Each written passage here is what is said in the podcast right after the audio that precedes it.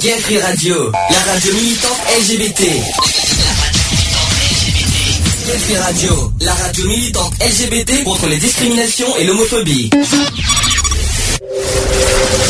Le samedi de 15h à 18h. Le samedi 15h 18h. Retrouvez l'émission Equality. L'émission Equality sur Gay Free Radio. On ne choisit pas sa couleur de peau,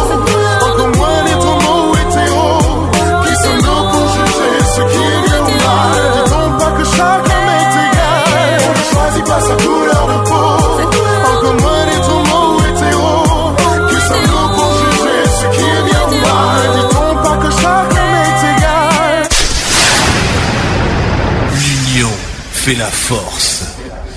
Bonjour à tous, bienvenue dans l'émission Equality. Il est un petit peu plus de 15 heures et nous sommes bien euh, en direct.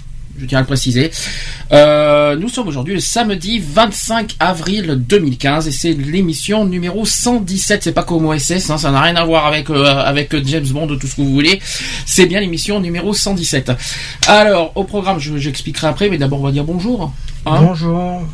C'est bonjour à un peu tous. plus. ouais. Donc tu pourrais faire un peu plus euh, avec un peu plus de conviction quand même. Euh, bonjour à tous. D'accord. Tu sais, euh, le- le- les coussins sont pas loin si tu veux. Euh, si tu, veux, non, tu je veux un suis un peu oreiller fatigué. Tu veux un petit oreiller peut-être en même temps ça va. Non, ça va aller. Bon, très bien. Bon, euh, programme du jour, euh, ça sera sur l'égalité homme-femme. euh, j'ai- intitulé ça exactement égalité homme-femme mode d'emploi. Explication, je, parce qu'on a des chiffres récents euh, à ce sujet sur l'égalité entre les hommes et les femmes. On aura plein de thèmes euh, à évoquer. Il y aura le sujet de la santé, le sujet des violences, des harcèlements, du, dans le, les discriminations au travail, la culture, les médias aussi. Enfin bref, plein plein de sujets euh, au sujet de, l'égalité homme-femme. Et on reviendra aussi sur cette loi du 4 août 2014 euh, qui euh, que beaucoup peut-être ne, ne- connaissent pas et que je vais y revenir là-dessus pour bien donner en détail à quoi consiste cette loi. Ensuite, en deuxième partie, les actus. Donc, il y aura, euh, comme euh, depuis quelque temps maintenant, on a trois euh, en trois en trois sous-parties. D'abord les chroniques. Aujourd'hui, un peu, on on va sortir un petit peu du contexte militant. Quoique, peut-être pas. Euh, D'abord, on va parler de la finale de The Voice ce soir, qui, selon nous, parmi les quatre euh, finalistes, euh, est pour nous le, potentiel gagnant. On va redonner les quatre, euh, on va redonner les quatre, euh, comment dire, euh, bi- biographies des quatre potentiels gagnants. Moi, j'en vois un particulier qui est très favori. On en dira ça tout à l'heure. Et il y aura un autre sujet qui va peut-être qui va peut-être plaire à beaucoup de monde, peut-être que certains ne savent pas. Il va y avoir le retour de l'émission Vie ma vie sur NT1 très prochainement. Euh, Ça y est, c'est fait, c'est euh, officiel. C'est officiel. Ils sont en plein tournage en ce moment d'ailleurs, donc Ouais, euh, bah, ils sont en train de tourner. en septembre. Euh, je pense que ça va être en septembre. Je crois pas que ça va être diffusé cet été. Je pense que ça va être à la rentrée. Euh, J'expliquerai parce qu'il y aura des, euh, des nouveautés, euh, de l'évolution. Parce que je sais pas si certains se souviennent, se souviennent de cette émission à l'époque. C'était sur les métiers. Ça va élargir sur beaucoup plus autre chose et, et très intéressant. J'en parlerai tout à l'heure. On va laisser la surprise. Avant de faire la pause.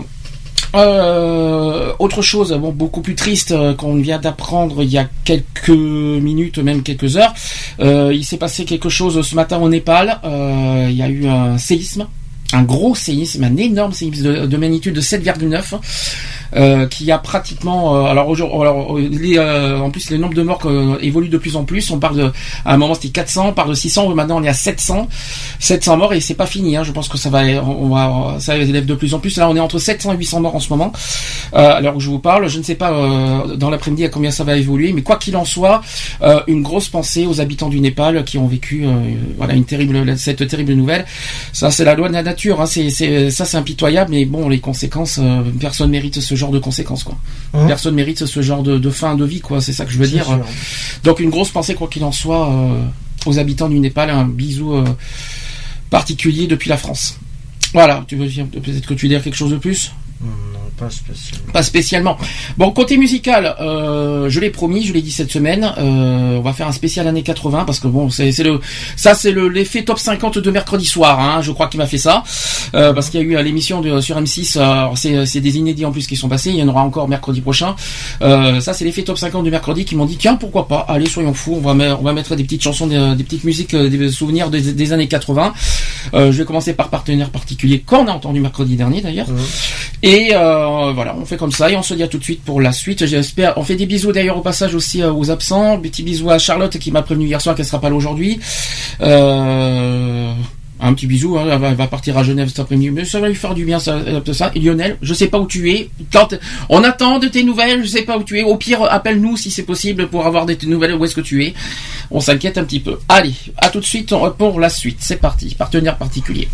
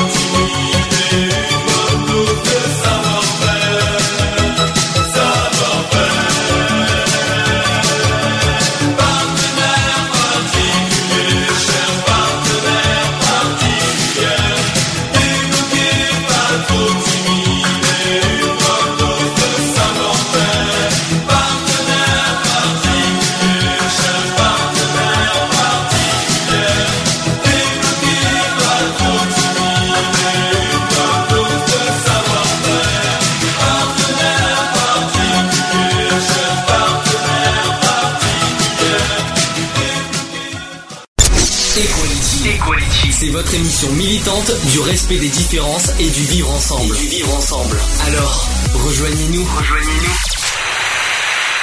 Allez, de retour dans l'émission Equality 15h12. Pour ceux qui sont nostalgiques des années euh, 80, je failli dire des années 50 à cause du top 50. Euh, pour les nostalgiques des années 80, il va y avoir un nouveau coffret à 5 CD qui va sortir le 4 mai prochain. Euh, pour ceux qui, euh, vous savez, les 30, euh, le top 50 a fêté ses 30 ans en novembre dernier. Il y a déjà eu un coffret qui est sorti euh, en novembre dernier. Il va y avoir un volume 2 euh, avec des nouveaux titres ça va sortir le 4 mai prochain dans les bacs. N'hésitez pas à vous jeter dessus parce que j'ai vu les titres, c'est pas mal. Je tiens à le préciser. Euh, Qu'est-ce que je vais dire? Allez, sans transition, sujet du jour. Equality. C'est le sujet du jour. Du jour, égalité homme-femme, mode d'emploi. Alors pourquoi j'ai intitulé ce titre comme ça? Ça me fait penser à un film. Quand il y a homme-femme, mode d'emploi, il y avait, un film qui s'appelait comme ça. Ben moi j'ai dit égalité homme-femme, mode d'emploi. Pourquoi pas? Ça serait euh, pas mal à, dire ça comme ça. Euh, vite fait, euh, avant de d'évoquer L'égalité homme-femme euh, en particulier, je tiens, je tiens à rappeler aussi au passage que l'égalité des sexes fait partie des combats prioritaires de notre association Equality, euh, depuis qu'on a évolué nos, combats depuis deux mois. Euh, je voudrais qu'on parle de l'égalité tout seul, simplement. Est-ce que pour toi, alors là, je sais ce que tu vas me dire d'office. Je sais pas pourquoi, je, connais ta, connais un petit peu à l'avance. T'es, euh, c'est- pas, c'est pas pour rien qu'on se connaît depuis 12 ans quand même. Euh, l'égalité. Point. Est-ce que, est-ce que ça te, qu'est-ce que ça t'évoque? Quelle, est ta propre définition de l'égalité? À quoi sert l'égalité? Qu'est-ce que, quelle est ta vision de l'égalité? Euh, personnellement, ben, moi, la vision que j'en ai, euh, c'est qu'il n'y en a pas du tout. Euh, que ça soit en général, de toute façon, euh, il n'y a aucune égalité et je parle bien en général. Qu'est-ce qui te fait dire qu'il n'y a pas d'égalité? Bah, vu tout ce qui se passe actuellement, voilà. Tu te dis que personne est, euh, a, le, a le sens d'égalité ou il y en a quand même quelques-uns qui. euh, Il y en a quelques-uns, je- il y, a- il y en a quelques-uns qui ont le sens de l'égalité, mais bon, après, voilà. Le... Mais qu'est-ce qui pousserait les gens à ne pas avoir l'égalité euh, dans l'esprit? Ah, ça c'est la question qui tue quand même. Je sais pas. Personnellement, je sais pas. Chacun, euh, voilà, pense comme comme il veut, mais bon, après, voilà. A... Essaye de parler un peu plus fort parce que, au niveau du micro parce que c'est un petit peu faible. Ben, personnellement, il y a d'autres choses qui sont, voilà, qui sont à mettre en place et Une, une- définition rapide, de, enfin rapide, euh, je vais essayer d'expliquer ce que c'est que l'égalité au sens large du terme, c'est que l'égalité est l'état, la qualité de deux choses égales ou ayant une caractéristique identique, c'est-à-dire l'égalité d'âge, de taille, etc., etc., par exemple. Pour l'être humain, l'égalité est le principe qui fait que les hommes doivent être traités de la même manière, avec la même dignité, qui disposent des mêmes droits et, euh, et sont soumis aussi aux mêmes devoirs. On peut définir aussi l'égalité de plusieurs manières, notamment pour la répartition des biens matériels ou des ressources financières. Euh, par exemple, chacun a la même chose. On parle de justice notamment. Chacun selon ses besoins et chacun selon son mérite. Je sais pas si, euh, si ça se mérite l'égalité, mais quoi qu'il en soit, euh, c'est la même chose. Alors il convient aussi de ne pas confondre égalité et identité, c'est-à-dire que les hommes n'étant semblables, euh, que par leur nature, c'est-à-dire l'appartenance à, à la même espèce, et aussi leur dignité, ça on parle d'égalité morale, j'en parlais tout à l'heure, mais peuvent être différents euh, sur tous les autres plans. Donc on distingue euh, aussi égalité et justice parce que l'inégalité sociale peut exister dans la mesure où elle est compatible avec la justice. Cette conception se fonde plutôt sur l'équité que sur l'égalité. Et enfin, l'égalité constate un rapport de mesure semblable entre deux éléments distincts en fonction d'une ou plusieurs propriétés. Donc au XVe siècle, ça date pas d'aujourd'hui, parce que l'égalité date pas d'aujourd'hui, je tiens à le rappeler. La notion euh, semble d'ailleurs se préciser, euh, ça date de loin. hein.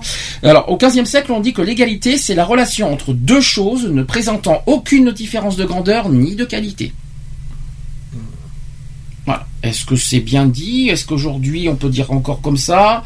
Est-ce qu'on peut euh, évoluer un petit peu le, terme égalité euh, au sens propre ou est-ce que c'est très bien défini comme ça en disant que c'est la relation entre deux choses? Alors bien sûr, un homme c'est pas une chose, bien sûr, mais c'est euh, c'est une relation entre deux choses ne présentant aucune différence de grandeur ni de qualité. Moi je trouve ça très très très bien dit. Euh, C'est-à-dire qu'il y a personne qui est supérieur à l'autre, personne euh, est différent de l'autre. Voilà, c'est ça. En fait, c'est ça en fait l'égalité, c'est qu'il y a aucune différence de, de- Mhm. des uns et des autres, que ce soit de leur couleur, de leur origine, de leur nationalité, etc. Il n'y a pas de différence de grandeur, c'est-à-dire personne n'est supérieur à l'un à l'autre. Là, on y reviendra sur les hommes et les femmes tout à l'heure. Euh, ni de qualité, euh, c'est-à-dire euh, il y a une personne n'est pas plus intelligente que l'autre, l'autre est quelqu'un qui vit de la misère n'est pas quelqu'un. Donc, c'est pas parce qu'on est on vit pas dans les mêmes conditions sociales qu'on n'est pas qu'on n'est pas égaux en droit et en dignité pour autant. C'est un petit peu ça en fait en fait un petit peu le, le, le- le sens de l'égalité. Je sais pas ce que tu en penses, mais ouais, si, ouais, c'est pas, ouais, ça pourrait être ça, mais le problème c'est que c'est ce qui, pas ce qui est démontré à l'heure actuelle. Alors on distingue plusieurs formes d'égalité. D'abord l'égalité en droit et l'égalité devant la loi. Alors là, je sais que certains vont se poser des questions sur la loi. Oui, Mhm. mais de toute façon, alors en fait c'est simple parce que je, je me pose des questions sur l'égalité devant la loi parce que je me demande si tout le monde est traité de la même euh, manière devant la loi. Alors je vais essayer d'expliquer. Oui, je parle. On va parler des politiques pour autant, par exemple, qui se croient au-dessus des lois euh, sur leur euh, sur la liberté d'expression pour autant. Enfin bref. Donc en fait, l'égalité devant la loi ou l'égalité en droit, c'est le principe selon lequel tout individu doit être traité de la même façon par la loi. Ah. Aucun individu ou groupe d'individus ne doit- donc avoir des privilèges garantis par la loi. Ça veut dire que peu importe les catégories, peu importe euh, d'où on vient, peu importe nos, euh, nos, nos appartenances, peu importe euh, de voilà de- que ce soit politique, citoyen, tout ce que vous voulez, la loi est la même pour tous. En gros, c'est ça. Donc ça veut dire que c'est, il faut bien se mettre en tête que les je parle beaucoup des politiques parce que euh, je trouve qu'ils se sentent un petit peu libres, un petit peu trop libres à parler, euh, à, à s'affirmer euh, comme comme si de rien n'était, alors qu'il y a des lois qui existent, comme par exemple les injures, comme par exemple les, diffama- les diffamations, les discriminations, tout ce que vous voulez. Il y a des lois qui existent et pourtant les, les- ça ne, ça ne, ça ne, euh, comment vous dire, les politiques, ça leur ils s'en foutent, en quelque sorte. Vas-y, je m'exprime comme je veux, la liberté d'expression Bah, il- comme je veux. On revient un petit peu à ce qu'on a dit la semaine dernière au passage. Ils se disent qu'ils sont intouchables, mais le problème. c'est que- ah si. Bah, euh, Ils sont touchables, c'est ça le problème. Déjà- Mais voilà. Ah bah c'est ça que je comprends pas, c'est que que ce qu'on soit député, ministre, même président de la République, ça reste un citoyen français et qui est, qui et qui est soumis par les mêmes lois que tous. Mhm.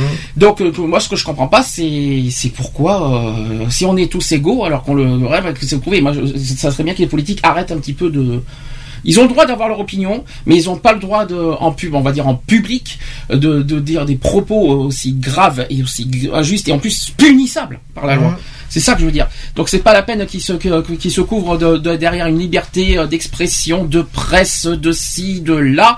L'égalité c'est pour tous et pas uniquement aux plus mi- euh, aux, aux minorités ou plus miséraux. L'égalité c'est pour tous. Point. Point final. Comme ça c'est direct et clair. Autre point c'est sur l'égalité sociale. Ben, on y revient un petit peu. Euh, ce qu'on vient de dire, c'est qu'il y a euh, il y a différentes formes d'égalité relatives aux personnes et aux situations sociales concernées. Par exemple, on peut considérer l'égalité des sexes face à l'accès à l'emploi. On en parlera tout à l'heure. Les personnes concernées donc sont des hommes et des femmes, des personnes de sexe différents, dont la situation sociale commune et c'est l'accès à l'emploi. Mhm. J'en dirai pas plus parce que ça reviendra un petit peu au sujet de tout à l'heure euh, de l'égalité homme-femme. Ensuite, il y a l'égalité des chances. On a beaucoup entendu parler, qu'on n'a pas énormément évoqué, mais que l'égalité des chances, en fait, c'est une exigence qui veut que le statut social des individus d'une génération ne dépende plus des caractéristiques morales, ethniques, religieuses et surtout financières et sociales des générations précédentes. En gros, c'est ça. Donc cette égalité des chances se rapproche aussi de la notion d'équité. Donc d'égalité, bien sûr. Voilà. Euh, après, il y a l'égalité des races, évidemment. Et évidemment, il n'y a pas, comme, comme je le disais tout à l'heure, il n'y a pas de, de différence de couleur, d'origine. Euh, un être humain reste un être humain. Il n'y a pas de, cou- il y a pas, c'est ce qu'on on l'a dit tout le temps. Et d'ailleurs, le principe de l'égalité de tous les êtres humains sera finalement inscrit aussi dans la Déclaration universelle des droits de l'homme de 1948. J'en parlerai tout à l'heure. D'ailleurs, on, on va en parler maintenant. L'égalité, tiens, la devise de la France. Ah, ça, je sais que ça, je sais que ça te démange depuis euh, depuis des années. Euh, cette devise de, de liberté, égalité, fraternité, égalité surtout, parce que là c'est le thème du jour, l'égalité. Est-ce que tu sais d'où vient la devise de l'égalité? Quelle est l'histoire de cette devise? Ça, je pense que personne ne le sait, c'est ça? Alors, en fait, dans- attention, je parle pas d'aujourd'hui. C'est une devise qui existe depuis la Révolution française. Il faut bien leur affirmer que la, la devise de la France date de, la, de 1789, c'est-à-dire de- depuis le- le- les droits de l'homme. Alors, l'égalité signifie que la loi est la même pour tous, que les distinctions de naissance ou de condition soient, abolies et que chacun est tenu à mesure de ses moyens de contribuer aux dépenses de l'État. La Déclaration des droits de l'homme et du citoyen de, de 1793, ça, ça date pas d'aujourd'hui. Hein. Selon euh, après, il y a une autre déclaration en 1795 qui dit que l'égalité consiste en ce que la loi est la même pour tous, soit qu'elle protège, soit qu'elle punisse. L'égalité n'admet aucune distinction de naissance, aucune hérédité de pouvoir. Ah, aujourd'hui, hein. C'est pas le cas. c'est pas le cas, euh, pour être honnête. C'est pas vraiment, vraiment. on- on- franchement, j'y crois pas beaucoup aujourd'hui à ce, à Ah cette- à- au respect de, ce, de cette phrase aujourd'hui. C'est mon opinion personnelle. Euh, ensuite, euh, concernant les droits de l'homme, est-ce que tu connais les trois articles, on va dire les trois gros articles qui définissent l'égalité? Non. Évidemment, l'article premier. Oui, bah oui. Évidemment, je, peux- je vais, on la rabâche, on la rabâche sans cesse et on va la répéter encore. Article 1er, tous les êtres, alors dit 1948, c'est la, déclaration universelle, c'est pas la déclaration de 1789 en France. hein. Alors l'article, donc la, euh, la déclaration universelle, euh, dans l'article 1er dit tous les êtres humains se naissent libres et égaux en dignité et en droit. Il faut bien le rappeler, rappeler, le répéter et le redire sans cesse. L'article 7 qui dit que tous sont égaux devant la loi et ont droit sans distinction à une égale protection de la loi. Tous ont droit à une euh, protection égale contre toute discrimination qui violerait la présente déclaration et contre toute provocation à une telle discrimination. Oups. Là aussi, il y a de quoi réfléchir parce que franchement, euh, bon, c'est vrai que le- le- les droits de l'homme, c'est pas, c'est pas des lois, hein, c'est pas des lois, euh, c'est pas un devoir, euh, tout ça, mais quand même, c'est ça reste un droit de l'homme que, que tout pays et même toute personne, même toute personne, tout citoyen, même les hommes politiques devraient respecter. Et ce n'est pas respecté pour autant. Ah bah. L'article 10, mais dans une couche de plus, article 10 de cette Déclaration universelle des droits, des droits de l'homme qui dit que toute personne a droit en pleine égalité et à, ce que sa cause soit entendue équitablement et publiquement par un tribunal indépendant et impartial qui, décide- euh, qui décidera soit que ses droits et obligations, euh, soit de ses droits et obligations, soit du bien fondé de toute accusation en, manière, euh, en matière pénale dirigée contre elle. Je vais y arriver à le dire parce que c'est pas évident de, de dire la phrase. Euh, voilà l'article 10. Donc là, c'est plus euh, de manière juridique. Donc euh, c'est au niveau de la justice. En gros, euh, c'est un petit peu que tout, euh, toute personne euh, à la, au niveau du tribunal est traitée à titre égal, que ce soit le, les deux parties euh, de- de- qui, qui s'affrontent, et bien ils sont traités de manière égale et en plus en toute équité, jusqu'à ce que, comme on dit, il y a une phrase qui dit toute personne est reconnue coupa- est reconnue coupable, hein, enfin toute personne est innocente jusqu'à jusqu'à- la preuve qu'il soit coupable. quoi. En, en gros, c'est un peu ça, quoi. Après, il y a aussi la charte des droits, des droits fondamentaux. Alors là, c'est européen cette fois. Là, on, sort un petit peu du contexte de la France, mais aussi eux, au niveau européen. Et cette charte des droits fondamentaux, dans, la, dans le chapitre 3, traite, euh, traite justement le gros sujet de l'égalité.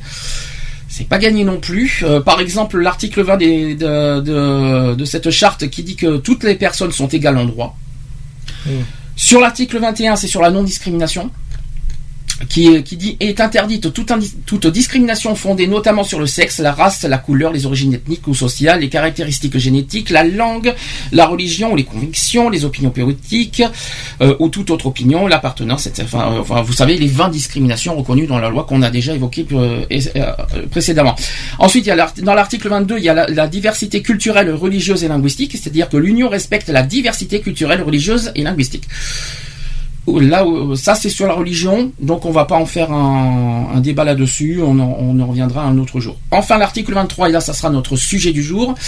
L'article 23 de la charte des droits fondamentaux parle de l'égalité entre hommes et femmes. Oui, alors ça par contre ben, pas beaucoup le savent. Alors cet article 23 dit que l'égalité entre les hommes et les femmes doit être assurée dans tous les domaines, y compris en matière d'emploi, de travail et de rémunération. Le principe de l'égalité n'empêche que pas le maintien ou l'adoption des mesures prévoyant des avantages spécifiques en faveur du sexe non euh, sous-représenté. Ça veut dire qu'au au niveau de l'Europe, il y a une charte qui stipule euh, euh, cette euh, égalité homme-femme, notamment au niveau du, euh, de la rémunération des salaires, au niveau de la- de l'emploi. Chose qu'en France, c'est pas du tout le cas. Donc, euh, si certains veulent, surtout les femmes qui sont très très discriminées au- au- en matière de, de- de- au niveau de l'emploi, n'hésitez pas à vous servir de cette charte qui peut vous, euh, beaucoup vous servir au niveau de la loi. Même si c'est pas un article de loi, mais en tout cas, il y a une charte qui existe et qui peut punir la France à cause de ça d'ailleurs. On Mhm. peut punir la France grâce à cette charte d'ailleurs. Ah, mais ça. Voilà, il faut quand même le rappeler quoi. Qu'est-ce que t'en penses? Alors là, on a fait, on a fait un rapide, un, un petit rapide euh, récapitula- récapitulatif de ce que c'est l'égalité. Ouais.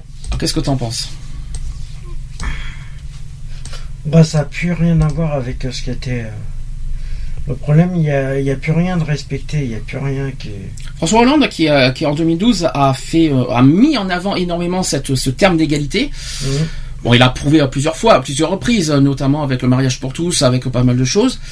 Après, est-ce qu'il s'y prend bien? Est-ce que les personnes, est-ce que les citoyens sont, on va dire, sont preneurs de cette égalité? Apparemment, non. Il y, en a qui rejettent cette égalité. Et- pourquoi? C'est ça que je comprends C'est pourquoi euh, les citoyens rejettent cette égalité pour tous?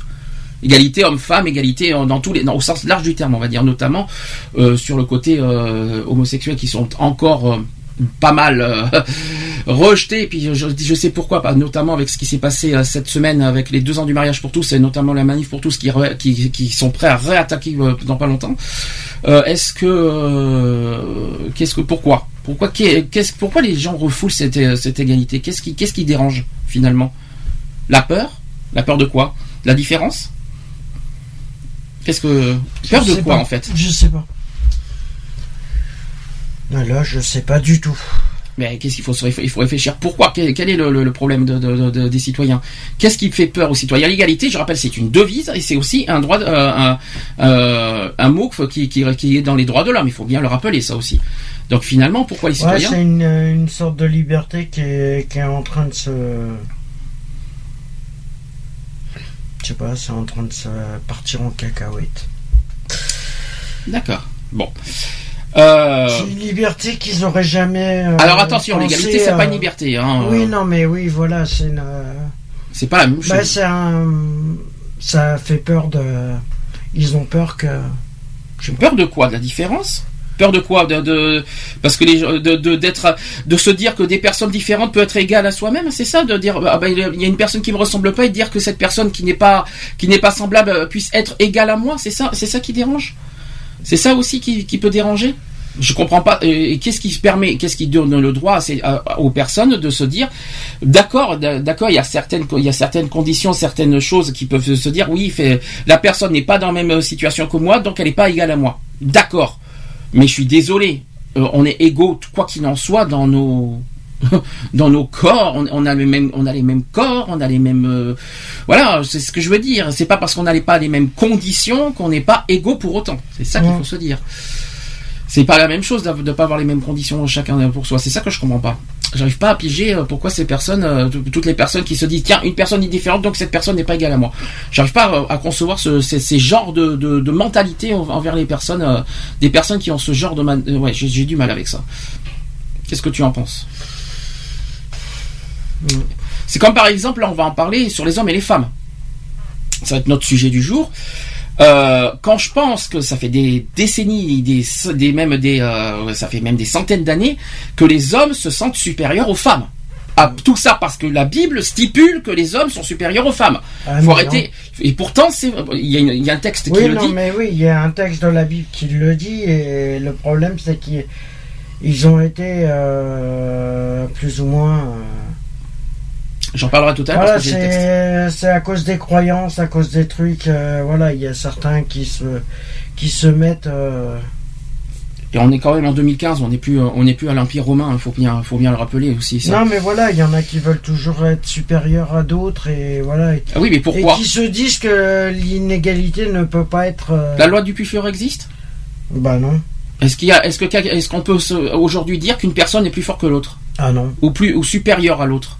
Bah normalement non. Bon, voilà, il n'y a aucune supériorité, il n'y a aucune, il y a aucune loi du, du- du plus fort qui existe. À ce Ah que non, la loi du Voilà. plus fort, elle existe Bon. jamais parce que tu arrives toujours à trouver euh, plus malin que toi. Oui, mais c'est pas parce que la personne est plus malin que, que c'est, pas parce qu'une personne, euh, on peut Voilà, trouver non, plus mais malin. elle Mais on elle peut, il n'y a pas de loi se- plus fort parce que toute personne a ses qualités et ses, dé- et ses défauts. Toute Mhm. personne a des, a, a des forces et des faiblesses. Toute personne. Ah, mais c'est oui, pas- c'est il faut bien se rappeler ça, il y a- que ce soit. Mais il y en a qui se disent que c'est c'est impossible, qu'ils qu'ils n'auront jamais de faiblesse. Bien sûr que si. Mais tout le monde a des Et les hommes, je suis désolé, les femmes n'ont pas uniquement des faiblesses. Ah non, c'est sûr. Et on va justement en parler maintenant du pourquoi. Euh, alors j'ai plusieurs thèmes qui j'ai des chiffres euh, 2015 je tiens à le dire ce sont des chiffres récents euh, qui sont alors c'est euh, c'est sûr oui c'est une enquête de l'INSEE qui date de 2014 mais qui ont été euh, qui ont été publiés en 2015 alors on va commencer par les stéréotypes sexistes. Question est-ce que les hommes font beaucoup plus confiance aux femmes en matière de soins et de petite enfance? Ça c'est une question Là, j'ai des, j'ai des, j'ai des réponses. Bon, c'est vrai que moi, je peux pas, je peux pas, je peux pas répondre parce que moi, j'ai les, j'ai les réponses. Mais est-ce que d'après toi, est-ce que les hommes se font beaucoup, beaucoup plus confiance aux femmes en matière de soins et de petite enfance? Mmh, Est-ce que je- alors. Alors, je vais, je vais dans ce cas euh, faire deux questions plus, on va dire, euh, profondes. Première question est-ce que les femmes font-elles de meilleures infirmières Oui, est-ce qu'elles elles sont, est-ce qu'elles font de meilleures infirmières que les hommes? Est-ce que sont Ah non. Alors, dans l'ensemble, on dit que non à 67%.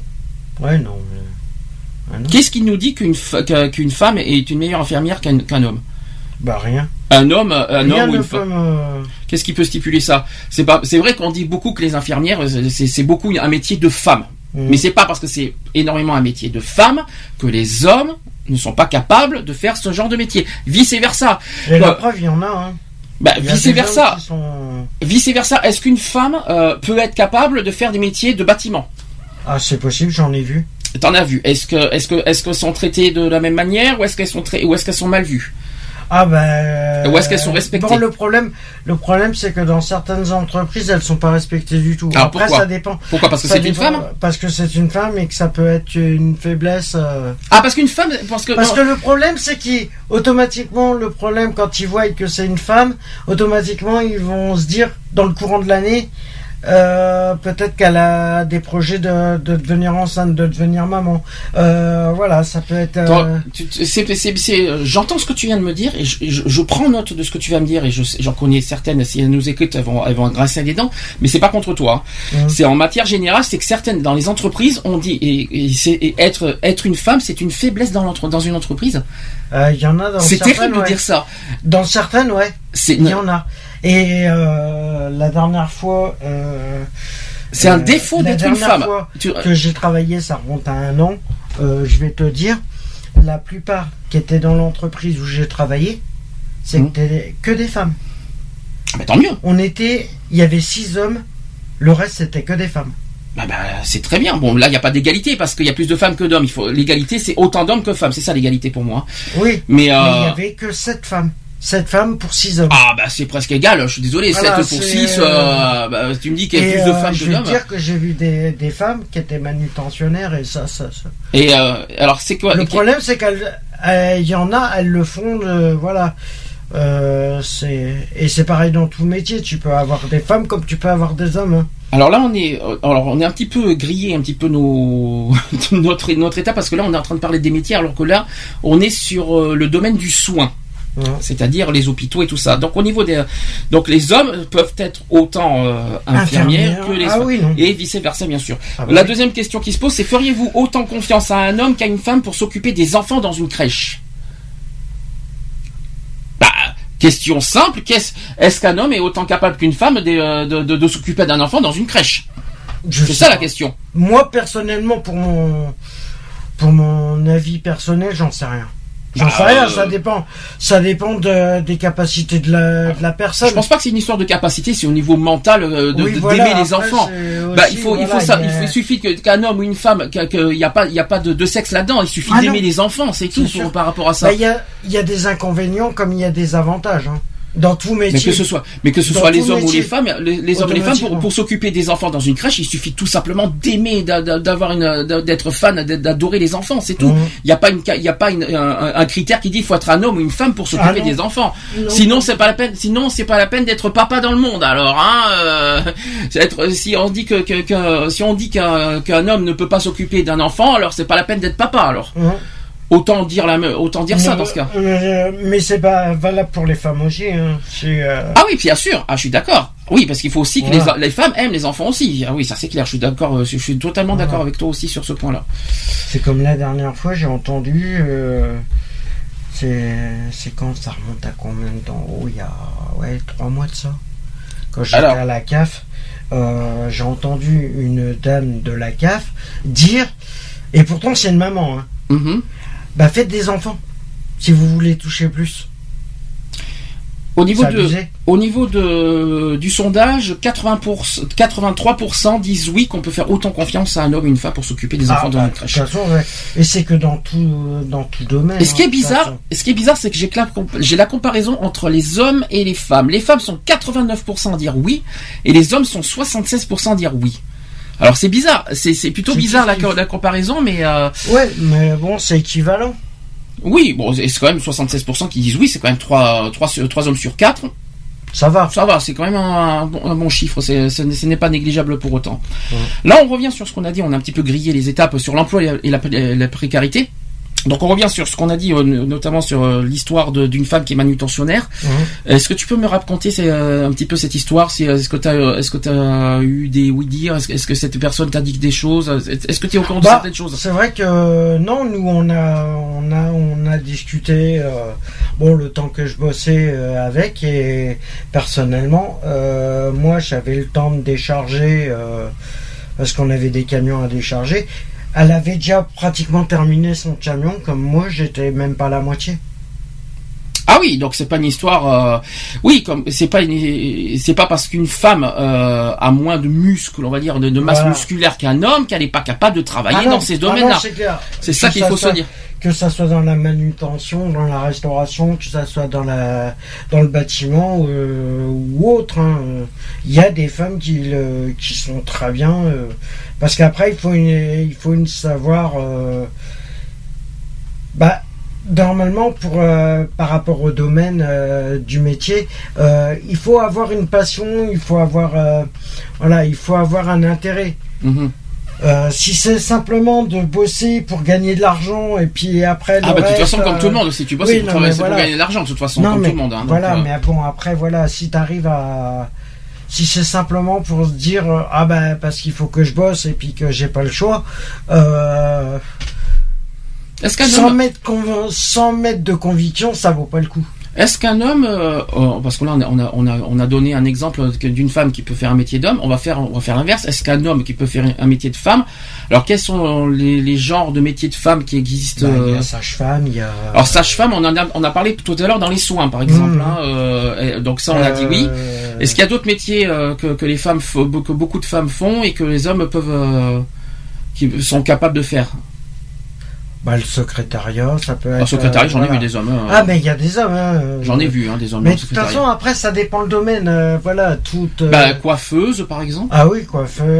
euh, Euh, dans la coiffure, L'esthétique. Euh, L'esthétique, ça c'est un bon exemple. Alors moi, ah bien oui, sûr, les non, masseurs, euh, tout ça. masseurs, ouais. Dans l'esthétique, a les beaucoup, maquillages. Il y en a beaucoup euh, d'hommes qui qui choisissent euh, dans l'esthétique. Est-ce que pour autant un homme euh, n'a pas de qualité euh, pour Ah faire non, après, euh, chacun vaut euh, comme il est, et puis euh, De toute façon, tout dépend du talent de chacun. aussi, voilà. Parce que tout simplement, c'est pas une histoire de sexe, c'est une Non. histoire de talent de chacun et de, savoir-faire. C'est ouais. juste ça qu'il faut se mettre en tête. Il n'y a pas une histoire de sexe. euh, c'est une décision personnelle de du corps de métier que tu veux choisir. hein. C'est comme euh, Alors ça peut être, ça peut, certains peuvent, c'est peuvent en rire. c'est comme euh, voilà. Alors certains peuvent s'en moquer euh, dès qu'une femme soit manutentionnaire et qu'un homme soit euh, styliste ou ma- Mhm. maquilleur ou dans l'esthétique, tout ce que vous voulez. Certains peuvent en rire, mais je suis désolé. Si cette personne, si, c'est- si c'est leur talent, leur propre talent, quel est le problème? Euh, au moins, au, au moins cette personne, au moins la per- chaque personne a ses talents, chaque personne a ses, a ses savoir-faire, ses savoir, Bah, euh, le ses problème, connaissances. que- le problème, c'est qu'au niveau du, on va parler au niveau du, du travail, mais au niveau des intérims. Oui. Au niveau des intérims, le- par contre, des, des agences intérimaires, c'est pas du tout le même contexte. Oui, bon, c'est pas les Le mêmes. problème, il est là. c'est pas les mêmes critères non plus, hein, donc. Bah, euh, Le critère, il est tellement élevé que maintenant, euh, voilà, c'est. Est-ce que, est-ce qu'on dit franchement, est-ce qu'on peut, dans un, en tant qu'on y est dans cette question, est-ce qu'on a le droit de dire dans un, dans un, dans une offre d'emploi, homme exigé, femme exigée? Ah non, normalement non. Ça, c'est une discrimination. Ouais. Nous sommes d'accord. Euh, ça, ce genre de choses, pour moi, c'est dégueulasse. Ça ah ne bah se fait pas. oui, voilà. Quand on dit homme exigé ou femme exigée, s'il y a ce, ce genre d'offre d'emploi, ça reste une discrimination parce qu'on euh, parce qu'on n'a pas le droit de dire de dire qu'une femme ne- n'est pas capable de faire ce, Ah ce oui, genre non, de métier. voilà. C'est- donc, ou c'est comme euh, tu marques débutant accepté. sur ça c'est encore autre chose. Ben c'est c'est de la discrimination parce Non, que début ils accepté, disent- c'est pas une discrimination. De- Ah bah non, si tu acceptes les débutants, c'est pas une discrimination puisque tu acceptes les Eh débutants. ben le problème c'est que quand t'appelles, le problème c'est qu'il faut automatiquement des diplômes. Ah oui, ça c'est autre chose. Mais là on est sur. Mais par contre ça devrait être précisé. Or, de- Sauf que là on est plus sur le sujet. pas que c'est l'homme ou la femme, mais c'est au niveau des compétences que Sauf ça, que là, on est, gêne. on est plus sur le même sujet, c'est le côté homme exigé, femme exigée. Ouais, non, alors là, ça Ce va. que j'appelle homme exigé, euh, est-ce que vous êtes, euh, si vous êtes une femme, je ne peux pas vous prendre parce que vous êtes une femme. C'est une discrimination. Ça. Ah oui, non. Là, ça, nous y sûr. sommes en plein dedans. Euh, la discrimination pour euh, la discrimination, c'est simple, c'est l'homme, la femme, c'est c'est le sexe en raison du sexe. Euh. Si, si quelqu'un vous rejette parce que en raison du sexe, parce qu'ils disent que vous êtes une femme, non, c'est interdit. Ah c'est une, interdit. Ça, je tiens à le dire. Ah, c'est sûr. On, fera les chiffres des discriminations tout à Mm. l'heure. Je reviens sur l'emploi et la précarité. Euh, Il y a un taux d'emploi euh, plus faible pour les femmes et un taux de chômage plus fort pour les jeunes et les, et les immigrés aussi, quel que soit le sexe. Je vais expliquer. Euh, concernant le taux d'emploi des 20 à 64 ans en 2013, euh, en France, il y a 65,6% de femmes et 73,7% d'hommes. Nous sommes dans un taux d'emploi. Euh, chez les immigrés, les femmes sont 49,1% et les hommes 68,8%. Là, par contre, il y a un gros écart. Mhm. Euh, là, euh, là, on se pose des questions. Par contre, comment ça se Ouais, fait que, euh, comment ça se fait que les, les immigrés euh, ont un taux de chômage assez fort, surtout chez les femmes, quoi. C'est ça qui est très important. Mhm. Dans l'Union européenne, alors là, on est sur le, dans l'Union européenne, c'est 62,6% chez les femmes et 74,3% chez les hommes. Un peu stable, mais très élevé à mon sens quand même. Ah, mais c'est. euh, voilà. Donc le ça c'est- alors ça c'est le taux d'emploi donc inverser les chiffres en chômage. Mm. Évidemment, faut inverser là je- là je vous, ai- je vous ai donné des chiffres en taux de d'emploi. Ça veut dire que chez les immigrés, il y a que une, une personne sur deux chez euh, une euh, une femme sur deux qui sont émigrés travaillent. C'est très faible. Euh, concernant le taux de chômage, alors là on fait l'inverse. On fait l'inverse. Concernant le taux de chômage des 15 ans et plus en 2013, alors en France, euh, il y a chez les femmes 9,7% taux de chômage et chez les hommes 10%. Donc plus d'hommes sont au chômage que les femmes, mais à très faible euh, écart. Ouais, c'est une personne sur quatre qui est. euh, voilà. Chez les jeunes, alors les jeunes sont plus au chômage que, chez- que les immigrés. C'est très, c'est, ça paraît bizarre ce que je vais vous dire. Les jeunes entre 15 et 24 ans, euh, alors ça, ça paraissait pareil, les chiffres sont stables. Chez les femmes, 24,2% et les hommes, 23,7%.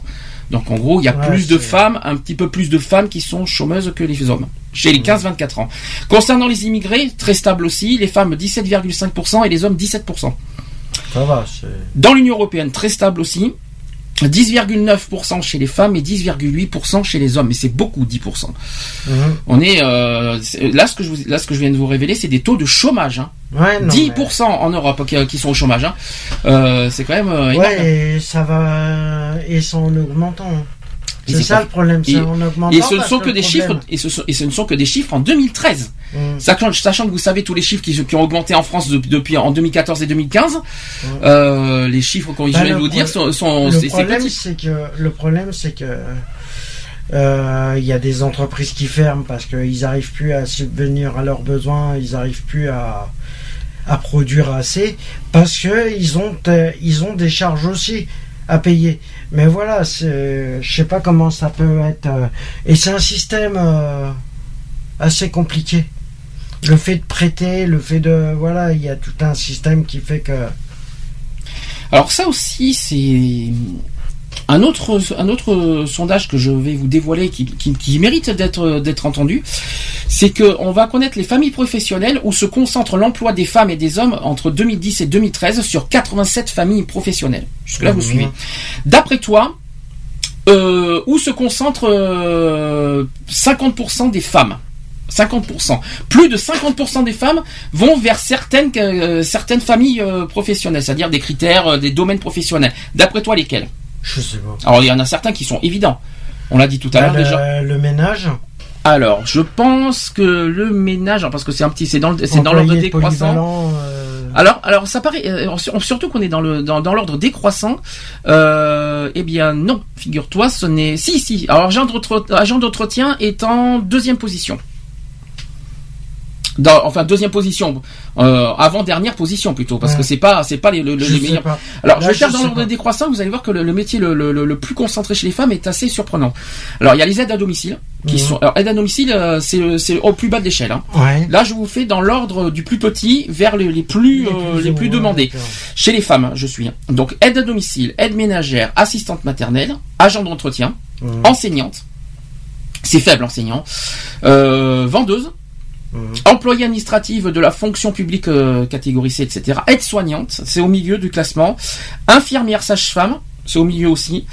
Euh, secrétaire, là on arrive dans les dix premiers. Euh, cadre des services administratifs, comptable et financier.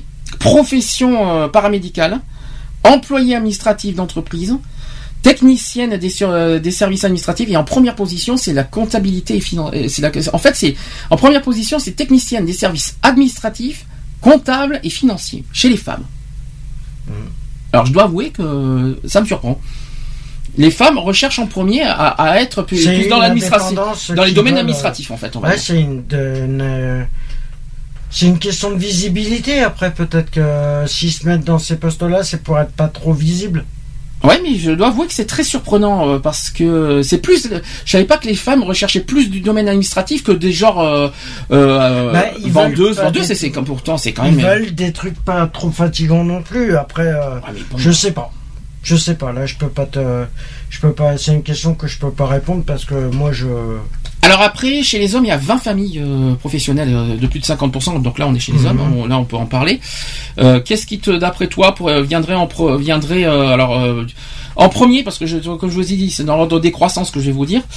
Euh, J'ai la première position. et Je peux te dire que ça, c'est une surprise. Ah, je sais pas là. Je. C'est une surprise, hein, pour, pour quoique c'est une surprise, oui et non, parce que vu ce qu'on voit récemment. Euh, Bah, tout- dans l'ordre chronologique. alors, je vais faire dans l'ordre décroissant. Toujours du, euh, du plus faible au plus à la plus forte demande. Alors, plus faible demande, c'est les conducteurs de véhicules. Suivi après de, en 19e position, ouvrier qualifié du second œuvre de- du bâtiment. En 18e position, des techniciens et agents de maîtrise de la maintenance. Ensuite, en, en 17e, c'est plus les agriculteurs, les éleveurs, les bûcherons. Ensuite, en 16e, agent d'entretien. Normal. Normal, mais, euh, mais quand même des hommes qui recherchent des agents d'entretien, euh, c'est surprenant quand même. hein, qui- Au-dessus des agriculteurs quand même. hein. Mhm. C'est plus surprenant. En 15e, euh, ouvrier qualifié de gros œuvres du bâtiment. Mhm. Ensuite, en 14e, ouvrier qualifié de la manutention. Ouais.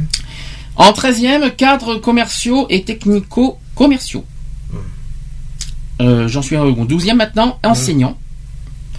Alors là, ça paraît surprenant, euh, euh, ce n'est qu'en 11e opposition. On- seulement 11e, l'armée, la police et les pompiers. Mhm. Bah c'est faible. Ben oui, le problème c'est que personne veut plus. euh, ils font des recrutements pour les jeunes, mais après, au-delà de 25 ans, tu peux plus t'engager. Ensuite, en 10e position, là on est à la moitié du classement, cadre des services administratifs, comptables et financiers. Mhm. Ensuite, on est dans les 10 premiers. En 9e position, attachés co- commerciaux et représentatifs. Là, c'est bizarre, on revient sur les, Ouais. les administratifs. En 8e position, la maîtrise des, euh, des magasins et intermédiaires du commerce. En 7e position, personnel d'études et de recherche. Puis en sixième, les ingénieurs de l'informatique. Ça, d'accord. Mhm. Là, je suis d'accord. Là, c'est- un classement. euh, L'ingénieur en en informatique, c'est plus logique parce que je sais que Oui, le euh, voilà, classement, ça, est, le classement ouais. est plus logique. Euh, en cinquième position, c'est les techniciens et agents de maîtrise du bâtiment et des travaux publics. Ouais. Un peu logique. Un Mhm. petit peu logique. Quand même, hein, des, hommes qui recherchent beaucoup les travaux publics. Ça me surprend Ouais. quand même un peu. En quatrième position, et ça c'est une surprise. hein. Euh, en quatrième position, c'est les maraîchers, les jardiniers, les viticulteurs. Oui. Oui, c'est bizarre. C'est assez surprenant. Euh, en troisième position, ce sont les cadres de la fonction publique. Puis en deuxième po- position, les ouvriers non qualifiés de la manutention. Et Ouais. ben la manutention est deuxième quand même, hein. euh, ce n'est pas rien. C'est pour ça qu'il y a beaucoup de recherches en manutention dans les dans les Ouais. intérêts. Par contre, la première position est une, enfin, à la fois une surprise, à la fois c'est plutôt oui et non. C'est pas une sur... oui, c'est pas une surprise, mais euh, quand tu y réfléchis, qu'est-ce que qu'est-ce que qu'est-ce que tu euh, qu'est-ce que tu te dis euh, aujourd'hui quel, euh, quel, quel- quel est le rêve euh, Quels sont les rêves des personnes aujourd'hui? Bah, Si je te dis chanteur, par exemple. Ouais. Eh oui, en première position, en première position, ce sont les professionnels des arts et des spectacles. c'est Alors ça, je dois avouer, soit j'ai raté un épisode, soit j'ai, soit j'ai, euh, soit j'ai, soit, soit j'ai pas compris. Donc, euh, Mhm. mais quoi qu'il en soit, voilà. Donc, euh, mais euh, ça, ce sont les métiers d'hommes. Alors là, je vous ai donné tous les tous les familles de métiers. Est-ce qu'une une femme, oui, bien sûr, en dans les chansons, oui, ingénieur en informatique, les femmes sont capables. Ah les bah pompiers, les Ah bah policiers, oui, oui. les femmes? Ah bah oui, elles sont. Ah, j'en, on en a vu dans 80 minutes Ouais. enquête des, des exemples. Des femmes sont complètement capables d'être gendarmes, d'être dans l'armée, par exemple. Est-ce Ah, que les femmes peuvent euh, est-ce que les femmes peuvent rendre- ouais, peuvent- des femmes hein, quand même. Non mais c'est pas ça, c'est la question. Est-ce que des femmes peuvent C'est plus euh, dans l'administratif de l'armée qui sont. euh, Ouais, mais est-ce que des femmes peuvent rentrer dans l'armée? Est-ce qu'elles sont capables de rentrer dans l'armée? Ou est-ce que, ou est-ce qu'on dit ouais, vous êtes une femme, vous pouvez, ça sert à rien, vous êtes dans l'armée? Non, est-ce que les, Ah non, les femmes, elles sont aussi capables que les hommes. hein. bon, les pas- comptabilités, tout le monde, euh, tout le monde, Mhm. quoi qu'il en soit, euh, tout ce qui est administratif, tout le monde peut le faire, ça c'est Ah clair. oui, non, Tout ce qui est comptabilité, tout ce qui est euh, chef d'entreprise, tout le monde peut le faire, ça il y a pas de, fo- y a pas photo. En revanche, voilà, tout ce qui est euh, par exemple. Ah, il y a des femmes. Ok, euh, moi je parle de capacité et de et, et est-ce qu'il y a est-ce que est-ce que c'est bien vu? Est-ce que est-ce que est-ce qu'il n'y a pas de problème? Est-ce qu'il est-ce qu'on peut dire euh, est-ce qu'on peut encourager une femme aussi à faire ce genre de métier? Après, ça dépend les, euh, ça dépend si, euh, voilà, ça dépend. et qu'est-ce qui et qui- finalement qu'est-ce qui nous donne le droit de dire qu'une femme ne peut pas faire ce genre de métier? Ah, mais rien, rien ne, ne nous dit. Bûcheron tiens Si elle choisit ce qu'elle veut, bûcheron voilà, elle ça, est c'est- libre. Elle est libre de choisir son, son métier qu'elle veut. là je viens de tomber sur un métier au hasard euh, d'homme bûcheron Ah bah, oui, c'est possible qu'elle le fasse. Un exemple, hein, euh, euh, agent d'entretien, bon ça on sait que tout le monde peut autant l'un que l'autre. Conducteur de véhicule, j'en- on en a vu aussi des femmes. euh, ah, il y a des, cho- euh, des- il y a des- des femmes qui sont chauffeurs routiers. J'en ai vu aussi. Ah, il y en a, il y a des, de plus en plus de femmes qui deviennent chauffeurs routiers. Est-ce qu'on on peut dire aujourd'hui que, que tous les métiers que je viens de citer, c'est, ça peut être euh, accessible autant aux hommes qu'aux femmes Ah bah oui. Tous. Oui, tous. Aucun métier, il n'y a aucun métier qui nous dit que, que c'est que c'est impossible pour les femmes, impossible Ah pour les hommes. Zéro. Après, ça dépend, euh, ça dépend si elles sont mères de famille. Après, ça dépend comment elles Ça s'organisent. c'est une autre histoire. Moi, Et parle après, c'est une question d'organisation. Là, je parle de professions accessibles autant aux hommes qu'aux femmes. Est-ce, Ah oui. est-ce que toutes les professions sont, sont accessibles aux hommes et aux femmes? Ah oui, normalement, si on, Aucun, aucune si restriction. on, est, si on était dans l'égalité euh, euh, de l'être humain, euh, tout devrait Oui. être accessible. Attention, on parle aussi de compétences, que ce soit physiques, oui, aussi, mentales. voilà, après, euh, ça dépend. Est-ce qu'au niveau compétences physiques, mentales, tout ça, est-ce que les femmes peuvent, femme ou les hommes peuvent, bien. peuvent rentrer dans des métiers d'hommes très difficiles, comme dans les bâtiments, dans les manutentions, dans les, dans la police, dans. Ah bah, dans- après, ça dépend du caractère de la personne. hein. C'est vrai, ça peut. C'est chacun. Vrai c'est- de... Ça peut être Après, si elle a le caractère qu'il faut pour faire ce métier-là, oui, pourquoi pas. Après, moi, je sais pas. Euh, voilà, c'est chacun euh, se sent ca- capable de. euh, voilà. Alors, question, au- autre sondage, c'est que près d'un tiers des femmes travaillent à temps partiel en 2013. Hein. Alors, à titre de comparaison, alors ça c'est plutôt surprenant. Ça, je dois avouer que c'est ça, c'est quelque chose qui n'est pas normal. C'est qu'au niveau des femmes, il y a 30,6% des femmes qui actives. J'ai bien dit actives, qui sont qui travaillent à temps partiel, Mhm. contre 7,2% des hommes.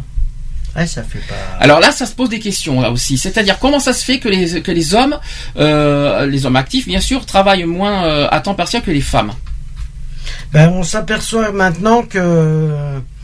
On s'aperçoit maintenant que les hommes décident, quand ils font une famille, décident de prendre leur, leur, Ah, tu penses leur que les- année de leur année qu'ils ont le droit euh, pour élever leurs enfants. Tu penses que les, tra- les femmes travaillent plus à temps partiel à pour élever des, à le fait qu'ils élèvent des enfants hein, le fait Euh, bah, les hommes euh, aussi, ouais. Non, c'est le contraire qu'on est en train de dire. Il y a plus de femmes qui travaillent à temps partiel que des hommes. Oui, ouais, Euh, c'est à cause de leur vie de famille, euh, voilà aussi. Ils adaptent en fonction s'ils ont des enfants et voilà. Donc finalement, on, on va poser la question inverse. Est-ce que les est-ce qu'aujourd'hui les femmes ont pu, ont, euh, peuvent accéder à des CDI, CDD à temps plein?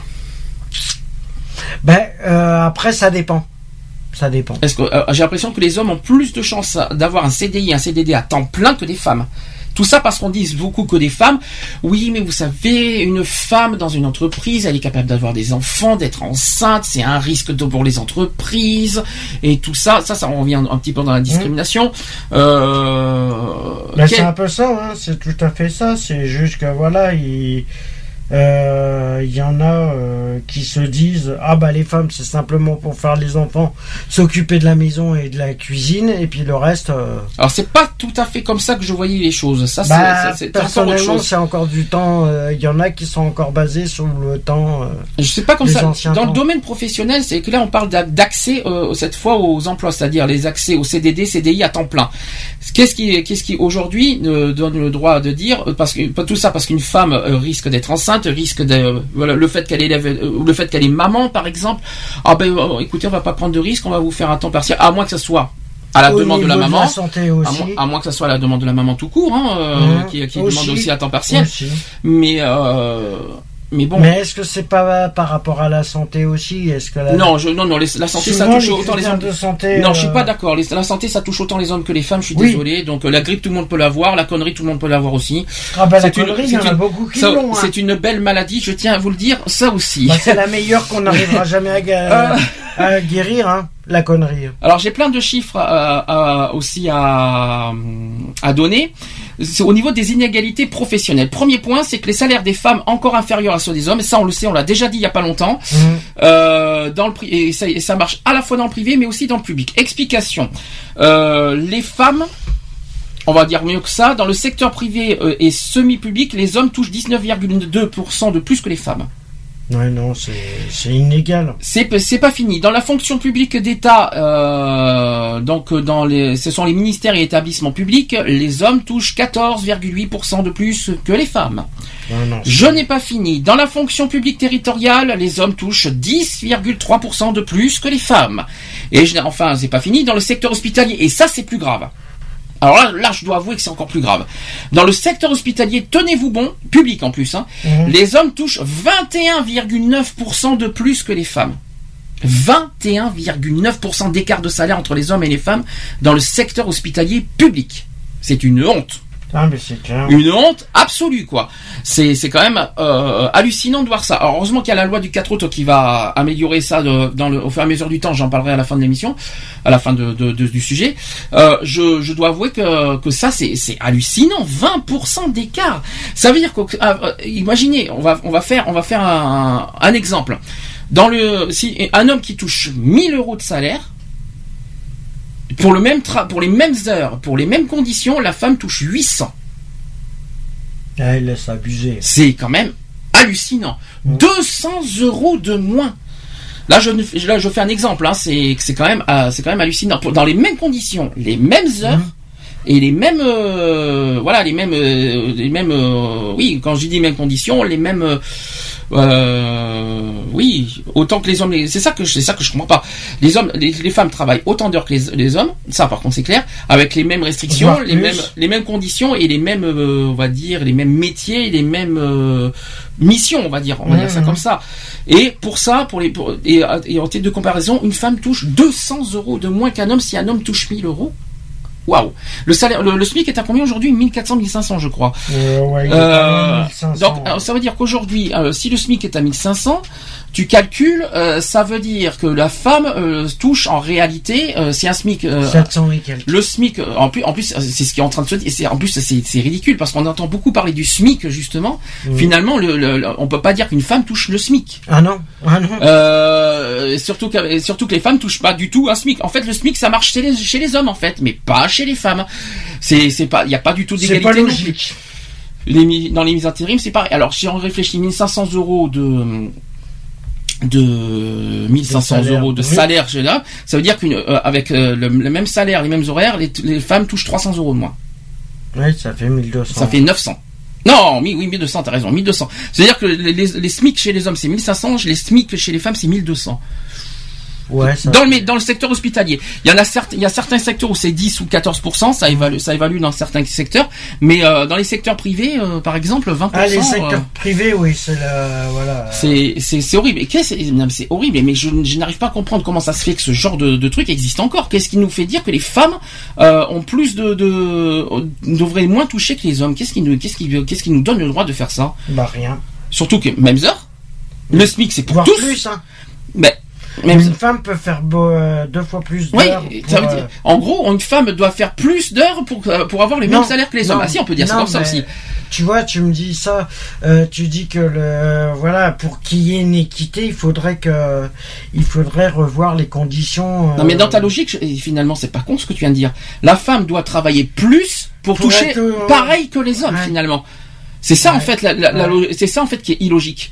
Mais c'est ignoble. Ah ben c'est de l'exploitation pure et simple. C'est- C'est-à-dire qu'il faut toucher, euh, faut qu'une femme, tra- ouais, travaille, une- on va dire en gros, pas une semaine, mais une demi-semaine de plus, euh, je sais pas combien d'heures de plus pour avoir le même salaire que les hommes. Bah, en fin de compte, si, euh, si on calcule, euh, si on est à 35 heures, faudrait que les, en une semaine, les, euh, Fasse 39, faudrait 60, euh, Non, il faudrait que les femmes fassent 39. Je crois qu'il y a une histoire de 4 heures euh, aussi, aussi. non. Bah, si au 200 même- euros. Bah, réfléchis, être au 200 euros, ça, salaire. 200 Pour être euros, ça équivaut une semaine. Donc, Pour forcément, être, euh, sa- pour être au même salaire que les hommes, automatiquement, une femme, tu lui rajoutes j'ai pas les, 12 heures. j'ai pas, j'ai pas fait de calcul. Donc, j'ai- pas pu euh, comparer Tu à lui à- rajoutes 12 heures. J'ai pas fait de calcul, donc je, je peux pas 35. dire combien ça fait d'heures, euh, combien ça fait à l'heure pour une femme et combien ça fait à l'heure pour un homme. Mhm. J'ai pas fait, j'ai pas fait les calculs. Total, Euh, ça veut dire que une 1500, 1500 euros pour un homme euh, qui est à- au SMIC. Alors si c'est 35 par semaine, ça fait donc du 140 heures par mois. Ouais. Euh, il faut vous divisez par 140, vous avez, vous voyez à combien touche l'heure un homme et après vous divisez, vous faites vous voyez 1200, 1200 euros pour une femme, vous divisez par 140 et vous voyez à combien touche l'heure euh, la femme. Et vous allez voir que c'est complètement ignoble. Il y a au moins 1 euro euh, par heure euh, en moins. Oh, il y a à un peu peu près. plus. Un peu Il y plus. a un ouais. peu plus, ouais. Je crois qu'il y a 1,50€ de moins C'est ignoble. chez une femme que pour un homme. C'est ignoble. Il y a cette loi. Il y a cette loi du 4 août 2014 qui existe maintenant. Donc ça se fait pas aujourd'hui. Hein, ça se fait avec le temps. Hum. Euh, il y a des, il va y avoir les, les entreprises vont avoir des obligations légales à, à justement à rémunérer petit à petit de plus en plus les femmes à titre égal. Ça se, ça se fait pas en un, ça se fait pas en un an ni en un jour. hein, donc Mhm. euh, ça prend du temps. J'en parlerai euh, de, tout tout à l'heure de cette loi. Toujours dans les inégalités professionnelles, c'est que les salaires des femmes encore inférieurs à ceux des hommes, je l'ai déjà dit. Donc les mères seules qui sont plus touchées par la pauvreté aussi, par la pauvreté. Explication, c'est que euh, au niveau des personnes vivant sous le seuil de pauvreté, tu sais combien c'est le seuil de pauvreté? On en a parlé il y a pas longtemps. Euh, C'est 993 euros, si je me trompe pas. On l'a- dit, euh, c'est 60% du SMIC. Ouais, c'est 900 et quelques. Euh, donc, figurez-vous que 14,3% des femmes vivent en dessous du seuil de pauvreté contre 13,4% d'hommes. C'est pas énorme, mais il y a plus de Mais femmes quand Il y a même. un peu plus de femmes, oui. Qu'au niveau des familles mono- monoparentales, c'est que euh, une euh, famille sur trois, euh, fa- oui, une famille monoparentale sur trois est pauvre. Explication, c'est que dans 81,5% des cas, ce sont des femmes seules qui élèvent leurs enfants. Ouais, bah oui. Les mères isolées. Les, mères, les fameuses mères seules qui sont euh, les mères isolées, mères seules qui élèvent seul- le- Mères leurs- seuls leurs enfants. euh, Monoparental, c'est qu'il y a un seul parent. hein, euh, donc, voilà. euh, donc quand même, euh, c'est énorme. 81,5% des cas. hein, c'est c'est quand même hallucinant de, de dire ça aussi. Euh, au niveau des retraites, c'est pas mieux. Alors là aussi, attention. Au niveau des retraites, autre chose. Euh, alors ça, il- là, il va falloir qu'on m'explique quelque chose. Au niveau des des, des retraites, je c'est encore pire que les salaires. Hum. Un homme, euh, au niveau des pensions de droit direct, touche 1617 euros de retraite. S'il est tout seul? Euh, je pense, oui. Euh, oui. Alors on parle, en- en plus, on parle aussi avec qui, sont complétés par le minimum vieillesse. Il faut, il faut aussi calculer Oui, tout ça. voilà. après, ça dépend les années de travail Attention, derrière aussi. Une femme touche 967 euros de retraite pour les mêmes conditions, les mêmes choses et les mêmes. euh, 900 et Neuf- l'autre, il se touche 1600. ça veut dire Putain, il y a presque 9... 40% d'écart entre les hommes et les femmes. Putain, c'est abusé. Au niveau des retraites, c'est une Je- honte. Ah, mais c'est abusé, là. C'est une honte absolue. C'est c'est c'est vraiment c'est vraiment une et pourtant ce sont des chiffres que que je vous donne. Alors ce sont des chiffres qui datent de 2012, Mhm. qui sont réels. Et quand même, c'est hallucinant de vous dire de, de vous de vous annoncer ça. Tiens, ça me fait penser à un truc, ça. Mm. J'ai discuté avec une personne, là, cette semaine, Mhm, et qui me disait, bah, lui, il était en pré-retraite. mhm. Et euh, il s'est mis en pré-retraite parce que, voilà, il, Mhm. a, il a bossé depuis l'âge de 13 ans. Il bossait depuis l'âge de 13 ans et il euh, et là il vient de se mettre mais il continue à bosser. Mhm. mais il est en pré-retraite. Il lui reste encore 2-3 ans à faire avant d'être en retraite. Et ben il a il a dit que de toute façon le plus tard possible il prendra sa retraite Alors, précision, ce que je viens de vous dire, ce sont des montants de la pension de droit direct. hein. Alors, euh, imaginez, c'est euh, quand même, c'est quand même, euh, aussi une explication, mais, une explication qui n'est pas du tout logique. hein. Alors là, bah non, là, là, franchement, une- c'est encore pire que les salaires. hein. Là, franchement, on, est- on- on a, on, élevé, euh, on a mis un- une barre encore plus haute. Ouais, c'est clair que là. euh, Ce n'est pas fini, c'est qu'il y a aussi une, euh, au niveau des parts des femmes parmi les allocataires du minimum vieillesse en 2012. Alors chez les femmes, 56,5%, chez les hommes, 43,5%. Chez les femmes isolées, 70,9%. Ah ouais. Euh, oups. Euh, oups. Voilà, c'est quand même. euh, Ben, le problème, c'est peut-être par rapport aux années de travail aussi, parce qu'il faut, il y a tout qui rentre en compte. hein. Le problème, c'est qu'il y a, euh, tu verras qu'il y a une histoire aussi, euh, je sais pas si c'est vrai, il y a une histoire aussi que par rapport à- aux impôts, il y a toute une histoire qui rentre euh, par la retraite. euh, c'est un, euh, c'est un système. Non, c'est que c'est les salaires des citoyens qui vont sur les retraites, les imp- euh, pas sur les impôts. Il y a une ça va histoire sur les d'impôts retraites. aussi par rapport Les salaires. des. euh, Il y a une part des salaires qui vont sur les allocations, sur les retraites, ouais. sur les assurances aussi, Mm. sur euh, quand vous regardez euh, quand vous regardez vos, vos salaires, tout, tout ce qui est déduit, euh, vous regardez la liste. euh, Bah, il y a la part euh, patronale, il y a, ouais, il y a toute une. Sur les, aussi sur stupide. ça va aussi sur la retraite, sur sa sur Ah, mais- notre propre ouais. retraite. Mais tu Euh, payes aussi la retraite des autres. hein. Je crois aussi, mais euh, Il y a peu- une histoire de payer, euh, mais bon, ils grugent un peu euh, au niveau des femmes. hein. enfin, quand Je crois est grugent longue, un peu partout. euh, mais la liste est longue. Maintenant, la, la liste est devenue bien longue sur Mm. le, sur les. euh, quand vous regardez vos bulletins de salaire, euh, euh, le- quand ça passe du brut au net, vous allez voir, c'est c'est quand même assez euh, impressionnant tout ce qu'il y a. Ah bah moi sur la dernière affi- sur la dernière fiche de paye que je me rappelle du brut je suis passé du brut à 1300 et quelques je me suis retrouvé avec 800 euros Non, c'est pas possible, ça va Ou monte à 900. 20%. Là aujourd'hui, c'est 22%. Euh, Euh, en, en matière 22%. générale, c'est 22% euh, du brut qui va euh, pour avoir le net, c'est 22%. ouais à Euh, peu près ça fait d'une ça a augmenté à 20 800. des fois, ça a augmenté à 24, mais ça dépend. ouais ça dépend des En gros, c'est prêt, prêt bientôt, bientôt un quart de- du salaire brut qui va devenir qui, qui part. Ça va faire beaucoup. quoi. hein. Un quart, c'est beaucoup. Hein. Ouais. c'est- quand même. Ça va. c'est stupide c'est stupide On n'est pas, on n'est pas loin d'un quart de, on n'est pas loin du quart Ah oui, euh, du salaire brut qui ah part. oui non mais Alors, autre thème euh, qui n'a rien à voir avec le, le- cette fois le travail, mais qui, qui mérite d'en parler, c'est sur le sujet de la culture, les médias et les sports. Mhm. Explication, c'est que les femmes sont sous-représentées dans les émissions d'information. Est-ce qu'on est d'accord? D'information. On parle de télé et de radio cette fois, pour l'instant. Est-ce qu'on peut dire aujourd'hui que les femmes sont sous-représentées dans les émissions d'information? Alors, je suis pas si sûr, si sûr pas que ça. si sûr que ça non Je suis pas très convaincu aujourd'hui parce que quand je, je suis en train de réfléchir au niveau Bah, des, quand euh, tu regardes quand tu regardes les infos t'as toutes les, les envoyés spéciales il y a euh, aussi des femmes dans BFM TV. Je vois beaucoup de femmes. non, mais- euh, Oui, non, mais euh, au niveau de. ceux qui- M6 je vois autant de femmes que d'hommes Ouais, au non, niveau des infos. voilà, ouais. TF1 avec Claire Chazal, mais c'est peut-être la seule femme. On a envoyé une remplaçante, mais c'est vrai qu'il y a beaucoup d'hommes. Il y a Mhm. plus, crois- je crois qu'aujourd'hui il y a plus qu'une femme. C'est euh, euh, avant on avait Laurence Ferrari hein, sur euh, Ouais. sur TF1 qui, qui aujourd'hui ce n'est plus le cas. voilà, Sur la 2, c'est mitigé. c'est bof. La 3 par contre il y a les deux. Ouais. Et il y a autant autant d'hommes que de femmes. Ça je ça j'en suis persuadé. Euh, sur la 6 il y en a autant. Euh, sur BFM TV pour moi il y en a autant. Surtout que j'aime bien sur le côté BFM TV il y a un homme et une femme ensemble. Surtout Mhm. là sur la matinale. J'aime bien le côté des deux euh, ensemble. Ouais, je euh, pense qu'à mon avis, c'est- ça devrait. c'est pas euh, mal, ça, euh, trouver Sur BFM TV, j'aime bien ce côté-là. Voilà, ce côté-là, j'aime bien le côté présentation mixte.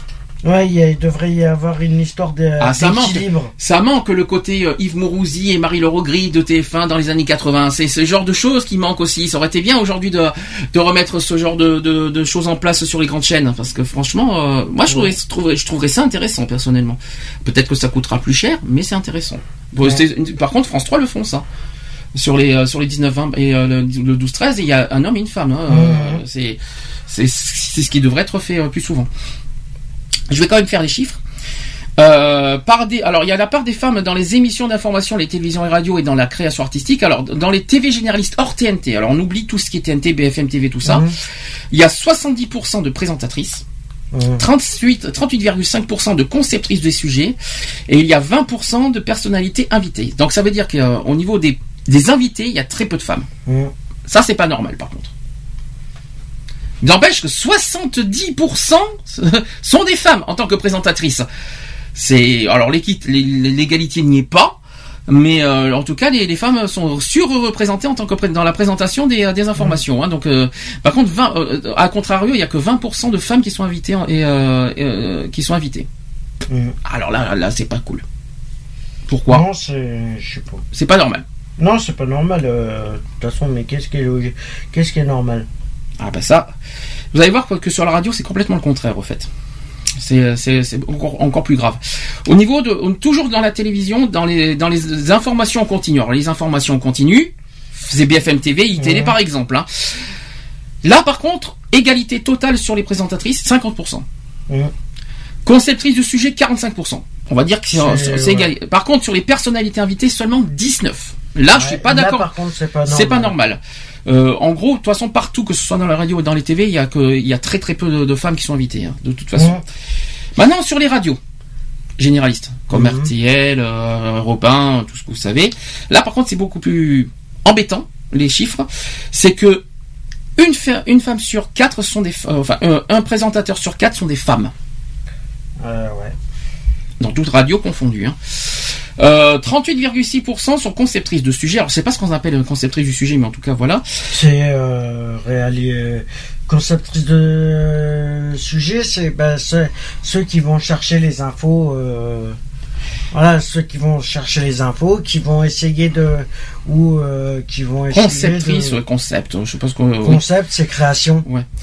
Et toujours dans la même lignée, les radios euh, invitent 17%. euh, les 17% d'invités sont des femmes.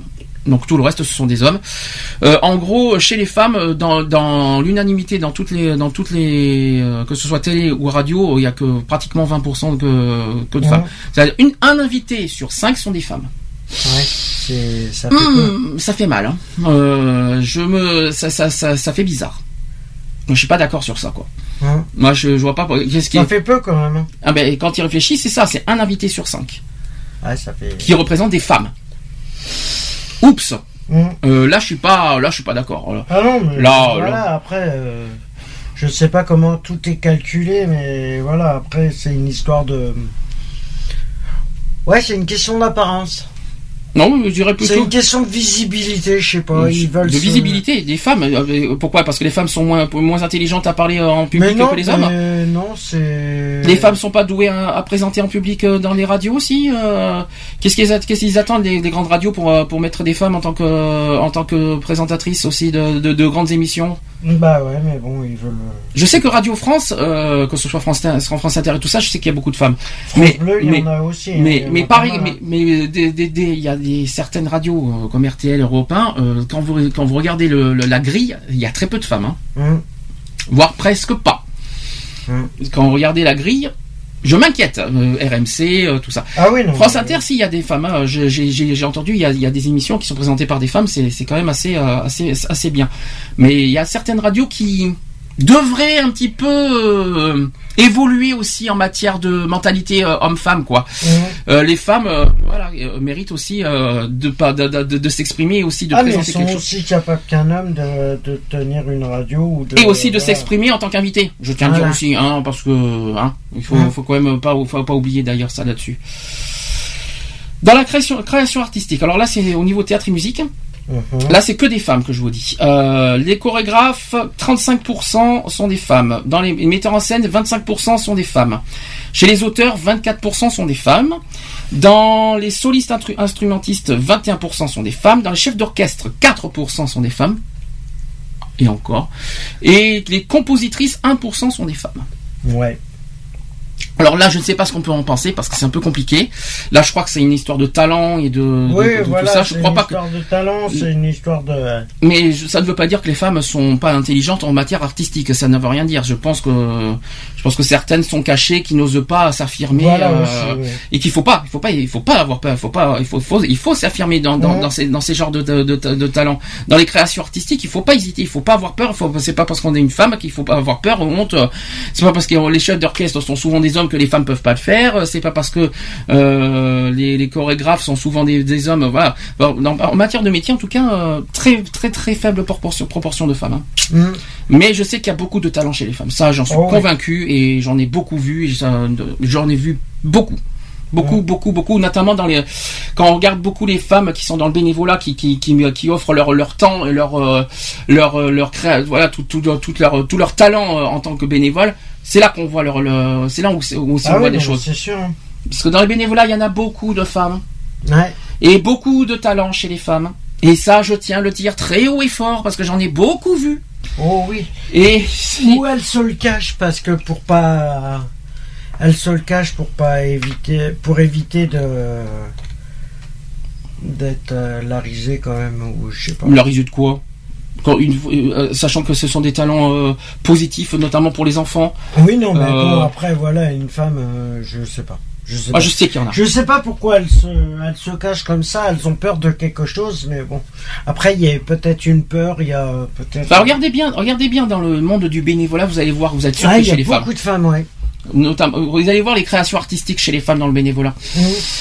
Vous allez être surpris. Je, là, je dis ça par expérience parce que en 10 ans, de- en, en, en 10 ans d'association, pas, je parle pas de la nôtre, mais en général, euh, même 15 ans bientôt, euh, Mhm. Ouais.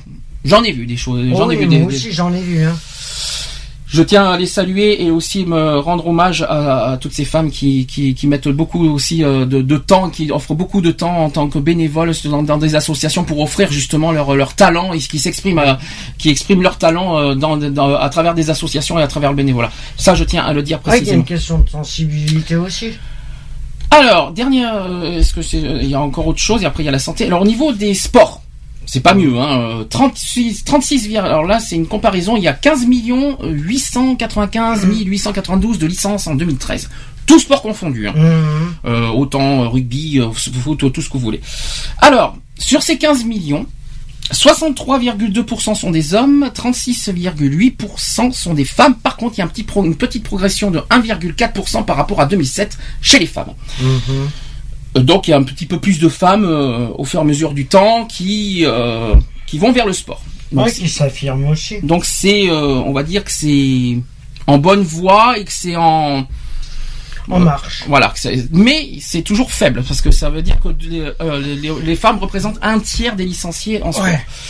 Donc quand vous regardez les skis, quand vous regardez euh, tous les Jeux Olympiques, les sports, tout ça, vous voyez, on voit beaucoup de femmes, mais il y en a très peu. Et pourtant, même chose chez les femmes, talent sportif, il y en a. Qu'est-ce qu'il y a un petit, Une petite pensée d'ailleurs à Camille Muffat qui nous a quittés. Ah. Je tiens à le dire. Mais oui, Camille Muffat qui a disparu dans leur, euh, de l'accident de l'hélicoptère d'Andropt. Donc euh, Ah je, oui. tiens, euh, je, tiens, je tiens aussi à le dire. Donc, est-ce que tu sais quelles sont les six, fédéra- les six fédérations les plus représentées par des femmes? Bah, il y a le foot féminin. en, en, en France hein Mhm. Il n'y a pas de foot féminin. Non, je suis Il n'y désolé. a pas de foot féminin. Alors, de les plus, représentés les plus représentés, les Ah, plus je sais représentés. Je sais pas. Alors, il y a le touring bâton, Ouais. il y a le- la gymnastique, Ouais, logique. euh, entraînement physique dans le monde moderne. Alors ça, je sais pas ce que ça veut dire. La les danse. arts martiaux. La danse. La les danse. arts martiaux. Les sports de glace, donc les patinages, tout ça. Donc et l'équitation aussi. Ah, l'équitation, oui, c'est vrai qu'il y a beaucoup de femmes. Ça, c'est un peu plus surprenant l'équitation chez les femmes, mais Ah euh, non, c'est une question de sensibilité. euh, Voilà. ok. Et Il y a maintenant, une histoire de sensibilité aussi dedans. et maintenant, quelles sont les six fédérations les plus représentées par les hommes? Bah, le foot, Le foot, oui. euh, le basket, Non. Le basket l'automobile. Non. Ah, je sais pas alors. Il y a le rugby, il y a le football, et après, et après, attention, je vais, attention, là c'est là que ça arrive avec des surprises. Euh, les jeux de balle trappe et de tir à balle, Mhm. les planeurs ULM, les pêches sportives au cou et aussi l'aéromodélisme. Ouais, c'est. Pourquoi pas Mais ça, ce sont plus des loisirs que des sports pour Oui, moi. C'est euh, plus du loisir, euh, ouais. ça paraît, euh, ça paraît surprenant. Mais en tout cas, euh, c'est ce que c'est les fédérations qui sont les qui représentent le plus les hommes. C'est quand même 95% des hommes. hein. Quand même Mhm. beaucoup. hein. Voilà, donc ça c'était dans le domaine du sport. Au niveau de la santé, d'après toi, qui vivent, euh, qui, euh, quel est le, est-ce que c'est les hommes ou les femmes qui vivent le plus longtemps Au niveau Je espérance de vie? Euh, on dit, je pense que c'est un homme. Eh bien non, c'est le contraire. C'est les femmes qui vivent plus longtemps que les, euh, que les hommes. D'ailleurs, on en a parlé, il y a on vu dans Money Drop il y a pas longtemps la Ah question. oui. Mais là, c'est l'espérance de vie générale. Mhm. Les femmes, euh, chez les femmes, 85 ans euh, d'espérance de vie. Chez les hommes, 78,4 ans. Alors le pourquoi, ne me demandez pas pourquoi. Là, c'est du scientifique. Je ne peux pas vous répondre là-dedans. Euh, fiez-vous, euh, fiez-vous aux scientifiques et aux médecins. Je ne sais pas je la pense réponse. qu'à mon avis, c'est une histoire de santé parce que bon, c'est vrai qu'il y a. euh, En revanche, la moins bonne nouvelle, c'est que les femmes vivent plus longtemps, mais en moins bonne santé. Ah, ça.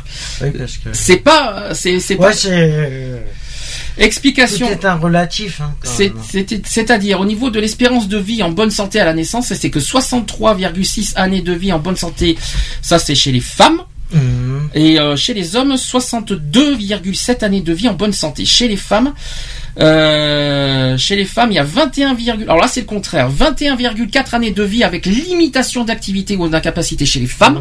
Tandis que les hommes, c'est uniquement 15,7 entre.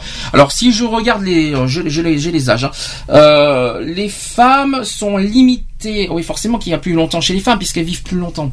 Mhm. Donc c'est logique finalement, le, le- puisque les hommes vi- vivent moins longtemps. Donc forcément les hommes ont moins de moins de limitations puisqu'ils vivent moins longtemps. Forcément, mais comme les femmes vivent plus longtemps, donc plus de limitations, donc plus d'années de limitations que les hommes.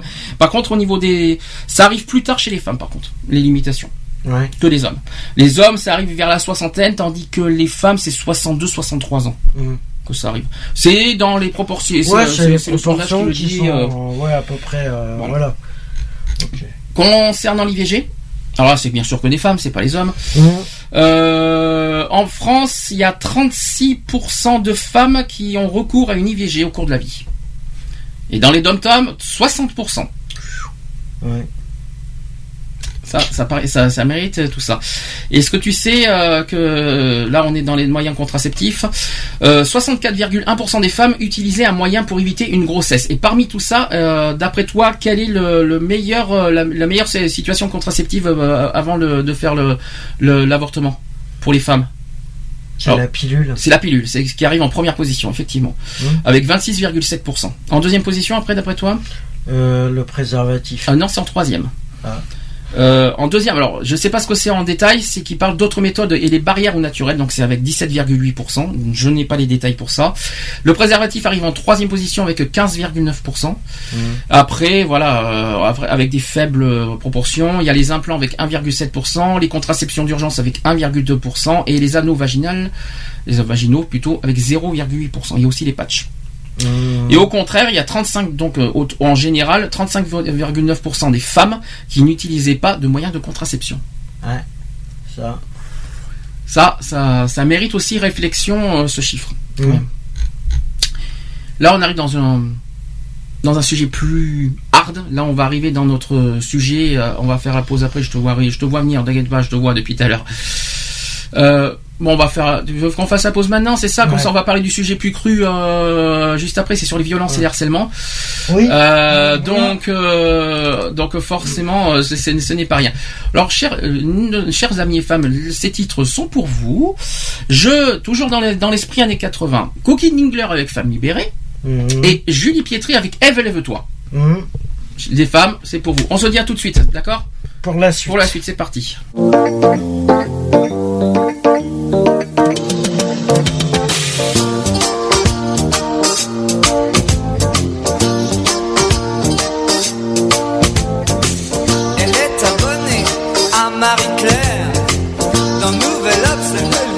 Le monde y a longtemps qu'elle fait plus semblant. Elle achète match en cachette, c'est bien plus marrant. Ne la laisse pas tomber, elle est si fragile. Être une femme libérée, tu sais, c'est pas si facile. Ne la laisse pas tomber, elle est si fragile. Être une femme libérée, tu sais, c'est pas si facile. Au fond de son lit, un macho s'endort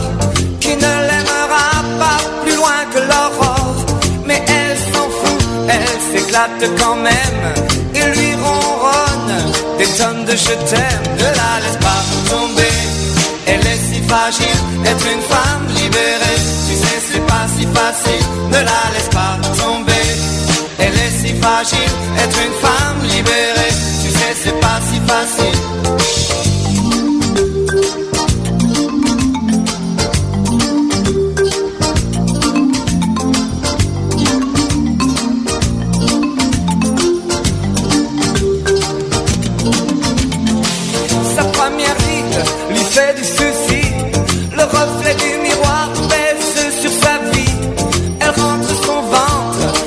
fois qu'elle sort, même dans elle, ils disent qu'il faut faire un effort. Ne la laisse pas tomber, elle est si fragile, être une femme libérée, tu sais, c'est pas si facile. Ne la laisse pas tomber, elle est si fragile, être une femme libérée, tu sais, c'est pas si facile. Elle fume beaucoup, elle a des avis sur tout, elle aime raconter qu'elle s'est changée une roue, elle avoue son âge, celui de ses enfants temps en ne la laisse pas tomber. Elle est si fragile, être une femme libérée. Tu sais, c'est pas si facile, ne la laisse pas tomber. Elle est si fragile, être une femme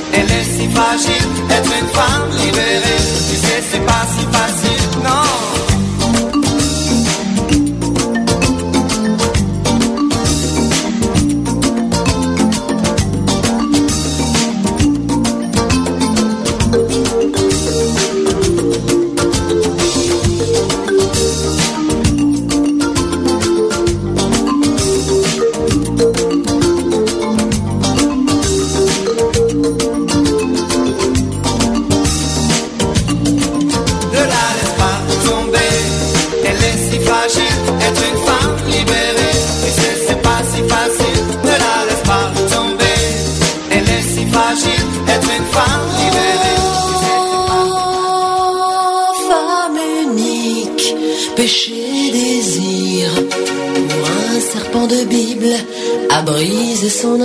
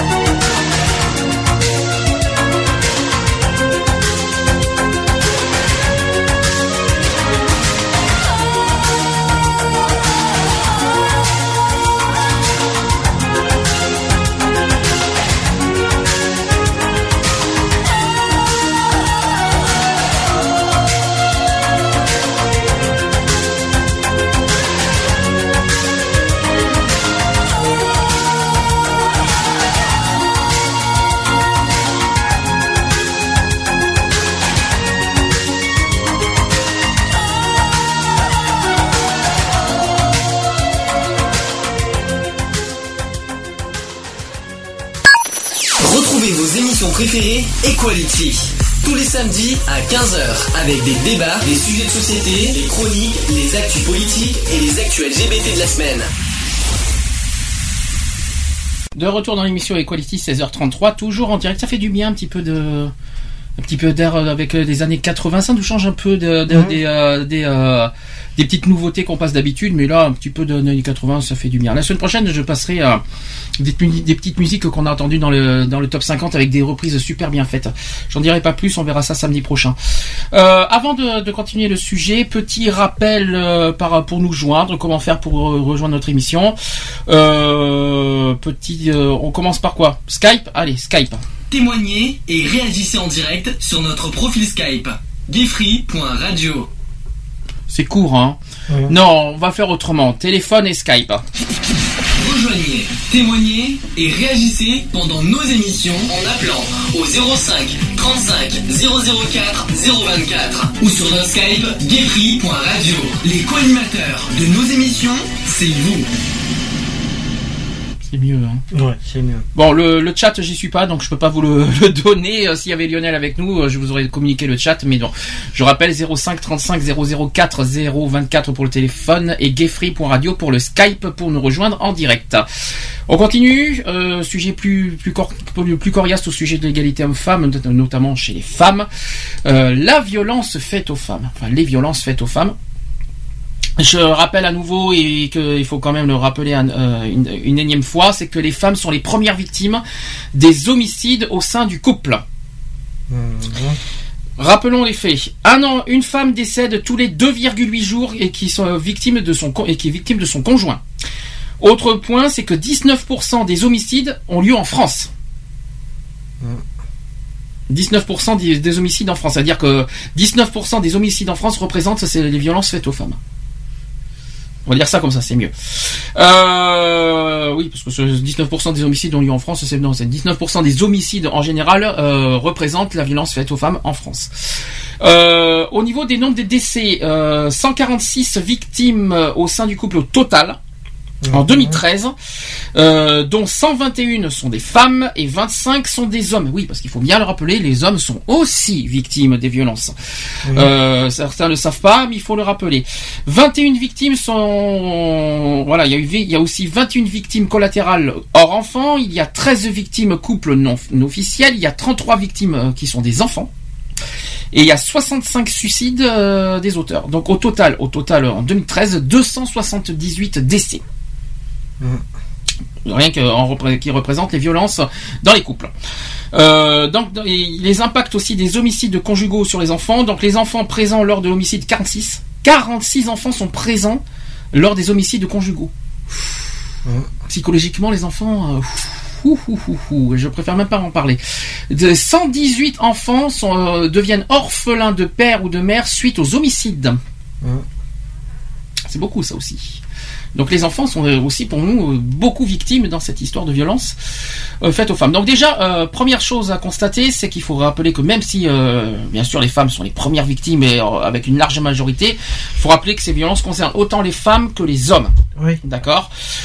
Qu'est-ce qui pousse, si on allait dans tout là, qu'est-ce qui pousse les hommes à, à frapper une à frapper sa femme? Et pourquoi? Et dans quel intérêt?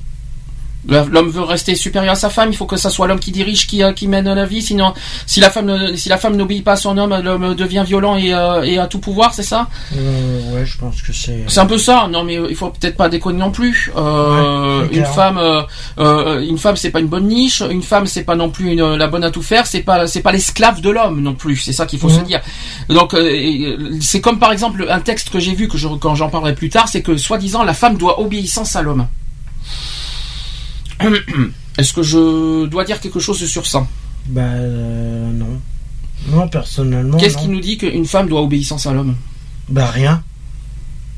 Euh, qu'est-ce qui donne le droit à un homme, donc je répète la question, qu'est-ce qui donne le droit à un homme de, de violenter même euh, gravement et mortellement sa femme? Bah, rien, normalement. Enfin, il y a rien normalement, mais il faut quand même, repo- il faut quand même euh, répondre à la question parce que c'est pas, aussi ça. la- Bah, je sais pas, moi, personnellement. Je comprends pas le. Moi non plus, je comprends pas. Mais qu'est-ce qui, qu'est-ce qui donne le droit? Donc euh, en gros, il faut rappeler un détail, c'est que les hommes, euh, voilà, c'est une histoire de supériorité, une histoire d'obéissance, une histoire de de d'ordre, voilà. Mais la femme n'est pas soumise, la femme n'est pas obé n'a pas à obéir euh, tout euh, à 100% euh, de ce que l'homme veut, Ah non, euh, sous peine en retour d'être violenté, agressé, voire mor- mortellement euh, tué, quoi. Mortellement tué, logique, mortellement, euh, enfin tué, tué, quoi. Mm. Je comprends pas.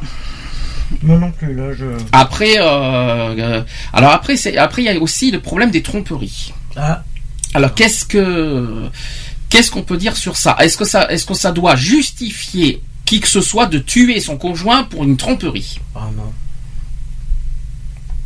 Normalement, non. Mais bon, après, voilà, ça dépend comment chacun accepte euh, les choses. Après, c'est. Va plus haut parce que là on t'entend pas. C'est une histoire de d'esprit, d'état d'esprit. Hein. Ah bah si l'homme- si est effectivement psychologiquement atteint, euh, je préfère même pas en parler. Hein. Enfin si euh, si l'un des si la femme ou l'homme parce que c'est les deux hein, les Ouais. deux sont possibles. Euh, si l'un ou l'autre est psychologiquement atteint, euh, nerveusement tout ce que vous voulez, je préfère même pas imaginer. Ensuite, il y a y a certaines choses et certaines circonstances. de toute façon, rien ne justifie de tuer. Non, Déjà de toute manière, quelles que soient les circonstances, c'est sûr. euh, quelle que soit la faute commise par son conjoint. Mm. Après, euh, il y en a certains qui vont jusqu'à aussi tuer ses, ses femmes et ses enfants parce que le- parce que l'homme est dépressif et que pour euh, si moi je meurs, tout le monde meurt. C'est-à-dire toute la famille euh, va, Non, non, va avec. Ça, existe ça. Ça s'est déjà produit il y a deux, Oui, il y a oui, un ou deux oui, ans ce genre de choses. Non, je crois ça s'est produit ça. Et euh, il y a rien qui justifie un truc pareil quoi. Bah, Alors- c'est comme l'histoire que j'ai entendue euh, il y a ouais il y a un- 15 jours, 3 semaines de ça. Euh, la femme qui a tué ses, ses deux enfants et qui les a congelés Ah. par rapport à une tromperie de son mari. Mais pourquoi les enfants? Qu'est-ce que est- qu'est-ce que les enfants ils viennent faire là-dedans? Ils ont rien fait, ils ont rien demandé? Ben non. Non, mais le problème c'est qu'apparemment les enfants étaient au courant. euh, Ah parce que bah, du coup comme les enfants sont témoins, donc vas-y je vais je vais tuer les enfants parce qu'ils sont témoins de quelque chose. euh, Ouais, ou elle a, ou elle a carrément pété un plomb et puis elle ça, s'est pour péter vengée. un- Ah, mais c'est sûr Elle, que- Au lieu de se venger sur la maîtresse de son mari, elle s'est vengée sur ses propres. Non mais les enfants. C'est stupide. Non mais c'est pire que stupide, c'est ignoble. Non mais c'est Ouais, mais- ignoble, c'est c'est elle s'est fait passer pour folle. Ah ben c'est pire que folle, je crois là. Je crois que là on est on a on est on est allé dans un stade euh, très au-delà de de, de, de l'imagination là, je Ah crois. ouais, non, mais de tuer ses propres enfants parce qu'ils ont vu quelque chose qu'il faut pas. euh, Là, on, on va au-delà de, de toute imagination. C'est- c'est- c'est ignoble en plus. Autre chiffre, euh, c'est que au niveau des plaintes. Parce que vous savez que beaucoup de femmes n'osent pas porter plainte euh, de- par, par rapport à ça.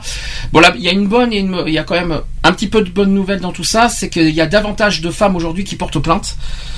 Un petit peu plus, mais c'est pas encore ça, c'est pas encore, euh, c'est pas encore ça. Il y en a certains qui veulent garder, qui, qui- il y a certaines femmes aussi qui ne, qui n'osent pas porter plainte parce qu'ils ont peur aussi des représailles de son Mhm. mari. Euh, il y a certaines femmes qui ne veulent, qui n'osent pas porter plainte parce que il y a la honte. Ouais, aussi. ouais. Euh, il y a la peur, il y a la honte et il y a aussi euh, le voilà le côté psychologique trop fragile, euh, donc pas Mhm. envie de dévoiler sa vie privée, de déballer sa vie privée en justice et tout ça.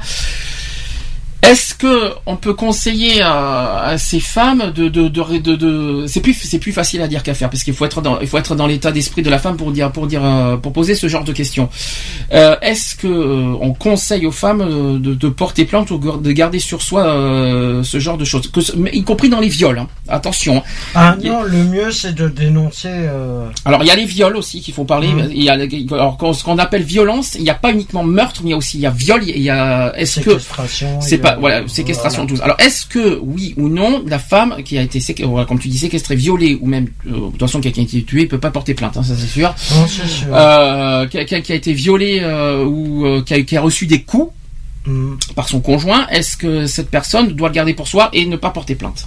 Et Ah pourquoi? bah, euh, Non, normalement elle est. elle a des droits et elle Je précise que c'est pareil. respecter aussi. Je précision, ça marche pareil chez les hommes. hein. Ouais, non, mais voilà. Autant les hommes que les femmes sont concernés, je tiens à Mais chacun, euh, voilà, après, si elle a peur des représailles ou des. ou des. Peur de quoi? De, de... Peur de, de, de pire, on va dire par la suite de... peur d'être pire, peur. euh, Il y en a qui ne font pas par amour, soi-disant. Oui. Il y en a qui, il y en a qui, il y a- disons que la femme aime tellement son, son mari qu'elle n'a pas envie que son mari aille en prison. Est-ce que, Ouais. par, est-ce que par amour on peut, on peut en arriver là? Est-ce que Euh, ça- C'est possible.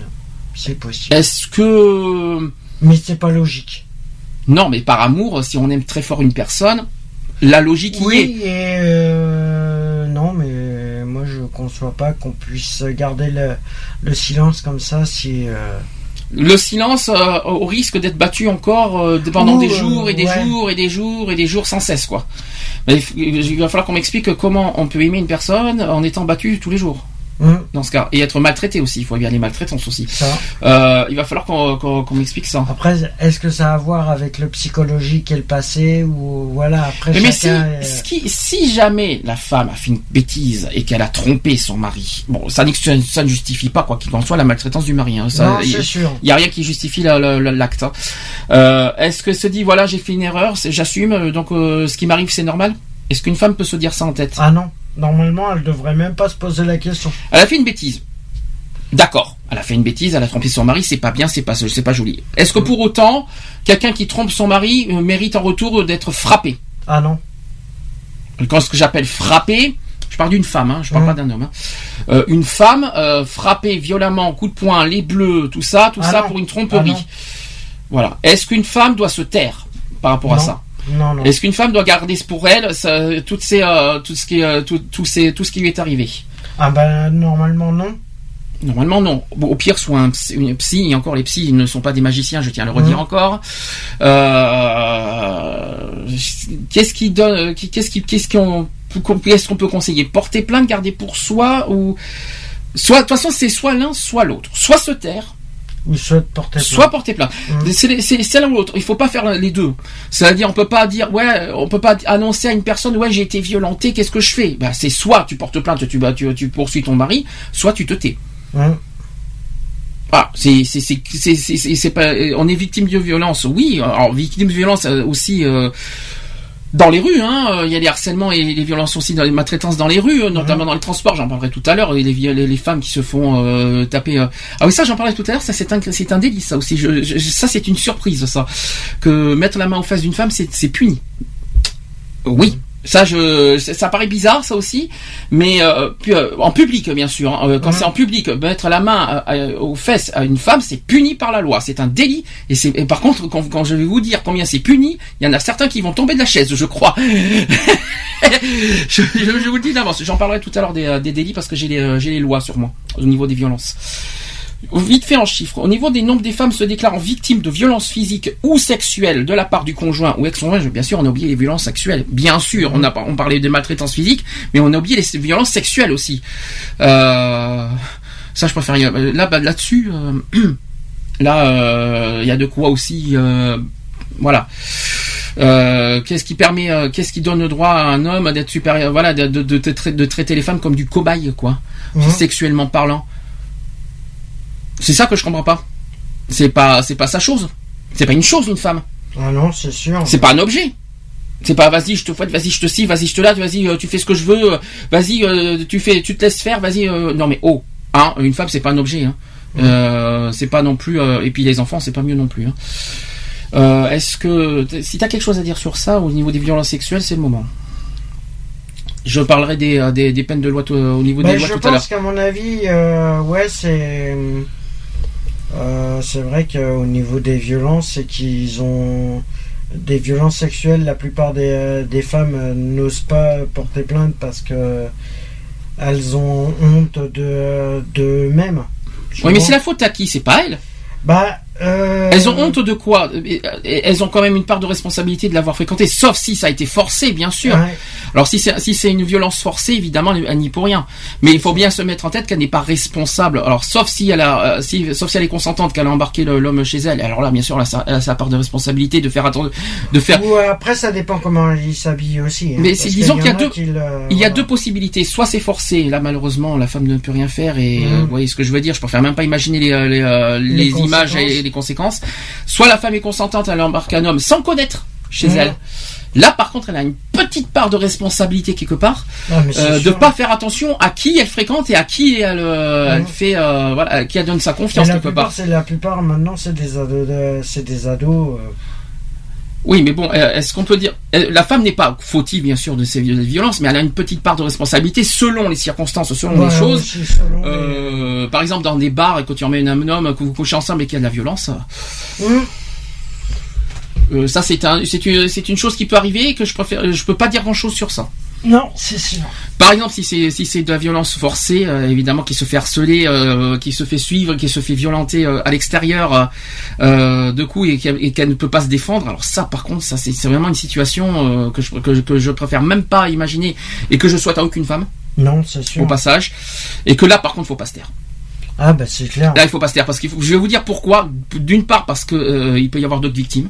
Hum, D'autres femmes peuvent être victimes de, notamment des, n'importe qui peut être victime encore de ça. Faut pas laisser euh, ce, ce genre de, de personnes euh, continuer euh, de, voilà, de, en, se mettant bien en tête que même si c'est dur psychologiquement, de, psychologiquement parlant, de, de, de- de- de- d'avoir subi ce, ce genre de choses et que c'est une honte tout ça, bien se mettre en tête que d'autres femmes peuvent subir la même chose par les mêmes personnes. Donc faut arrêter ces genres de personnes strictement et clairement cash quoi. Faut Mhm. pas il faut pas les laisser continuer et puis et faire d'autres victimes. Ça c'est très important sur ça. Voilà pourquoi voilà pourquoi il faut pas se cacher, il faut pas il faut pas euh, faut pas avoir peur. Mhm. Il faut bien se mettre en- après après on regrettera je pense que la femme regrettera si jamais on entend parler de cet homme qui continue à violenter, euh, la personne s'en voudra de pas avoir porté plainte aussi. c'est sûr. Je pense. Euh, après, il faut bien sûr euh, voir, euh, à condition qu'on voit bien la tête de la personne, de l'homme, euh, qui est bien, qu'on voit bien, qu'il soit bien visible de, au niveau du portrait, quoi, parce que sinon Mhm. on n'y arrivera pas. Alors si on connaît son nom et son prénom, c'est encore mieux. Ça, c'est plus, ça va être plus difficile, mais euh, avec de la chance, on sait jamais. C'est sûr. Alors au niveau des chiffres, je reviens là-dessus. Euh, donc il y a 217 000 femmes qui se déclarent victimes de violences physiques ou sexuelles, contre 77 000 hommes. Alors parmi les femmes, 15% ont seulement porté plainte et 6% des hommes ont porté plainte. C'est faible. Ouais. C'est très faible. Seulement 15% au total portent plainte pour violences physiques et sexuelles chez les femmes. Donc ça veut dire qu'une femme sur, si on compte bien, une femme sur 7 porte plainte. Une femme victime. Ouais. C'est faible. Chez les hommes c'est pire, c'est un homme sur 11. Ouais, ça fait. Euh, qui- pff, qui- il faut pas. euh, alors, comme je l'ai dit, il y a plusieurs euh, plusieurs possibilités. Pourquoi euh, pourquoi on ne peut pas porter plainte? Mais enfin, je dis un homme sur 11, c'est pire que ça. C'est un homme sur 15 même. Euh, Est-ce que il faut pas, faut, faut se mettre en tête qu'il faut pas, on peut pas laisser. bon, quand c'est plus facile, c'est plus difficile au niveau des au niveau du- d'un couple. Hum, Par contre, au niveau de l'extérieur, c'est il faut pas il faut pas hésiter. Faut pas, faut pas, faut pas, faut pas avoir, faut pas hésiter et n'hésiter et en se mettant en tête que n'importe qui, encore une, une femme peut être victime euh, demain euh, d'une Ah oui, autre violence. oui, c'est sûr. Ce n'est pas fini maintenant au niveau des viols. Là, on a parlé que des coups physiques et, euh, et violences physiques et sexuelles. C'est pas mieux au niveau des viols. Euh, 84 000 euh, femmes ont été victimes de viols pendant l'année. Alors, si j'ai l'année, je crois que c'est 2013, si je me trompe pas. Contre 16 000 hommes, quand même. 16 000 hommes ont été vi- victimes de viols, hein, quand même. C'est, quand même, euh, ça paraît bizarre, mais c'est vrai. 16 000. Hum, Et oui, il n'y a pas que les femmes qui sont victimes de viols, il faut bien le préciser. Par contre, euh, au niveau des plaintes, seulement 10% des femmes victimes de viols portent plainte. Que chez les hommes, on n'a pas de renseignements, par contre. Euh, c'est très faible.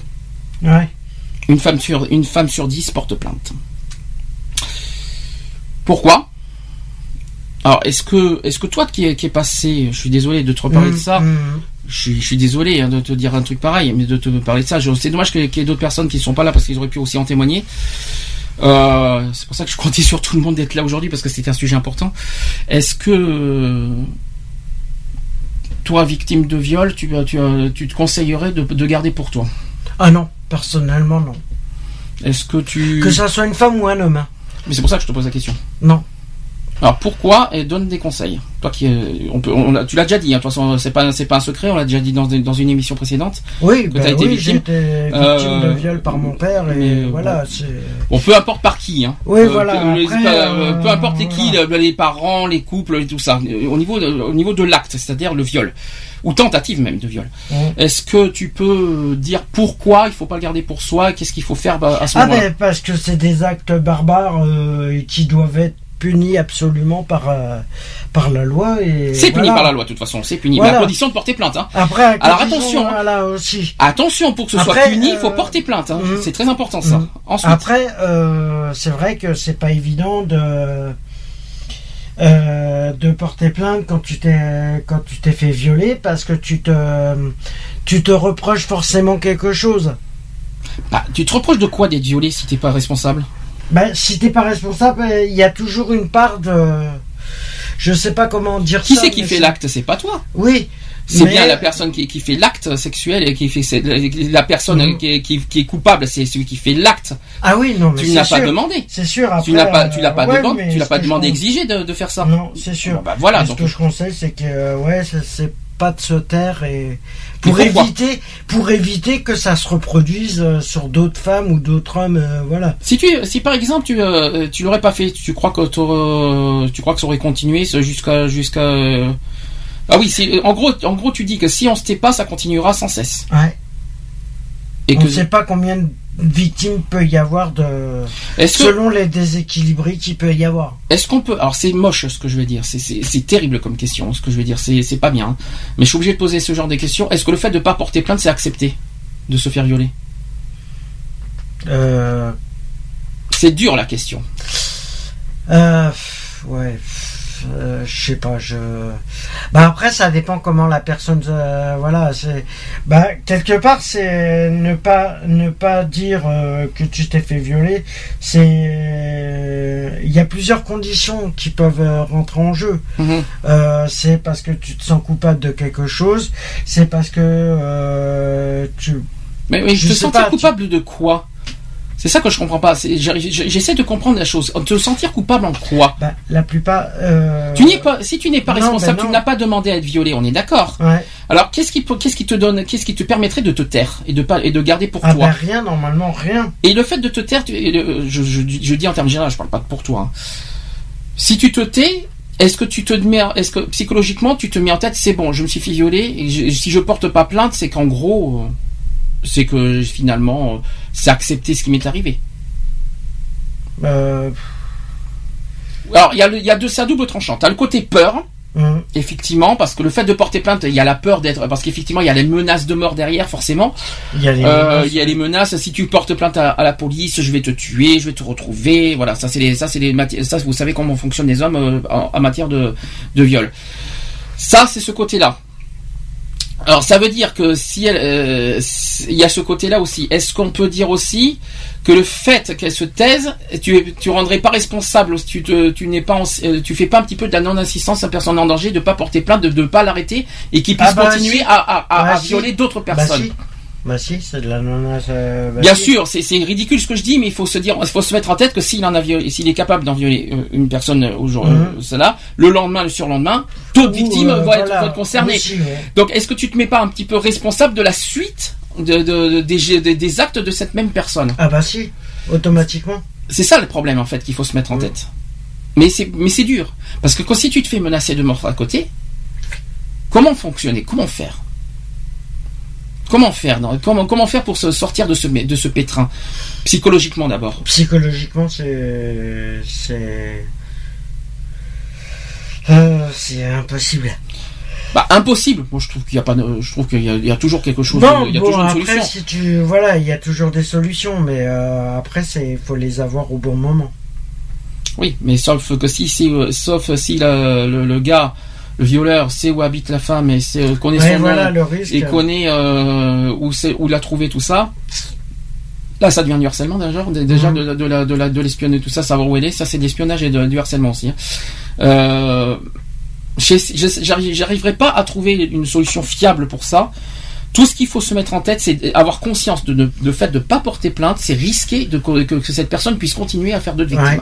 Voilà, c'est moi c'est le seul, la seule chose que je que je que je dois dire en que je dois mettre en avant. Ah oui, Et quelque part, tu es responsable de ça. C'est-à-dire, tu es responsable que de ne pas avoir porté plainte, de pas l'avoir stoppé. Mhm. Tu es en partie responsable. C'est pas toi qui fais l'acte, mais tu es en partie responsable de le laisser continuer. Ouais. C'est un petit peu ça qu'il faut se mettre en tête. Plus, plus facile à dire qu'à faire au niveau des menaces. Là, après, c'est le rôle de la police hein, euh, qui, doit, qui doit faire euh, en sorte de, de protéger les victimes. Et et, après, de. ça dépend si c'est prouvé ou pas. Oui, il faut. C'est le rôle de la police. euh, Oui, mais c'est le rôle de la police après de protéger les victimes. C'est Aussi. pas, euh, c'est c'est aussi leur rôle de protéger les victimes, de, de, de faire attention à, à leur. euh, Après, il faut pas non plus que, que, les, que, les, que les victimes soient isolées euh, et sombres dans la dépression. Mhm, mhm. Euh, il faut pas, il faut qu'elles continuent à vivre aussi. C'est plus facile à dire faire parce que t'as les images et tout ça qui resteront dans la tête et qui, que tu oublieras jamais. Ah, mais il faut mais pas t'empêcher pour autant de. Le problème, faut essayer de vivre avec quand t'as eu un problème comme ça, et c'est vraiment pas évident. Mhm. Même moi, à l'heure actuelle, euh, il y a des fois, je. Est-ce que tu étais au courant Ça, c'est quand même quelque chose qui est bizarre. Que ça paraît bi- surprenant ce que je vais vous dire. Est-ce que tu sais que ça, que, que les violences au sein d'un couple, c'est également un coût économique au, au- au sein de la société? Ah non. Alors là, je vais vous l'apprendre. Alors ça date de, c'est des chiffres 2014. Sachez que euh, des violences au sein des couples coûtent, euh, alors euh, en plus grosse, en plus grosse partie, c'est sur les pertes de production avec 1,379 milliards Mhm. d'euros. Suivi en deuxième position euh, du coût au préjudice humain avec 1,032 milliards d'euros. Ensuite, ça coûte 422 millions d'euros sur les incidences sur les enfants. Mhm. Ça coûte 290 millions d'euros sur les soins de santé. Ça coûte 256 millions d'euros au niveau de la police et de la justice. Et ça coûte 229 millions d'euros au niveau des aides sociales. Imaginez, faites le calcul, euh, ça vaut en, gros 3 milliards d'euros au total pour un an. Rien que sur les violences au sein des couples. Ça fait cher. Ça fait cher payer. Hein. Mhm. 3 3,6 milliards au total, pour être exact. 3,6. Ouais, Rien que pour l'année 2014. ça fait cher. Ça fait mal, hein. Mais c'est- quand même pas, c'est pas rien. Alors après, j'ai d'autres chiffres euh, qui, faut, qui sont aussi euh, pas mal aussi. Alors là, au niveau des délits, il y a 16 723 délits rien qu'en 2013 et 123 crimes. Alors les crimes, vous savez que les viols sont des crimes. Je tiens à le Mhm. dire. Les délits, c'est autre chose. Je, je- je vous ferai la comparaison entre les crimes et les délits juste après. Alors, euh, 16 294 euh, condamnés sont des hommes et 552 des condamnés sont des femmes. Mhm. Alors, 123 crimes. Alors, je vais expliquer euh, sur les 123 crimes. euh, il y a 65 qui sont punis pour homicide, 44 sont punis pour viol Mhm. et 14 pour d'autres victimes. Au total, 123 crimes. De, 123 condamnations en 2013. Et au niveau des délits, je n'ai pas les, les détails, mais euh, dites-vous que chez les, les hommes euh, ont eu 16 178 de, puni- euh, condamnations pour délits contre 545 chez les femmes. Je Ouais, ne préfère rien dire euh, sur les hommes, hein, sans commentaire. hein. Euh, Il y a quand même, euh, il y a quand même très peu de crimes chez les femmes. Il y a eu euh, en 2013, au niveau des violences euh, faites aux femmes, il y a quatre femmes qui ont été sanctionnées pour meurtre à son conjoint. Quatre femmes contre 61 chez les hommes. Au niveau des viols, zéro femme. Zéro femme a violé, euh, enfin je sais pas dans la réalité, mais en tout cas il n'y a aucune, condamnation chez les femmes en- en- Viol, qui ouais. violent un homme. Par contre, 44 hommes ont violé, ont été condamnés pour viol chez les femmes. Mhm. Ça va, vous suivez le, tu suis le cheminement, c'est très compliqué, c'est euh, au niveau des chiffres, mais en tout cas ça, ça marche comme ça. Euh, 2013 toujours euh, pour viol 1173 euh, condamnations pour viol chez les hommes contre 15 chez les femmes. Et ah oui hors du couple. Ah oui j'ai oublié de vous dire. Oui là là, là ce que je dis avant c'est en dans- au sein des couples. Là c'est hors couple cette fois. Euh, Il y a eu 1173 hommes euh, qui ont été condamnés pour viol contre 15 chez les femmes qui ont été aussi condamnées pour viol hors couple. Au niveau des autres agressions sexuelles, 4941 hommes ont, ont été condamnés contre 57 chez les femmes. Mhm. Donc très peu de femmes, mais ça existe. Quoi qu'il en soit, ça existe chez les femmes. Il faut pas se mettre, faut pas se dire qu'aucune femme n'est capable de violer ou d'agresser sexuellement un homme. Ça, c'est, ça existe très faiblement, mais ça existe. Ah, c'est ce qu'il faut, c'est ce qu'il faut se mettre. Voilà, donc ça c'était tous les chiffres qu'il fallait que je vous dise. Après là, je vais en parler, en- je parler après en termes techniques au niveau des harcèlements, des violences, des lois et des, euh, tout ça. Est-ce que tu veux dire vite fait euh, ton avis sur tous les chiffres que je viens de dire? Euh, Surprise, pas surpris? Est-ce qu'il y a des choses qui t'ont étonné Bah, ouais, c'est quand même une surprise quand même que il y a pas mal d'hommes qui sont condamnés, mais bon, c'est pas. Non, c'est pas une surprise ça par contre. hein. Non, c'est pas une surprise, mais bon, euh, après c'est euh, c'est pas assez selon le, selon les actes euh, au niveau justice, euh, voilà. C'est-à-dire que qu'est-ce que qu'est-ce que t'appelles qui n'est pas justifié au niveau de la justice Qu'est-ce que qu'est-ce que t'appelles pas justifié? Bah, il y a des actes qui sont commis, voilà, et qui sont où il y en a, ils sont pas pénalisés. Alors moi, ce que je reproche à la justice, ce n'est que mon opinion. Quoi qu'il en soit, euh, tout ce qui est viol, crime, tout ça, quoi qu'il en soit, c'est puni, quoi qu'il en soit. En revanche, sur les viols, ce n'est que mon avis personnel, je trouve pas assez puni. Euh, pour moi, les viols sont souvent punis comme délit au lieu de crime. Un crime, c'est plus de 10 ans de condamnation judiciaire. Or, il y en a certains qui, qui ont qui sont punis de viol pour viol euh, avec moins de 10 ans. Euh, je suis pas d'accord sur ça. Voilà, je, je, je, je ne donne, je ne donne que mon opinion personnelle. Il y a certains qui s'en sortent pour 5 ans des fois, Ouais. euh, pour viol. Euh, 5 ans, pour moi, c'est un délit, c'est plus un crime. là. Euh, je tiens à le redire et le répéter à nouveau. Euh, un viol doit être sévèrement puni, quoi quel, quel que soit l'acte, quelle que soit Ah, le- bah, la cause, les circonstances, euh, surtout envers un enfant, d'ailleurs, d'une d'une part, et aussi envers les femmes. Voilà, ce n'est que mon opinion personnelle et qu'il fallait que je, que je dise euh, haut et fort. Terme technique. Alors, euh, harcèlement moral au niveau de, de, au niveau. Alors là, on va revenir un petit peu dans le domaine du travail. Mhm. Discrimination. Au niveau du travail, est-ce que tu vois ce que c'est qu'un harcèlement moral? Ouais, c'est quand un, par exemple un, patron fait pression. euh, C'est un petit peu ça. C'est-à-dire que le harcèlement moral se manifeste par des agissements répétés qui sont qui ont pour effet une forte dégradation des conditions de travail du stagiaire, du salarié ou de l'agent public. Alors soit qui porte atteinte à ses droits et sa dignité, soit qui altère à sa santé physique ou mentale, ou soit qui compromet aussi son avenir professionnel. Donc un petit peu ce que tu viens de dire, mais en version morale. Donc ces agissements, bien sûr, sont interdits. Et même en l'absence du lien hiérarchique entre celui ou celle qui commet et celui ou celle qui subit. Question, comment faire pour... euh, Alors surtout chez les femmes, parce que ce que j'appelle harcèlement moral, parce que j'en ai beaucoup entendu en parler encore ces temps-ci, certains, euh, certaines femmes au niveau, des, dans les lieux de travail, notamment dans les entreprises, dans les hautes hiérarchies, se font harceler, euh, on va dire moralement en termes. Alors c'est moralement, mais toujours dans les termes sexuels, hein, bien sûr. hein, Mhm. c'est toujours dans des connotations sexuelles et dans des, dans des, dans des. euh, oui, pour pour ça. Euh, comment se, comment une femme peut se sortir de là euh, Tout ça parce qu'en fait, elle est une femme. Mhm. Donc une femme forcément. Après, ça dépend. Après, ça dépend si elle a si elle arrive à prouver Ah, ça, comme c'est quoi. Voilà. Alors l'épreuve, parlons-en. Quoi qu'il en soit, je tiens à rappeler une, une énième fois quelque chose. On en a beaucoup parlé dans, le- dans les émissions précédentes. Rappelons un fait très clair. Toute plainte, si vous portez plainte pour harcèlement, pour violence, pour euh, tentative, viol, tout ce que vous voulez, il faut que ça soit prouvé. S'il n'y a Mhm. pas de preuve, automatiquement, la plainte devient non-lieu. Ouais. Donc, comment prouver un harcèlement moral Après, on en, reviendra sur le, le harcèlement sexuel. Comment prouver un harcèlement moral au travail Et par quels moyens? Bah, par rapport au niveau des collègues. Alors que ce soit chez les hommes et chez les femmes, parce que les hommes sont particulièrement visés en tant qu'homosexuels, ça existe, Mhm. hein, je tiens à le dire. Euh, les femmes, Voilà. bah, après, ça dépend par rapport à s'il y a des collègues euh, qui subissent les mêmes choses. Essayez d'en discuter déjà avec les personnes. euh, alors ça de justement, confiance. Alors c'est là qui- c'est là qu'il y a un Voilà. problème. C'est là qu'il y a Et un problème. après, essayez d'apporter des preuves. euh, Si je peux voilà. me permettre, je- tu, tu vas, tu vas me dire si tu es d'accord ou pas. Je, je, je réentends tout ce qu'on m'a dit parce que j'ai beaucoup discuté avec une personne de ça.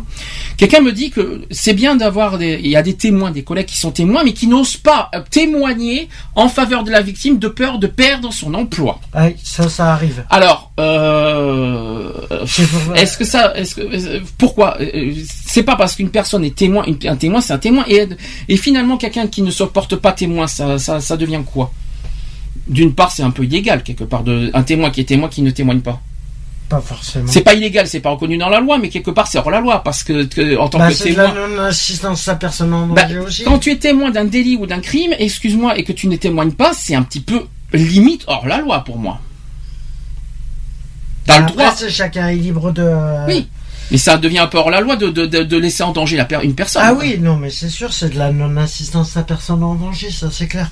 Et puis tout ça pour que passer à sa propre carrière. Bah ouais. Souvent c'est comme ça. Hein. Mais, mais c'est normal ça. Non. Alors maintenant, comment prouver un harcèlement? Moral pour l'instant Après, on verra Bah sur le déjà sexuel. après euh, un harcèlement moral, il y a bah il y a le- l'enregistrement vidéo et le audio. Alors vidéo, c'est plus difficile, c'est difficile de prouver un- un- une vidéo parce qu'il faudrait que l'iPhone soit euh, la caméra de, de, de- la caméra de, de- du truc soit sinon, bien. euh, simplement de par les contre- caméras de surveillance Alors, de Il l'entreprise. y a un moyen. Il y a un moyen au niveau du travail parce que c'est des tout petits trucs qui existent aujourd'hui que je. Que- des- ouais, il y a des petits, voilà, c'est ça.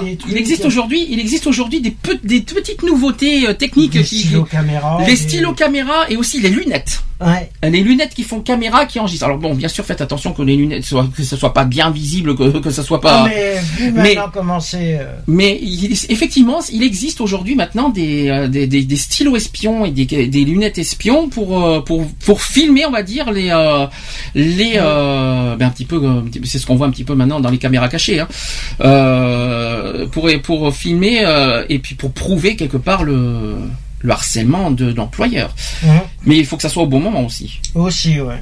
Sinon, ça se fera pas. Bon, après, il y a il y a autre moyen, c'est sûr, avec les téléphones portables, d'enregistrer euh, par moyen de Mhm. dictaphone. Et bien sûr, en parlant de dictaphone, un dictaphone, tout simplement, Mhm. un dictaphone MP3. Si possible, MP3, ne, ne- oubliez maintenant les anciens dictaphones cassettes, hein, euh, c'est bon, hein, oubliez maintenant, aujourd'hui il existe des, des dictaphones MP3 euh, qui peuvent aussi vous aider à... Voilà, qui- sur- par contre, cachez bien les choses surtout. Ne- que, que ça soit pas visible. hein. Après, ça peut être les même euh, la preuve vidéo. imagine si l'entreprise est sur a un truc de sécurité avec des caméras de sécurité, automatiquement ça peut faire ça peut jouer et, que c'est fait euh, et que c'est prouvé au niveau des caméras comme quoi qu'il y a eu harcèlement. Voilà, ça peut jouer en faveur des victimes. Est-ce que tu Mais connais... euh, Est-ce que tu connais les sanctions euh, encourues pour harcèlement moral? Alors pour l'instant, nous sommes que dans harcèlement moral. non. Alors il y a trois sanctions possibles. La première sanction, ça peut être disciplinaire, c'est-à-dire que tout salarié du secteur privé ayant commis des agissements de harcèlement mo- moral est passible de sanctions euh, disciplinaires. Mhm. Il en est de même pour un agent public responsable de même agissement, selon les procédures de sanctions applicables au secteur public. Bon, bien sûr, euh, en espérant que disciplinaire, que ça soit pas le haut placé qui, qui harcèle, parce qu'il n'y aura jamais de sanctions disciplin- disciplinaires sur le haut placé. hein. Mhm. Avec de la chance. Alors si c'est entre employés, là c'est beaucoup plus facile. Ensuite sur la sanction civile. La sanction civile, euh, c'est que l'auteur du harcèlement moral peut euh, devoir verser à sa victime des dommages et intérêts. Jusque-là, tout va bien. Maintenant, sur le côté pénal. Combien d'emprisonnement possible Je sais pas. pour harcèlement moral? Alors déjà, un harcèlement moral, c'est un délit. C'est un délit. Donc forcément, délit, c'est en dessous de 10 ans. Ans. C'est deux ans. Le harcèlement moral, c'est puni de deux ans d'emprisonnement et de 30 000 euros d'amende. Donc faites-vous plaisir, chers amis, qui, euh, qui, qui- qui- si vous êtes harcelés euh, dans le travail. Par contre, attention, si vous voulez que ça fonctionne au niveau des sanctions et au niveau de la plainte, faites le plus possible de preuves. Parce que sans preuve, vous n'aurez rien jamais. C'est sûr. C'est très important, j'insiste là-dessus, euh, parce que c'est le meilleur moyen de ça c'est... d'arrêter la, la machine. Harcèlement sexuel maintenant. Autre, là on passe dans un, dans, dans un, dans un niveau au-dessus. Harcèlement sexuel. Déjà, il y a une loi, la loi du 6 août 2012, euh, qui, euh, qui est relative au, har- au harcèlement sexuel, qui donne une définition plus précise, mais également plus large du délit du harcèlement sexuel. Elle aggrave aussi les peines maximales, et réprime aussi les discriminations commises à l'encontre des victimes de harcèlement sexuel. Et enfin, elle renforce la prévention du harcèlement sexuel dans le, dans le monde professionnel. Alors l'objectif est clair, c'est qu'il faut prévenir ce délit. Il faut Mhm. encourager les victimes à dénoncer rapidement les faits, c'est ce qu'on a dit tout à l'heure. Mhm. On encourage euh, à ne, à ne pas les garder pour soi. Et troisième chose, c'est aussi à, à témoigner, concernant l'entourage, à témoigner des faits de harcèlement. C'est ce qu'on a aussi dit il y a, de, il y a, il y a cinq minutes, c'est que les, faits- les, les- les témoins ne doivent pas se taire. Ah non. Voilà. Et là, nous sommes dans du harcèlement sexuel. Hein. Mhm. C'est quand même plus grave que moral déjà. hein. Donc euh, j'espère que les témoins ne sont pas stupides à ce point de garder pour eux, hein, parce que là c'est quand même c'est grave le harcèlement sexuel. C'est très très grave. C'est psychologiquement euh, psychologiquement on peut pas- on peut euh, c'est difficile de s'en sortir de, de ce genre de harcèlement hein, des fois. Donc euh, certains certains ont des ont une ont certains ont- du cas par cas ont une fragilité psychologique. euh, voilà, et qu'ils ont du mal à se sortir de là, et puis euh, voilà, je sais pas comment expliquer. Ouais, mais- il y a une histoire d'intérêt derrière aussi. pour ceux qui le, le font pas. Rappelons autre cho- autre chose, c'est que le harcèlement sexuel est aussi un délit. Ouais. Le harcèlement sexuel euh, puni de deux ans d'emprisonnement et 30 000 euros d'amende, autant que le harcèlement moral quand on y réfléchit. Mhm. Par contre, c'est que ces peines ont- peuvent être doublées par rapport à la situation antérieure de la, euh, de, de la personne. Mhm. Donc ça peut être... Alors, il y a Ça aussi... peut être 4 ans comme euh, 660 000 euros d'amende. ouais. En revanche, il peut y avoir aussi des circonstances aggravantes qui portent, qui portent des peines à 3 ans d'emprisonnement et 45 000 euros d'amende. Si par exemple la personne, euh, par, par une personne qui abuse de l'autorité et qui lui confère ses fonctions, sur une personne mineure de moins de 15 ans, je rappelle que la majorité sexuelle c'est 15 ans, sur une personne dont la, la, la particulière vulnérabilité euh, due à son âge, à une maladie, à une infirmité, oui quelqu'un qui est handicapé c'est très grave aussi, hein, euh, à une déficience physique, euh, psychique ou un état de grossesse qui est apparente ou connu de leur auteur. Moi, je trouve pas ça euh, gravement puni, trois ans. Je, je vais le redire, je vais, en- je vais, je vais dire mon, mon opinion après. Et aussi sur une personne dont la, partie, la particulière vulnérabilité ou dépendance résultant de la précarité de sa situation économique ou sociale qui est apparente ou connue de l'auteur. Alors moi, je, je suis pas très euh, content de- du délit. euh, C'est-à-dire, je suis d'accord pour les petits délits à deux ans, mais là, on, nous, on parle, on parle quand même de circonstances aggravantes quand même. Ouais. Euh, 3 ans, ça fait. Trois ans, c'est faible. Quand- surtout sur une personne handicapée, par exemple. Ouais, alors là, Euh, ça devrait être, euh, je ça suis- devrait être 6 ans, voire 7 ans. C'est quand même hallucinant de se dire qu'une- que- que- qu'on peut abuser, euh, harceler sexuellement un handicapé et que cette personne est punie que de trois ans. Mhm. Non, ça, ça franchement, Après, ça non. dépend comment c'est. Bah, je suis désolé. hein, euh, déjà, mineur de moins de 15 ans, donc trois, non, non, c'est pas possible. Euh, seulement 3 ans, c'est très faible. Euh, ensuite, une euh, une personne infirme ou handicapée, seulement 3 ans, c'est très faible. Après, ça Euh, dépend de la justice. Hein. Oui, mais bon, quand même, quand même, on- c'est quand même un harcèlement. Il n'y a pas d'acte. C'est vrai qu'il n'y a pas de d'acte sexuel, il n'y a pas de pénétration, tout ce que vous voulez, d'accord. Mhm. Mais je suis désolé envers des personnes euh, faibles, abus de faiblesse, tout ce que vous voulez. euh, harcèlement sexuel envers des personnes, euh, oui, pour moi, euh, qui ont des capacités euh, restreintes, notamment des, les, les, les, les handicapés. Moi, je trouve ça faible, trois Mhm. ans. C'est très très faible. Il faudrait au moins 5. Au moins, ouais. Parce que là, là, franchement, c'est très très faible. Ce n'est- ce n'est que mon, mon, mon opinion personnelle. Euh, donc euh, les sanctions euh, donc faisant suite à du harcèlement sexuel, c'est que l'une des nouveautés de cette loi du 6 août 2012 que je vous ai parlé, parlé il y a 5 minutes, c'est de sanctionner les discriminations résultant des faits de harcèlement sexuel, qu'elles aient ou non lieu dans le cadre des relations de travail. Sont par exemple sanctionnés par la loi. Premier point, le refus de fourniture d'un bien ou d'un service, comme par exemple la location d'un logement ou l'entrée dans un lieu public, les, discothèques. Eh bien oui, ça existe. Et deuxième point, il y a le refus d'embauche, la sanction ou le licenciement d'une personne. Donc ça, c'est le, sujet de la discrimination. Euh, c'est cette loi du 6 août 2012 qui condamne ça. Alors ça, euh, le refus d'embaucher, euh, refus d'embaucher en tant qu'homme ou femme ou n'importe quoi, qui, si, si ça correspond à, à une des 20 discriminations, et je rappelle un détail, c'est que parmi les 20 discriminations, il y a euh, en raison du sexe, c'est-à-dire entre hommes et femmes, Mhm. si vous êtes refusé, si vous- s'il y a un refus d'embauche parce que vous êtes une femme ou parce que vous êtes un homme, c'est punissable. Mhm. Parce que ça reste une discrimination. Ensuite, euh, si euh, dans un logement ou dans une entrée au dans un lieu public, les discothèques, si on vous dit parce que vous êtes un homme, c'est aussi interdit. Ça existe maintenant, ça. Voilà, c'est. Alors, il y a le refus de fourniture d'un bien ou d'un service, comme par exemple la location d'un logement ou l'entrée dans un lieu public, la discothèque, etc. Euh, si on vous dit, euh, désolé, euh, vous, vous êtes refusé parce que vous êtes un homme, non plus. C'est interdit dans un lieu public. C'est, il faut quand même association, tout ce que vous voulez, même chose. hein. Donc ça, c'est, il fallait quand même le dire. Concernant les violences faites aux femmes. Donc là, premier point, c'est que la violence contre les femmes est une violation des droits de l'homme. Point numéro un. Point numéro 2, c'est que la violence contre les femmes résulte d'une discrimination à l'égard des femmes, tant dans le droit que dans les faits, ainsi que dans la persistance d'inégalités entre hommes et femmes. Point numéro 3, c'est que la violence contre les femmes a de lourdes conséquences et peut empêcher la réalisation de progrès dans certains domaines, comme l'élimination de la pauvreté, la lutte contre le sida, le HIV, et aussi la paix et la sécurité. Quatrième point, toujours sur la violence. hein. La violence contre les femmes et aussi les filles Mhm. N'est pas inéluctable et sa prévention est non sûrement possible mais essentielle. Et enfin, cinquième point, c'est que la violence contre les femmes est un problème mondial. Mhm. C'est pas qu'en France que ça existe. Parce que, figurez-vous que jusqu'à 70% des femmes sont victimes de la violence au cours de leur vie. Dans le monde. Et pas qu'en France. Dans le monde, 70%. Alors, il y a un chiffre récent, on dit que 100 on parle de 100% maintenant. Euh, on, a- on en a parlé il y a pas très longtemps. C'est qu'aujourd'hui, maintenant, 100% se disent victimes de violences, dans, notamment dans les transports, par exemple, euh, euh, qui, qui, qui, se, qui se disent aujourd'hui maintenant victimes de violences, Euh, enfin de violences, que ce soit violence, harcèlement sexuel, tout ce que vous voulez. Maintenant, il y a, on parle de 100%. Alors, en France, une femme sur dix déclare avoir subi, subi des violences conjugales.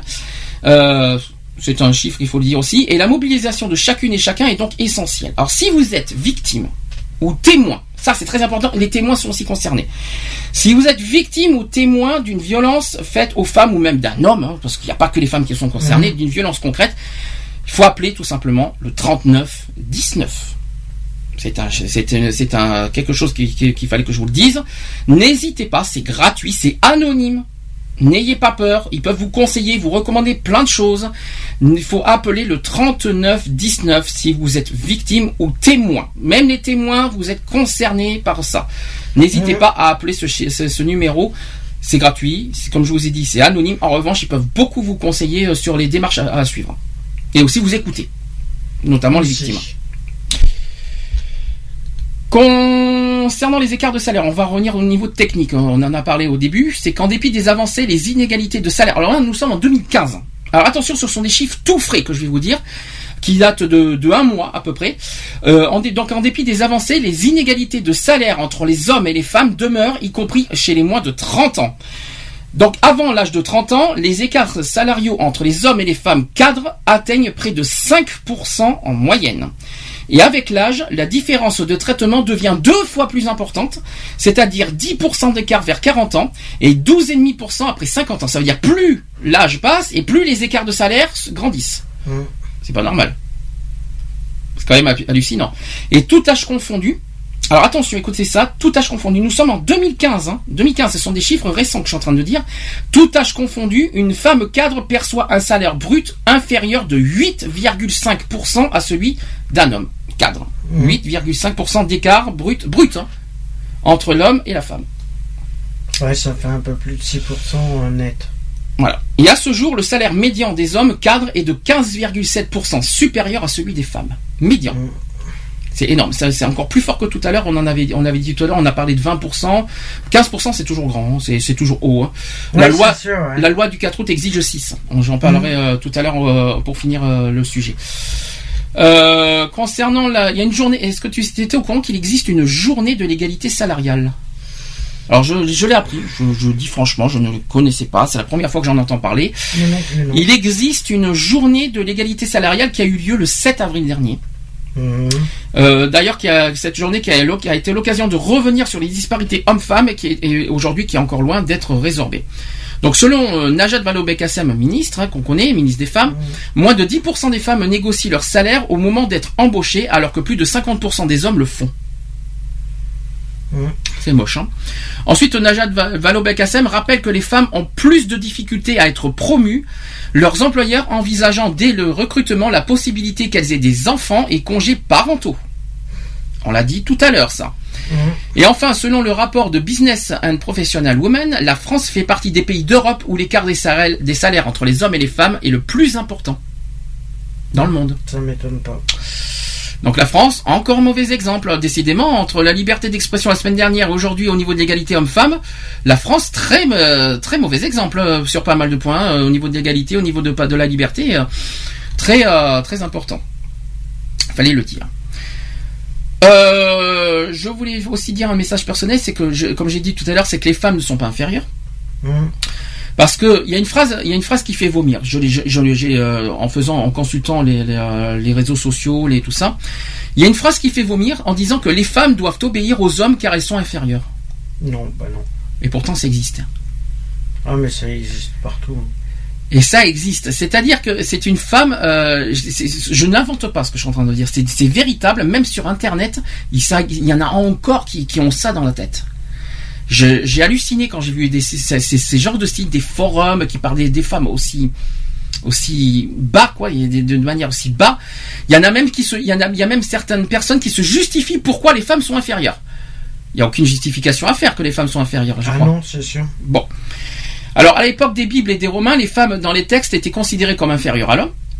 Seulement voilà, nous ne sommes plus autant des Romains, mais en 2015 après Jésus-Christ. Euh, les femmes, à plusieurs reprises, ont démontré leur valeur, leur dignité, leur force et leur détermination.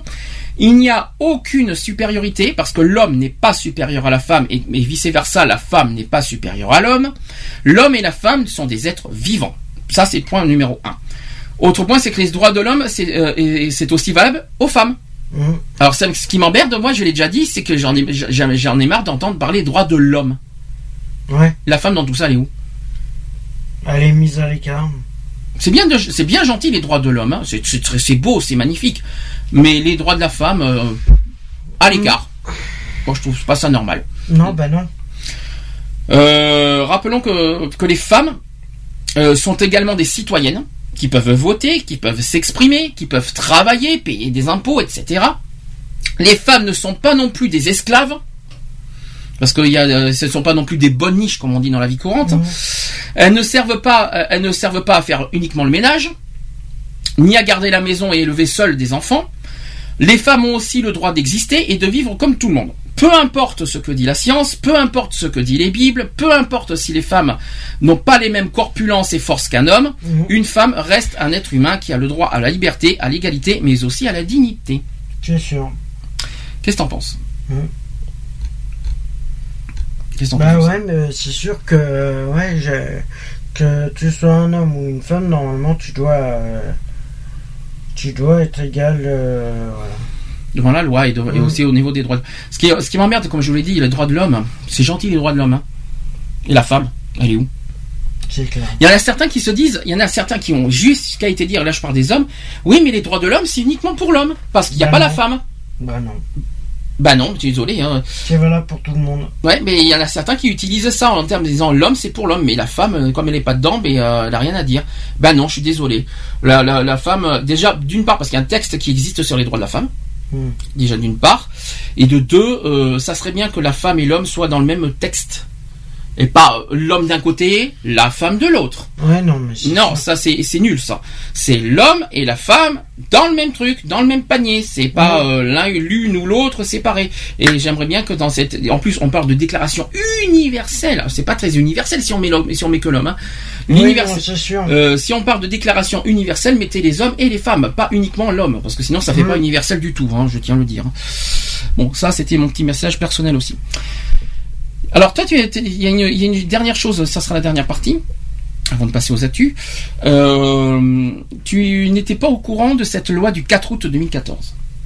Est-ce que tu sais ce que c'est cette loi du 4 août 2014 alors en fait, c'est la loi du, du 4 août 2014 porte sur euh, la sur l'égalité entre les femmes et les hommes dans Mhm. plusieurs termes, notamment sur le travail, euh, qui modifie d'ailleurs euh, un certain nombre de dispositions du Code du travail et du Code de la sécurité sociale, notamment le congé parental, Hein euh, et également les obligations de négocier et aussi les congés, etc. Ouais, l'homme, euh, maintenant, par rapport au congé parental, euh, il a le droit à 15 jours. Alors c'est presque, c'est pas tout à fait ça. Je vais expliquer. Au niveau du congé parental, on va commencer par Mhm. ça. Cette loi dit qu'une partie de la nouvelle prestation partagée d'éducation d'enfants euh, versée par la caisse d'allocation familiale et qui vise à indemniser le salarié en congé parental d'éducation sera ver- reversée au conjoint. La durée d'indemnisation dédiée au conjoint sera de 6 mois. Elle s'ajoutera à la même période de 6 mois qui existe actuellement et pourra être réévaluée au fur et à mesure. Deuxième point, c'est qu'à partir du deuxième enfant, les parents continueront à bénéficier de 3 ans d'indemnisation du congé parental à condition que le deuxième enfant en utilise au moins 6 mois. Les périodes postérieures à l'accouchement donnant lieu à l'indemnisation seront prises en compte afin d'éviter que la conjugaison de, la durée de partage et de, la prestation définie euh, en mois et du plafond d'âge de l'enfant puisse réduire de facto la période reversée au second membre du couple. Mhm. Troisième point, c'est que si l'un des deux parents n'est pas éligible à la prestation partagée d'éducation de l'enfant, il n'y aura pas de partage imposé du congé parental. Logique. Quatrième point, toujours sur le congé parental, c'est que lorsque les deux membres du couple ont tous deux droit à la prestation et que chacun aura fait valoir simultanément ou successivement son droit à la prestation, la durée totale de versement pourra être prolongée jusqu'à ce que l'enfant atteigne une- un âge limite en fonction de son rang et qui sera fixé par décret. Cette durée étendue bénéficiera aussi, euh, à la personne qui assume seule la charge de l'enfant. Hein Pour les couples qui assument la charge de deux enfants et plus, le versement de la prestation partagée d'éducation pourra être prolon- prolongé jusqu'au mois de septembre suivant la date anniversaire de l'enfant, lorsque les ressources du couple n'excèdent pas le plafond prévu pour le complément familial, et ce afin de permettre une jonction avec l'entrée de l'enfant à l'école maternelle. Hmm. Voilà. Et euh, en cas de naissance multiple, le congé parental d'éducation pourra être prolongé jusqu'à l'entrée à l'école maternelle des enfants. Pour les naissances ou adoptions multiples d'au moins trois enfants, il pourra être prolongé cinq fois, cinq fois pour prendre fin au plus tard au sixième anniversaire de l'enfant. Hmm. Voilà. Donc ça, c'était sur le congé parental. Je c'est compliqué. hein. Je, je, je dis ça, des gens vont se dire mais c'est du charabia, mais c'est pas moi qui fais les lois. Donc euh, je, je vous dis franchement ce qui est ce qui est dit. Concernant maintenant deuxième euh, catégorie, c'est sur le retour à l'emploi en cas de période de chômage. D'après toi, comment ça se passe? Je sais pas. Non, mais voilà, le, problème, c'est que je sais pas. Euh, je sais pas qu'est-ce qu'ils nous. Ils nous mettent des lois, on sait même pas. euh, ce c'est bon, est. c'est une loi récente aussi. Il faut pas, faut pas oublier que tout le monde ne la connaît sais. pas celle-là. Alors, concernant le retour à l'emploi en cas de période de chômage, une convention sera conclue entre Pôle Emploi et la CAF afin de fixer les conditions dans lesquelles les bénéficiaires de la prestation qui étaient en inactivité avant de la percevoir bénéficient des prestations de- d'aide au retour à l'emploi avant la fin de leur droit à la prestation. Mhm. Bonne ou mauvaise surprise? Bon, déjà, on le, on le savait depuis longtemps que la CAF et Pôle Emploi sont liés. Hein. Ça, Ouais, on non, avait ça, compris. ouais. euh, ça, c'est pas nouveau. euh, que Ça a la- toujours été. hein. Ça, ça, c'est, ne, ne vous fiez pas aux apparences. Dites-vous bien que Pôle Emploi et la CAF sont liés et ils se parlent entre eux. Hein. Ils, ils voient les dossiers de l'un et de l'autre sans cesse. Ça, et pas uniquement sur le dossier du RSA tout ça, mais dans tous les sens du terme. hein, je vous le dis franchement. Mhm. Donc c'est pas une surprise. Euh, ensuite, sur le contenu de l'entretien de retour, c'est que l'entretien de retour doit servir à organiser le retour à l'emploi du salarié, déterminer les besoins de formation du salarié et examiner les conséquences éventuelles du congé sur sa rémunération et l'évolution de sa carrière. C'est ce qu'a précisé la loi. Mhm. Ensuite, sur les obligations de négocier sur l'égalité professionnelle, parce que jusqu'à présent, d'ailleurs, le Code du travail prévoyait une négociation euh, annuelle obligatoire sur les objectifs d'égalité professionnelle entre les hommes et les femmes dans l'entreprise et sur les mesures permettant de les atteindre. Donc ça, c'est l'article L 2242-5 du Code de travail. Au moins là-dessus, ceux qui ne savaient pas où c'est, vous savez où c'est. Il y a une autre, il y a un autre point, c'est que euh, le, code du travail prévoyait avant euh, une négociation dans le cadre de la NAO sur les mesures permettant de supprimer les écarts de rémunération entre les hommes et les femmes. Ça, c'est la loi L 2242-7 du code du travail. Euh, donc voilà, donc euh, il y a aussi les conditions d'accès à l'emploi, les conditions de travail, etc., l'articulation entre la vie professionnelle et tout ça. Donc, toutes les lois du code du travail, je pense que tout le monde connaît euh, un petit peu là-dessus. Euh, donc, euh, si, au final, c'est que si un accord a été signé et qui comporte de tels objectifs et mesures, l'obligation de négocier devra, euh, deviendra triennale. C'est alors que dans le cadre de la NAO qui sera euh, suivie la mise en œuvre des mesures visant à supprimer les écarts de rémunération entre les hommes et les femmes. En absence d'accord, la NAO portera alors également sur la définition et la programmation de mesures permettant de supprimer les écarts de rémunération entre les hommes et les femmes. Mhm. Voilà. Euh, c'est- ça serait très long à vous expliquer pour le reste. Par contre, euh, il faudrait que vous lisiez cette loi qui, qui, qui, a qui en remet, on va dire, remet en question euh, légal, enfin remet en question, remet bien en place l'égalité homme-femme dans le dans les dans le domaine professionnel. Moi, ce que je vous conseille au pire, c'est euh, de lire euh, cette euh, loi. Alors, je vais je vais rappeler euh, la loi, la loi du 4 août 2014 qui est sur le bah, en matière de de sur la loi d'égalité entre les hommes et les femmes dans- dans le code du travail dans, en matière professionnelle. Tout est indiqué, tout est bien dit, tout est bien fait. Alors il y a plusieurs thèmes, donc il y a le congé parental, la rémunération, voilà, Euh, les obligations de négocier sur l'égalité professionnelle, donc ça je vous l'ai dit, Euh, l'impact aussi du non-respect de l'obligation de négocier sur les marchés publics, il y a la modification du rapport de situation comparée, euh, les formations sur la mixité en, entre- en entreprise aussi. Je sais pas si ça te parle ça, les formations sur la mixité en entreprise, mixité, mixité homme-femme bien sûr. Ouais. Mhm. La modification de l'évaluation des risques, la réduction des inégalités dans les branches professionnelles, etc., etc. Il y a plein, plein, plein de choses. Je ne vais, pas- je vais pas vous le dire parce que dans, dans, deux, dans deux ans, on y est encore. D'ailleurs, il y a aussi des nouveaux euh, motifs de congé. Ça, je vous l'ai pas dit. Euh, qui euh, dans cette loi, il y a le, le congé pour les salariés qui conclut un pacte civil de solidarité, le PAX. Mhm. La loi prévoit un congé de 4 jours en cas de conclusion d'un PAX, comme euh, en cas de mariage sur justification du salarié. Mm. Ça, c'est pas mal. Il y a aussi la protection du deuxième parent après la naissance. Ouais. Il y a également euh, la lutte contre le harcèlement sexuel qu'on a dit tout à l'heure qui sera qui est renforcée grâce à cette loi du, euh, du 4 août. Euh, la loi en fait modifie l'article L 1153-5 du code du travail qui, pré- qui précise désormais noir sur blanc que l'employeur ne doit pas seulement prendre toutes les dispositions nécessaires pour prévenir les faits de harcèlement sexuel, mais aussi y mettre un terme et les sanctionner. Donc l'employeur a l'obligation de sanctionner et de stopper net toute forme de harcèlement sexuel dans, dans l'entreprise. Mhm. Et la loi le précise. Là, c'est une loi. Là, euh, on est très clair. Concernant la validation des sanctions renforcées en cas de discrimination, c'est que le Conseil constitutionnel a invalidé les dispositions visant à renforcer les sanctions en cas de discrimination. Ça, c'est pas cool. Mm. Voilà. Qu'est-ce que qu'est-ce que t'en penses? Ouais, c'est vrai que c'est pas logique encore. Qu'est-ce qu'on peut dire en bilan euh, par rapport à, cette, euh, à ce sujet? Égalité homme-femme. Alors déjà, sur l'égalité. Bah, qu'il n'y en a pas du tout et que ça serait bien que qu'on soit tous euh, considérés comme des êtres humains et non contre euh, Concernant- comme des animaux. Concernant l'homme et la femme, qu'est-ce qui, qu'est-ce qui nous, qu'est-ce qui nous fait dire que l'homme n'est pas égal à, à la femme? Bah rien. Est-ce qu'on peut dire, euh, est-ce qu'on peut dire haut et fort qu'une femme ou qu'un homme, enfin l'homme est égal à la femme, la femme est égale à l'homme? Ah oui. Bon, c'est vrai que physiquement, euh, sexuellement, Voilà, euh, physiquement, euh, physiquement, sexuellement, on n'a pas les mêmes, euh, on n'a pas les mêmes euh, corps, on n'a pas les mêmes corps. D'accord, on est d'accord. Mentalement parlant, psychologiquement, humainement parlant, est-ce que l'homme est, est égal à la femme? Bah il devrait. Ça devrait. Ça veut dire que ça, ça devrait être un devoir, et ça devrait être obligatoire, c'est ça Ouais.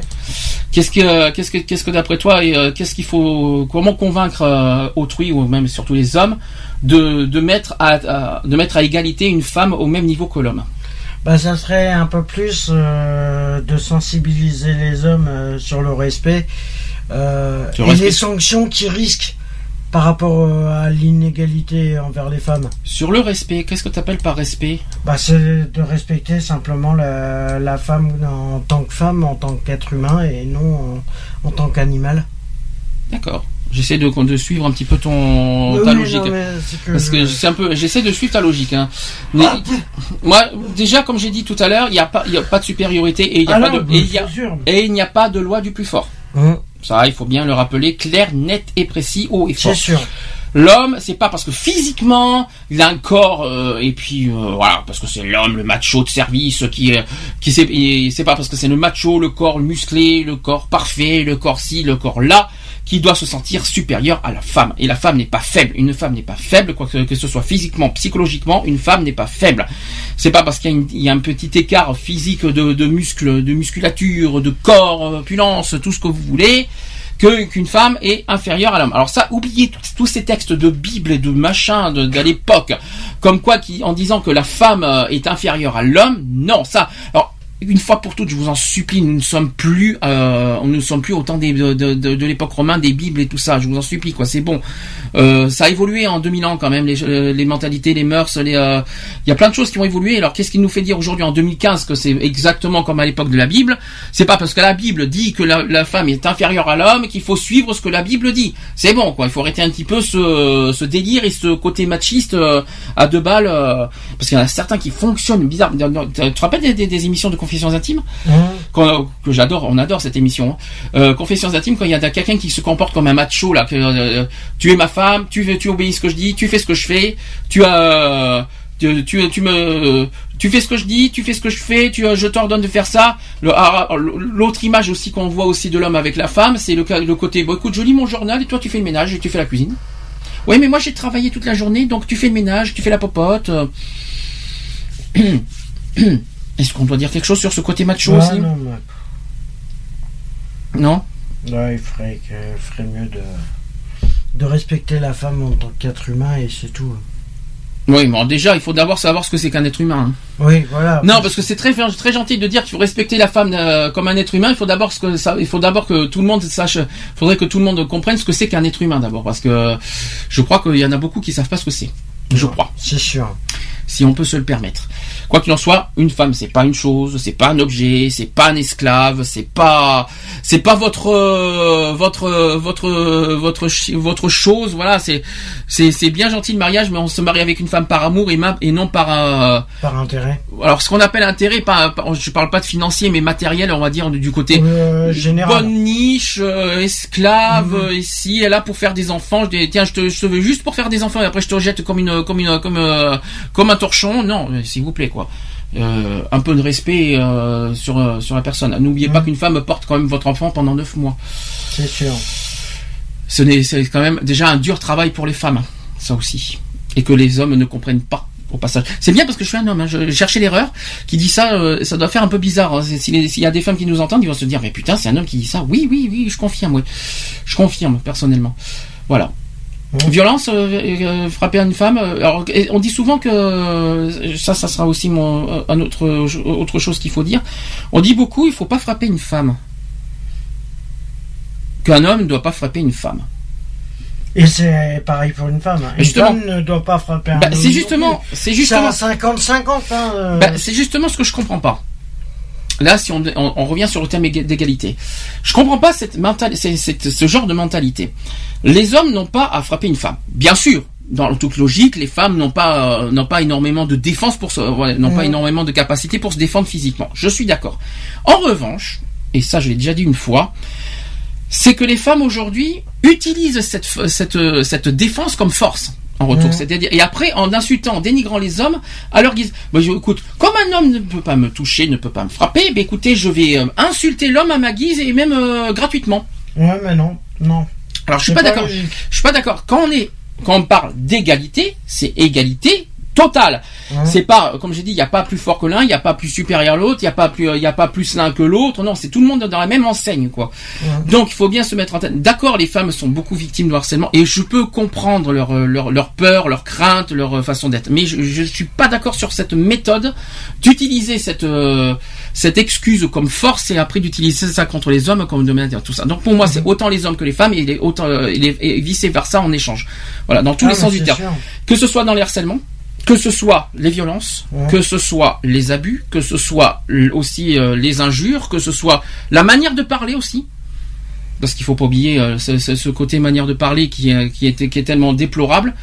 Euh, un homme qui dit euh, qui, qui traite les femmes euh, comme des je vais pas dire les mots euh, en pleine radio sinon ça va notamment vous savez quand, quand, quand les femmes sont habillées de manière un petit peu provocante euh, les, les hommes n'ont pas à, à insulter les femmes les femmes s'habillent comme elles veulent je crois il me semble Il y a, il y a une loi qui interdit les femmes de s'habiller euh, comme elles veulent? Ah non. Bon, ça paraît surprenant sur ça, sur ça. Il y a certains vêtements qui, qui méritent un petit peu de critique, mais on n'a aucun droit de juger, quoi qu'il en soit, l'apparence euh, et, le- et les vêtements d'une femme. Vice versa, est-ce que les femmes ont le droit de juger l'apparence des hommes? Non. Non plus. C'est ce qui me semblait aussi, c'est ce qui me semblait. Il y en a beaucoup qui le font, malheureusement. Voilà, c'était un petit peu. Alors maintenant, sur le- une dernière chose sur le côté professionnel, maintenant? C'est quand même, on finira là-dessus. Après, on passe aux actus. On fait la pause d'abord. Est-ce que tu bah, peux au niveau professionnel, ça serait bien que les entreprises, euh, si elles embauchent, que ça soit une femme ou un homme, que ça soit au niveau, au niveau salaire, euh, voilà. Euh, pour les femmes, que ça soit si si tu as une annonce où c'est marqué payé au SMIC et qu'en fin de compte tu t'aperçois que la femme elle est payée en dessous du SMIC, c'est c'est à elle de réclamer son, son manque, euh, son dû. Moi, je de répondrais- l'attaquer directement en justice pour. euh, Je répondrai autrement, moi personnellement, je sais pas si tu seras d'accord avec moi. C'est qu'avant de critiquer euh, que ce soit un homme ou une femme, il faut la laisser, euh, il faut laisser que ce soit l'homme ou la femme, qu'elle montre, on va dire, son talent et ses compétences. hum, On l'a, c'est pas parce que c'est un- une femme, on se dit, ah, bah, écoutez, euh, on va revenir sur le côté, par exemple, bâtiment. Vous savez, que c'est une, Ouais. quelque chose de physique parce que c'est une femme. Ah, bah, écoutez, vous êtes une femme, vous aurez pas la force de faire. Au lieu de la juger là-dessus sur le terrain parce qu'elle est une femme, il faut la laisser au moins un ou deux jours montrer son ta- sa, sa- sa de quoi elle compétence. est capable. De, voilà, exactement. Donc il faut pas juger euh, le côté euh, sexe. Voilà, vous êtes une femme, tout ça. Ça c'est le premier point. Même chose, vice versa d'un homme à une femme. Après, sur les harcèlements, désolé, c'est pas parce que c'est une femme qu'il faut euh, euh, que vous soyez en couple, en marié, tout ce que vous voulez, tout ça. Une femme reste une femme. C'est c'est un c'est un collègue de travail à, à, à traiter comme euh, comme votre comme votre ami. Un, un- un homme, un- une femme, c'est pas parce que c'est une femme qu'il faut traiter différemment qu'un homme. Je sais pas si on y arrive à dire ça comme Ouais, ça. non, mais ouais. C'est différent, mais quoi qu'il en soit, ça c'est dit, ça c'est fait. Euh, et puis voilà, et puis je pense que j'ai tout dit, et puis bien sûr, euh, dans le travail, euh, trop ne, traitez pas les femmes comme du cobaye euh, sexuel, c'est pas c'est pas non plus votre. euh, on est là, euh, on, on euh, ils sont là pour du travail, ils sont pas là pour vous pour les euh, pour qu'on les euh, voie euh, comme des comme de la viande. Hum. On va dire ça comme ça. C'est pas de la chair fraîche que vous embauchez, c'est des- c'est c'est un c'est un employé, c'est un salarié que vous employez, pas de la chair, pas de la viande. Mhm. Merci quand même pour les, les femmes et euh, id- identique pour les hommes au passage. Si je peux me permettre, c'est pas de la viande fraîche, hein, euh, Ouais, à, non, mais ouais, à grignoter, voilà, euh, à, à- à guetter, à, à harceler, à, à voi- à faire du voyeurisme, euh, à les voir sur caméra non plus, euh, à les mater, à les harceler, à les, à les faire des avances. Non, c'est votre c'est votre employé, votre collègue de, et non pas de la viande. Hum. Ça, ça sera mon ma petite conclusion au niveau de, au niveau du travail, parce que ça, c'est, ça, c'est, ça, j'aime bien le, le- le- cette, fa- cette façon de dire. Bon, ben voilà, on a fait le tour. C'est un peu plus court que d'habitude parce qu'on est que deux, donc euh, forcément Mhm. on, on finit un peu plus tôt. C'est dommage que Lionel et Charlotte soient pas, soient pas là. Ils nous auraient peut-être apporté un peu plus euh, leur euh, leur leur expérience, leur parcours, opinion. euh, leur opinion euh, sur ça. On aurait Mhm. on aurait pu euh, gagner, on aurait pu, ça aurait pu loin que ça.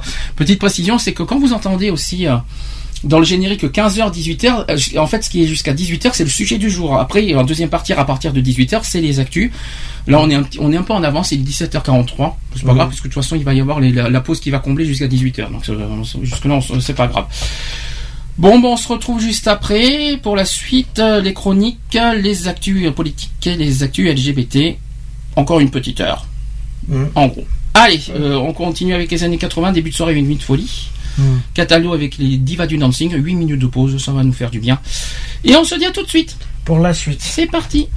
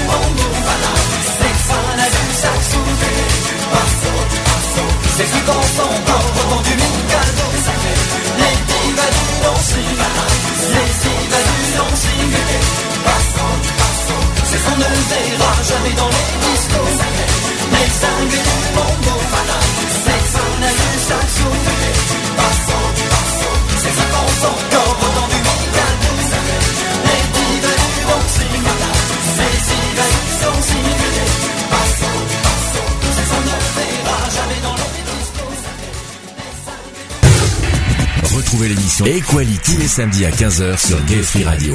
Avec le débat du jour, sujet de société, actu politique, actu LGBT et messages de prévention. Et messages de prévention. De retour dans l'émission Equality, 17h52, toujours en direct. Alors, ils vont se dire, euh, les gens qui viennent euh, en cours d'émission vont se dire, mais comment ça se fait que je mets des, euh, des, des titres des années 80 Ça, c'est l'effet top 50. Et on a vu l'émission sur M6 euh, mercredi dernier, on se dit, tiens, Allez, soyons fous, mettons des titres des années 80. Peut-être qu'on fera la même chose avec les années 90, euh, pas la semaine prochaine, mais un autre, euh, peut-être au mois de, de mai. Euh, hein on sait jamais. Ça, ça, ça serait sympa de faire, euh, de, de faire de temps en temps des petits, euh, des petites surprises comme ça. Oh, l'effet top 50. Pourquoi? En plus, il va y avoir aussi le, le- le nouveau coffret, le volume 2 de- des 30 ans des, euh, des top 50 qui va sortir le 4 mai prochain. J'attends ça avec impatience, pour être honnête. J'ai vu les titres. Il me tarde d'avoir ce beau petit coffret sympathique. bon. Encore une semaine à attendre. Ouais, bon, ça ça, va. ça ira, c'est rien. Bon, allez, on poursuit. Euh, Une on- semaine et demie. oui, une semaine et demie parce que le temps qu'on le reçoit. Bon, allez, euh, deuxième partie, on passe aux actus, on, part, euh, on passe euh, on- pour commencer aux chroniques. Equality, les chroniques.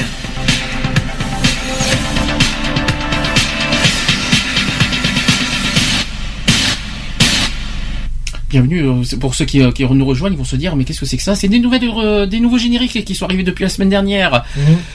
Moi, ils sont pas mal, c'est mieux. On les a créés, hein, c'était Ouais, c'est- mais c'est c'est de petites, mal, petites c'est- créations. hein, Faites-nous faites-nous part de vos euh, de vos suggestions. Qu'est-ce que vous en pensez euh, sur notre mail asso.equality@gmail.com. Chronique. Rien à voir avec euh, avec les euh, avec ce qu'on fait de- d'habitude, c'est-à-dire le côté militant. Les chroniques, c'est un petit peu la partie, on va dire, euh, hors militantisme de notre émission. C'est un petit peu le, le- le- notre la partie culturelle, tout ça, tout ça. Quoique il y a un petit peu de militantisme quand même aujourd'hui, notamment pour Vie ma vie. Là, pour l'instant, on va commencer par The Voice. Ce soir, finale. hein. Finale, Finale de The Voice. Euh, Déjà, est-ce qu'est-ce que tu en penses des 8 qui sont qualifiés pour euh, qu'on va avoir à la tournée? Parce que nous, parce que pour ceux qui ne savent pas, le 27 juin prochain, on va assister au concert de The Voice à Paris. Euh, donc on Bah, ça- par rapport à la tournée de cette année, euh, pas mal, mais une- quand même une toute petite déception. je pense que ça va être la même que la mienne. Je pense à la déception. Je le sens bien. Bah, en fin de compte, ils ont sorti. Euh, Awa, je pense. C'est Awa, je pense. Ah ouais. sorti. Euh, Parce que euh, qui devait faire partie de la tournée. et- Pour moi, oui, parce que je pense que j'ai rien contre Camille Lelouch. J'ai- Je, je, lui- je, je- je lui en veux pas, mais on, on l'a vu euh, en demi-finale la semaine dernière. Elle a chanté très faux. Euh, J'espère qu'au concert, elle va s'arranger parce que si elle chante au- aussi faux comme Bah, elle nous a fait intérêt de- bosser. Hein. Parce, Parce que dis que donc, euh, je, je, je, je ne dis- pas qu'elle a, qu'elle a pas de compétences cette fille, mais euh, je voyais plus Awa euh, en demi-finale. Puis alors là, on aurait, on avait tous. Bon, à part par ça, les sept autres. finale, là, euh, Les sept autres, les sept autres, les sept autres, ça va. On a, rien- Ouais, on, va. on a fait nos, nos pronostics la semaine dernière, Mm, euh, mm. nickel. Maintenant, on va parler des quatre. Alors, j'ai les, euh, j'ai les profils des quatre euh, finalistes de ce soir. Euh, on va commencer par, donc déjà, hein, euh, clap de fin hein, pour ce soir. hein. Là, ce soir, pour, ceux qui savent pas, il, y a, il va y avoir euh, trois invités. Véronique Sanson, Mhm. Julien Doré et Kenji qui sera ce soir aussi en euh, qui sera là ce soir, le gagnant de l'année dernière. Ils seront tous les trois présents ce soir en fin- euh, lors de la finale. Donc il va ça sera aussi une édition particulièrement euh, oui, la saison 4 a été une édition particulièrement riche, c'est vrai qu'il y a eu pas mal de, talents euh, ouais, euh, éclectiques cette année hein, C'était un peu mélangé, c'était bien. et- Batista par exemple à la Corse. Mm. Qui est en demi, qui, qui, fait partie de la tournée. Oui, aussi. Très particulière, euh, très particulier comme voix, mais euh, voilà, c'est très, c'est vrai que cette année ça a été très riche en, en voix particulier quoi. Ouais, J'ai- bien a aimé. été, euh, ouvert un peu tout. J'étais inquiet quand même à un moment. À un moment, Mm. on s'était dit, il y avait tous les meilleurs qui étaient partis dans, lors des, lors, Des ouais, battles, les, des battles, ouais, et même, même dans le, dans les épreuves ultimes. Mm. Je me suis dit, oh là là, c'est- là on est mal barré. S'il y a tous les meilleurs qui commencent à partir dans les épreuves ultimes, tout ça, qui, tout ça, heureusement, il y en a certains qui se sont dévoilés au quart de finale. Parce que là, j'étais vraiment inquiet. Donc euh, voilà. Donc on va faire le le, bilan des quatre finalistes de ce soir. Donc d'abord Lilian, qui est, qui est annoncé comme favori du public. Au passage, et Lilian.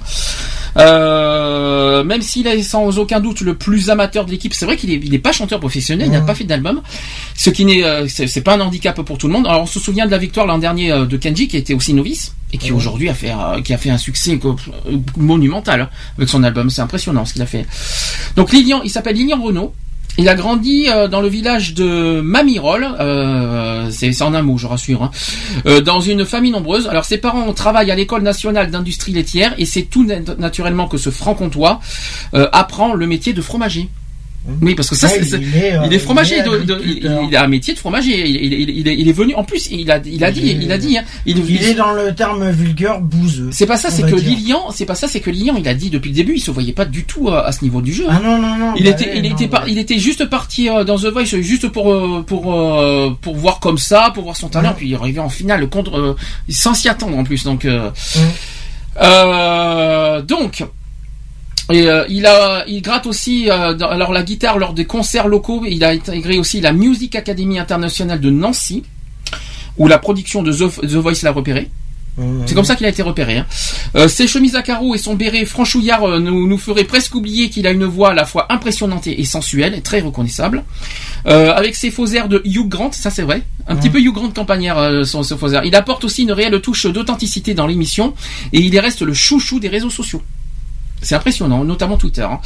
Euh, il garde la tête froide. Ce que j'aime bien chez Lilian, c'est que c'est vrai, il reste lui-même. Comme Kenji. C'est vrai que Ouais. euh, ça fait un peu Kenji euh, 2, quoi. Parce que Kenji, il reste, euh, après un an qu'il a gagné The Voice, c'est vrai qu'il reste lui-même aussi, Kenji. Ça, c'est, ça, c'est quelque chose que j'aime il n'a bien. pas changé son mode de vie. hein, Ah ouais, et ça, c'est, ça, c'est, ça, c'est quelque chose il que j'aime toujours en caravane. Hein. Oui, mais il change pas son mode de vie, il reste lui-même. Euh, bon, il fait des concerts, c'est normal, mais il fait des petits concerts. Il va, il va être à Pau dans pas longtemps. Ouais. Euh, il, Il euh, va être à Paris aussi. mais Paris c'est normal, mais euh, il fait aussi des concerts au niveau parce qu'il est, il- vous savez, il est d'où, de- il est d'où Kenji, rappelons Il est de la Dordogne. Ouais. Voilà, il est à côté de chez nous, euh, Kenji, donc il fait un petit peu de concerts à côté de, de, de- De Bergerac. il- il- je crois qu'il est à côté de Je Bergerac. crois qu'il est ça? à côté de Bergerac. Si, si, il est pas loin. Alors, revenons sur Lilian. Donc il a des faux airs de Hugh Grant campagnard. Il apporte aussi une réelle touche d'authenticité dans l'émission parce qu'il reste aussi le chouchou des réseaux sociaux, je l'ai dit. Il garde donc la tête froide comme toujours, estimant être déjà formidable de, de vivre cette aventure et ne cherchant pas à tout prix la victoire. Alors son but c'est pas la victoire. Euh, il a dit ceci. Il faut savoir que, il faut savoir garder les pieds sur terre. Il a répété avec sagesse. Il a, il a, il a, il- c'est quel âge il a, Lilian? Il a 23 ans. Euh, ce qui incite encore plus à le soutenir forcément. Donc voilà un petit peu euh, le, le- le profil de Lilian. Candidat numéro 2 de ce soir, Com. Com, c'est la voix euh, pop rock, un petit peu rock que j'ai beaucoup que j'ai beaucoup apprécié la semaine dernière parce que je le voyais pas hein, au début. hein. Je le voyais pas du tout dans, dans ces zones-là. Puis il s'est révélé en quart de finale et en demi-finale. Il nous a fait une prestation euh, la semaine dernière de dingue. J'ai été, scotché quoi par Com Mhm. la semaine dernière. Alors il a seulement 19 ans Com. Déjà d'une. Il semble aussi euh, connaître toutes les ficelles du métier. Et pourquoi Parce que Com a créé son propre groupe rock dès, dès l'âge de 16 ans avec des amis. Euh, sa passion première était le destin, euh, le dessin, pas le destin, le dessin, mais en découvrant la musique à 10 ans. Euh, il suit aussi son instinct et apprend aussi à jouer de la guitare en regardant les tutoriels de- sur YouTube. Euh, L'adolescent délaisse un peu à peu les études, puis entre dans une école de musique avant de commencer à chanter avec son propre groupe. Alors Jennifer, qui fait bien sûr qui est la, la, la- la coach de Com, a été la seule à se retourner pour lui donner la- sa chance, tout en forçant ce jeune rocker à aller vers des, interpr- des interprétations différentes, comme s'essayer à du Calogero par exemple. Alors ça c'était énorme avec Calogero. Et avec son look 70s, il maîtrise plutôt brillamment la scène d'une voix chaude, tantôt extrême, tantôt intime. Son look un peu ado peut l'empêcher de ratisser large pour la finale, mais il peut compter sur un groupe de fans euh, plutôt fidèles. Il a même d'ailleurs, euh, il a même déjà reçu aussi une petite culotte en cadeau. Ça commence bien. euh, ça commence très fort déjà. C'est nul, hein, franchement, de recevoir des petits des, des cadeaux, des, des cadeaux de la sorte ça, c'est vraiment de- des, cadeaux de, de dingue. Bref, revenons sur Com, le talent Com. Est-ce qu'il a un potentiel de gagnant? Je sais pas. Possible. C'est possible. Est-ce mais que- bon, euh, moi je. Est-ce que tu aimes bien son, son côté très rock? Tu vois qui c'est Com Oui, oui, je vois qui Ouais. c'est, oui, c'est celui qui fait, euh, qui a le style années 70. Oui, mais il a, euh, il a- voilà, il a, il a, il a le- il a- c'est le rock, c'est celui qui a la voix très rock. Ouais. Euh, Tu le voyais. C'est bizarre parce que toi, toi, t'avais, euh, t'avais, euh, il me semble que c'était lui que t'avais un problème, non? J'étais un peu sceptique par Oui. rapport à lui. ouais. Oui, t'avais, t'avais un souci avec Com. Et pour moi, j'ai dit dessus. Attends, tu l'as vu la semaine dernière en demi-finale, t'as changé d'avis à un moment. Hein. Oui, c'est sûr. C'est ça qui est bizarre. C'est sûr. Après, ça dépend les chansons, ça dépend la, la... voilà. Après, Ce qui est marrant, c'est que t'étais contre Com. Et en demi-finale, t'as changé d'avis d'un coup. Ouais. C'est ça qui, est- c'est ça qui était, c'est ça qui a été Parce qu'il s'est révélé, euh, voilà, il y a, il y a quelque chose qui l'a changé dans le. Tu crois que, mais euh, tu le vois pas gagnant? Non. Non, c'est pas lui que tu vois. Quel euh, point faible, point, point positif chez Com Bah, point positif, c'est que bon, il fait du rock, il a des euh, voilà. Mais point faible, c'est qu'il reste un peu trop. euh, Ah oui, j'ai compris. Figé. euh, Il peut faire autre chose que du rock. Hein. Il, il a montré une Oui, fois. Oui, Ça, mais il- reste un peu. et puis il peut figé aux transformer. années 70. euh, Et ce que j'ai bien aimé, c'est qu'il a transformé un titre en rock. C'était beau la semaine dernière. Il a fait du euh, du George Michael la semaine dernière.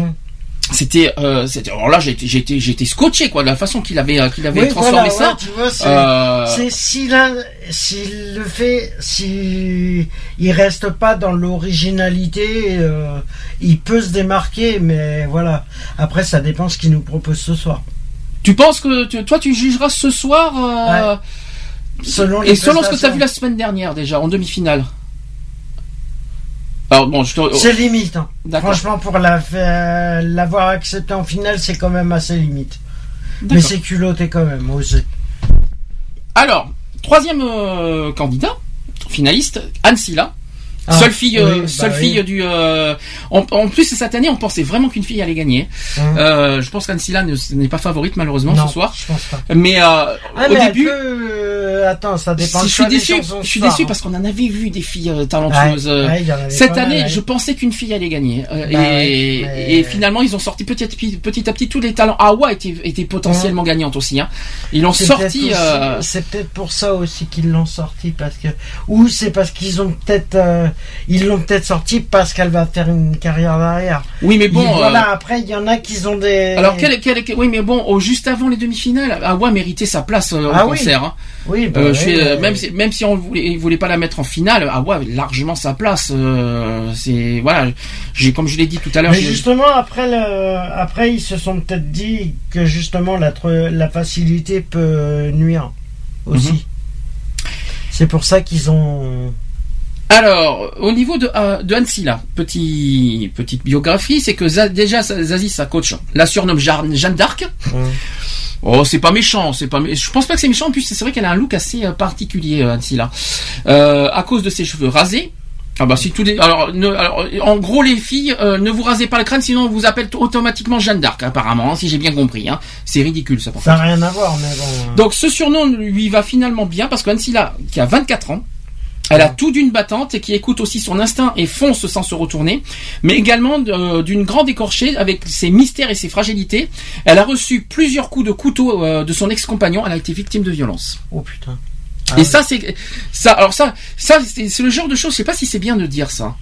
Je pense pas que ça, ça aurait dû. euh, C'est parce que bon, là ce que je vous dis dû apparaître. C'est la. c'est pas moi qui le c'est- dis, c'est euh, là c'est un article de presse que je vous cite, Ouais, c'est pas moi qui la le dis. vie hein. privée, ça aurait pas dû. Je, je suis euh, pas sûr, à, à moins que, à moins que cette euh, expérience elle lui a donné une force avec son talent musical, peut-être. Peut-être. Euh, à la limite, c'est peut-être ça qui lui a donné le goût de, de se battre, euh, parce qu'on on la Mhm. considère comme une battante et qu'elle se sert de cette expérience comme euh, en, en se forgeant dans ce, euh, Ah, dans ce c'est domaine. peut-être aussi.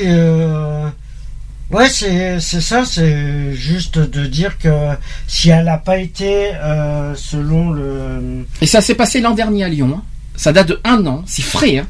Ouais, c'est qu'à mon avis, il a pas dû avoir, euh, il a pas dû être condamné encore ou. Je sais pas. peut-être en cours d'instruction et voilà, elle essaye de se rabattre, euh, de se raccrocher. euh, Enfin, quoi qu'il en soit, si je peux me permettre un petit détail, c'est qu'il faut juger une personne pour son talent, non pas par rapport à ce qui lui est arrivé dans le Aussi, passé. ouais. C'est pour ça qu'il faut pas non plus Mhm. se pencher sur euh, sur euh, une partie de la vie d'une personne de talent. Mhm. Il faut pas juger, il faut il faut juger Ansila si vous la trouvez performante dans sa voix et non pas parce qu'elle a été victime de violence. aussi. C'est c'est juste ce côté-là que dans The Voice qui parce que moi ici, il y a bien une- maintenant aujourd'hui un- une émission qui vaut le de l'or, c'est bien The Voice. Ne, Ah bah, ne transformez pas The Voice en, en, en, en- en- on va dire en fan euh, n'importe quoi. euh, Euh, voilà, c'est- euh, voilà par rapport aux événements qui se sont déroulés euh, de- aux candidats.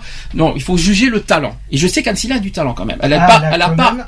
elle a pas une voix puissante, mais, elle a un elle a- truc. Elle a un Elle a son.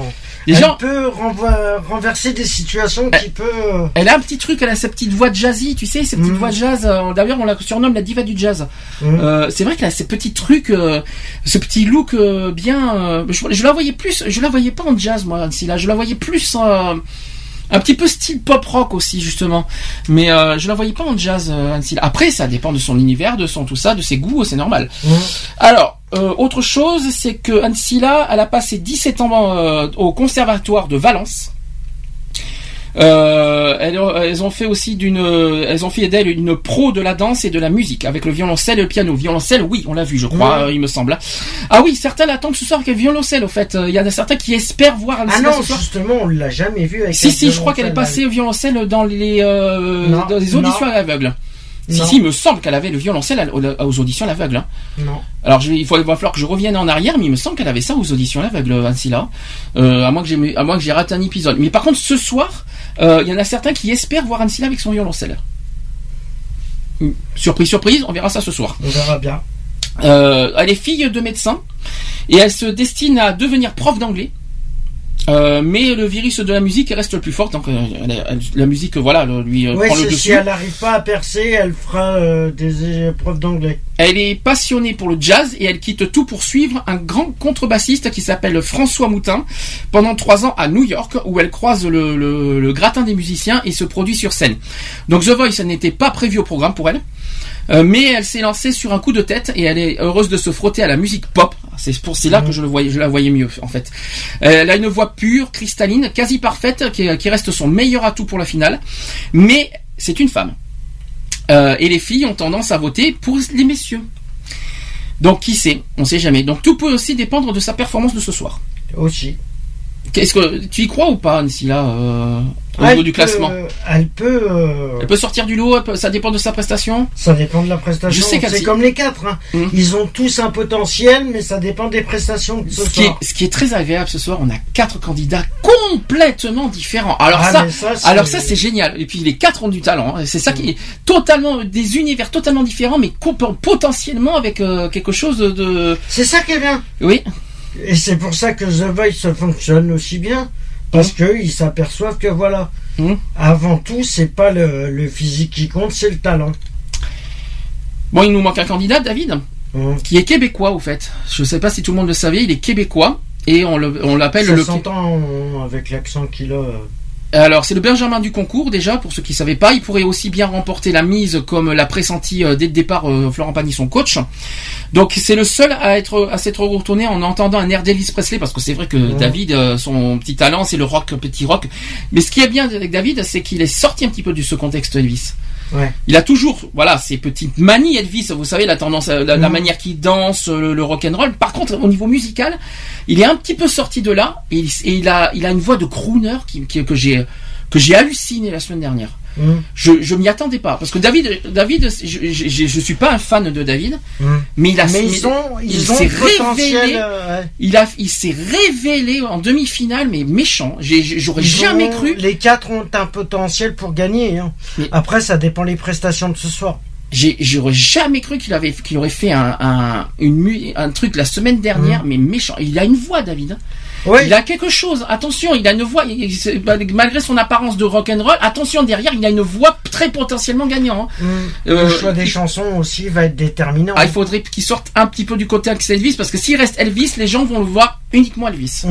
Alors qu'il faudrait qu'il voilà sorte du contexte Elvis et qu'il Oui, montre bah tous oui. ses potentiels au niveau musicalité. Et je- la semaine dernière, c'est ce qu'il a fait. Il faut qu'il continue. Il faut qu'il garde son côté Elvis ce soir. Ça dépend combien de chansons il, chante chacun. C'est deux ou trois. Je crois que c'est C'est trois. trois chansons. Euh, il faudrait qu'il y, ait- qu'il y en ait un euh, qui garde son petit côté Elvis et puis sur les deux autres qu'il montre ses, multiples, on va dire. Euh, Facettes. face- ouais, exactement. qui- Et qui, je sais qu'il en est Après, capable. à voir, euh, ça dépend les chansons, ça dépend les prestations, ça dépend pas mal de choses. hein. Alors, Puis ça dépend du public, de ce qui.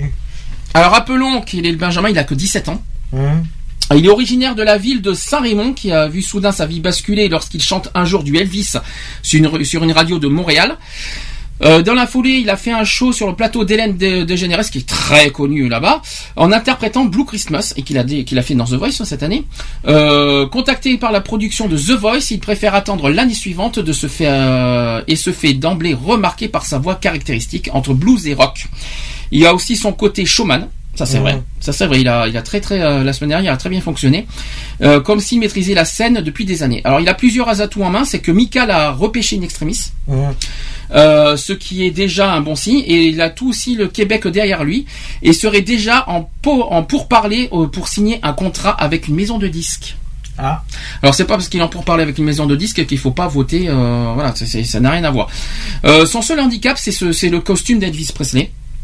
Qui lui colle finalement à la peau. Il doit rapidement le, le troquer pour endosser celui de David le rocker. Ça veut dire qu'il faudrait qu'il trouve euh, ce- son truc à Ah, lui. oui, juste au milieu. euh, Non, il faut pas qu'il. Il faut pas qu'il. dev- Il faut pas. En fait, son euh, son bémol, son, son son défaut, c'est qu'il faut. Il, il essaye de, de de faire la réincarnation d'Elvis, alors que nous, on veut voir David, quoi. Hum. David, le le- Ouais, il faut l'artiste, qu'il quoi. trouve, euh, faut qu'il trouve un juste milieu. Non, c'est pas ça. C'est qu'il faut pas qu'il copie sur Elvis. Non, mais voilà, le problème, c'est qu'il faut qu'il trouve entre Elvis et le côté rocker, il faut qu'il Oui, mais sans copier sur Elvis. voilà. Sans copier Mm. sur Elvis. Et ne pas trop être sur Elvis non plus. Aussi. Parce que sinon, Parce que ça, va lui jouer des ça va- et puis, mais je sais que, d'après ce qu'a dit David, il changera pas son, son, son truc. hein. Il a déjà dit en demi-finale déjà. Donc, euh, il va pas changer son, son truc. Mais c'est vrai que si on veut le découvrir, il faut qu'on découvre David et non pas euh, Elvis bis. C'est ça qu'il faut se dire. Donc voilà, j'ai cité les quatre, euh, les quatre finalistes. Qui tu vois gagnant ce soir? Honnêtement, à ton jugement personnel, bien sûr. Ah, bah, honnêtement, je, ça va être compliqué. J'attends les prestations parce que ils ont. T'as un classement tu, tu donnes Ils un- ont un peu de- ils ont un potentiel. euh, Les quatre sont potentiellement Ouais. gagnants. Mais est-ce que tu vois, est-ce que tu as, alors, euh, qui c'est classement, en classement, Le tu dirais classement. En quatrième position, je mettrais euh, David. D'accord. En troisième, je mettrais. Euh, Alors, tu m'as dit que Il y a. Com, il y a Lilian et il y a euh, Ansila. Parce que tu as dit quatrième David, donc il t'en manque trois. Quatrième, euh, troisième, je mettrais Lilian. Mhm. Toi, tu, tu vas te, tu vas te faire des amis, toi, je le sens bien. Ensuite, Ansila et Com. Comment, comme gagnant.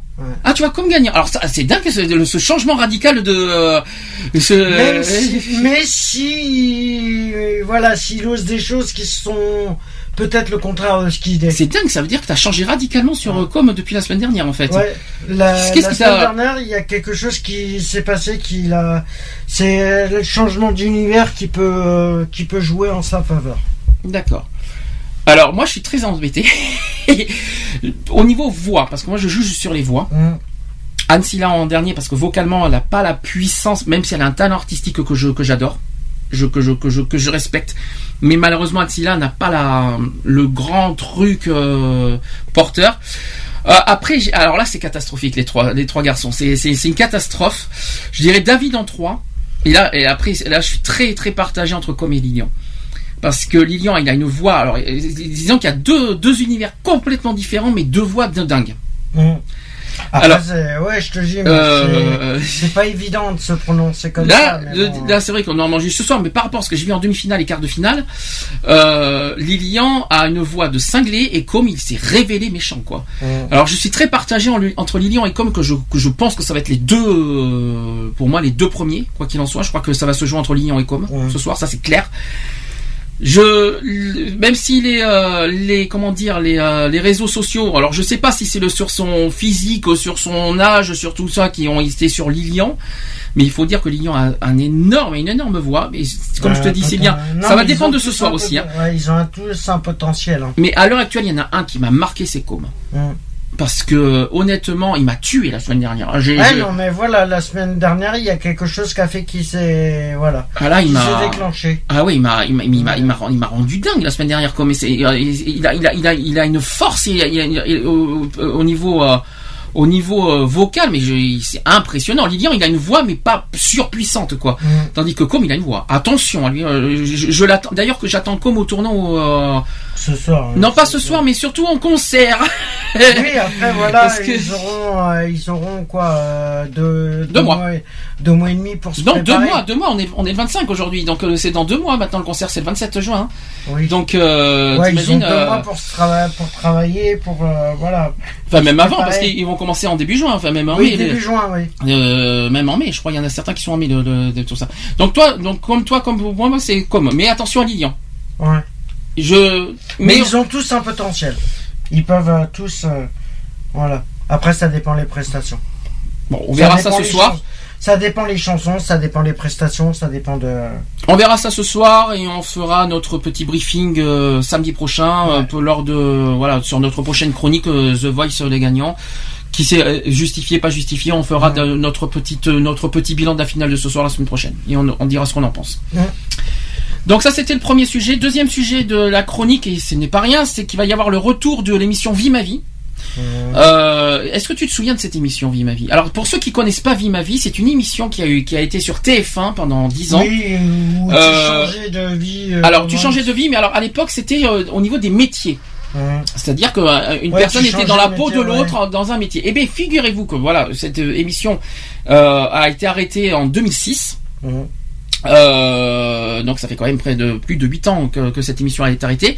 Et qu'aujourd'hui là ça y est c'est euh, revenu revient le jour. Est-ce que tu sais qui va présenter euh, Vie ma vie? Alors d'abord d'abord premièrement Vie ma vie ne revient pas sur TF1 Non, ça revient sur sur NT1 NT1 qui devient une chaîne très importante dis donc hein, parce que dis donc euh, tous les toutes les émissions dingues de dingue qui est sur NT1 euh, entre Vie ma vie Confessions intimes il va y avoir une autre émission qui va revenir hein, et qui ne- qui n'est pas encore officiellement annoncée c'est euh, y a que la vérité qui compte hein. Ouais. C'est prévu Mais ça aussi, qui va C'est prévu, mais ils sont pour parler. Euh, Il y a que la vérité qui compte, qui s'appelle, qui va s'appeler sous un autre nom, ça va s'appeler le rideau.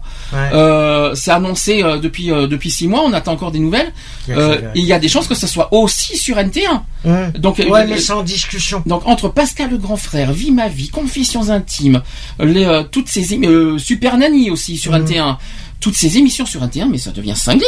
C'est ils sont en train de mettre des, euh, en avant des émissions de cinglés sur NT1. Ouais, euh. mais justement, du moment que les concepts ils changent pas. euh, Eh bien si, ça va un petit peu changer, ma vie, mais en bien, et je vais en parler pourquoi? D'abord, euh, présent, la nouvelle présentatrice. À l'époque, je ne sais pas si vous vous souvenez qui avait présenté, qui avait présenté sur Euh, TF1. Vie ma vie, ma vie, c'était. euh, Il y avait deux présentatrices euh, à l'époque. Il y avait Laurence Ferrari Ouais. et il y avait Flavie Flamand. Ouais. Maintenant, si certains s'en souviennent, c'était le mardi soir en deuxième Ouais. partie de soirée. Euh, et puis euh, donc ça a été euh, fini, donc ça a été fini en 2006. Et aujourd'hui, une euh, c'est encore une présentatrice qui va présenter, qui était sur TF1 aussi récemment. Estelle Denis. Qui, euh, que, que vous connaissiez dans les émissions The Best et, et Splash. Donc Ouais. du coup, elle a, elle a- elle a décidé de, de ressusciter Vie ma vie et en changer un tout petit peu le concept. Mais vous allez voir, c'est très intéressant le concept. Cette... Alors donc Estelle Denis a confié dans le journal Le Parisien qu'elle souhaitait revenir au magazine. Euh, elle a dit ceci J'adorais euh, l'émission qu'elle, euh, qui était diffusée sur TF1. L'idée de Vie ma vie avec des tournages en extérieur me plaisait beaucoup. Le nouveau Vie ma vie, bientôt diffusé sur la chaîne TNT, a démarré ses tournages en début mars 2015. Ça y est, c'est fait. hein, ça commence. euh, Vie ma vie. en début on les aura en 2016 alors. Produit par Réservoir Prod.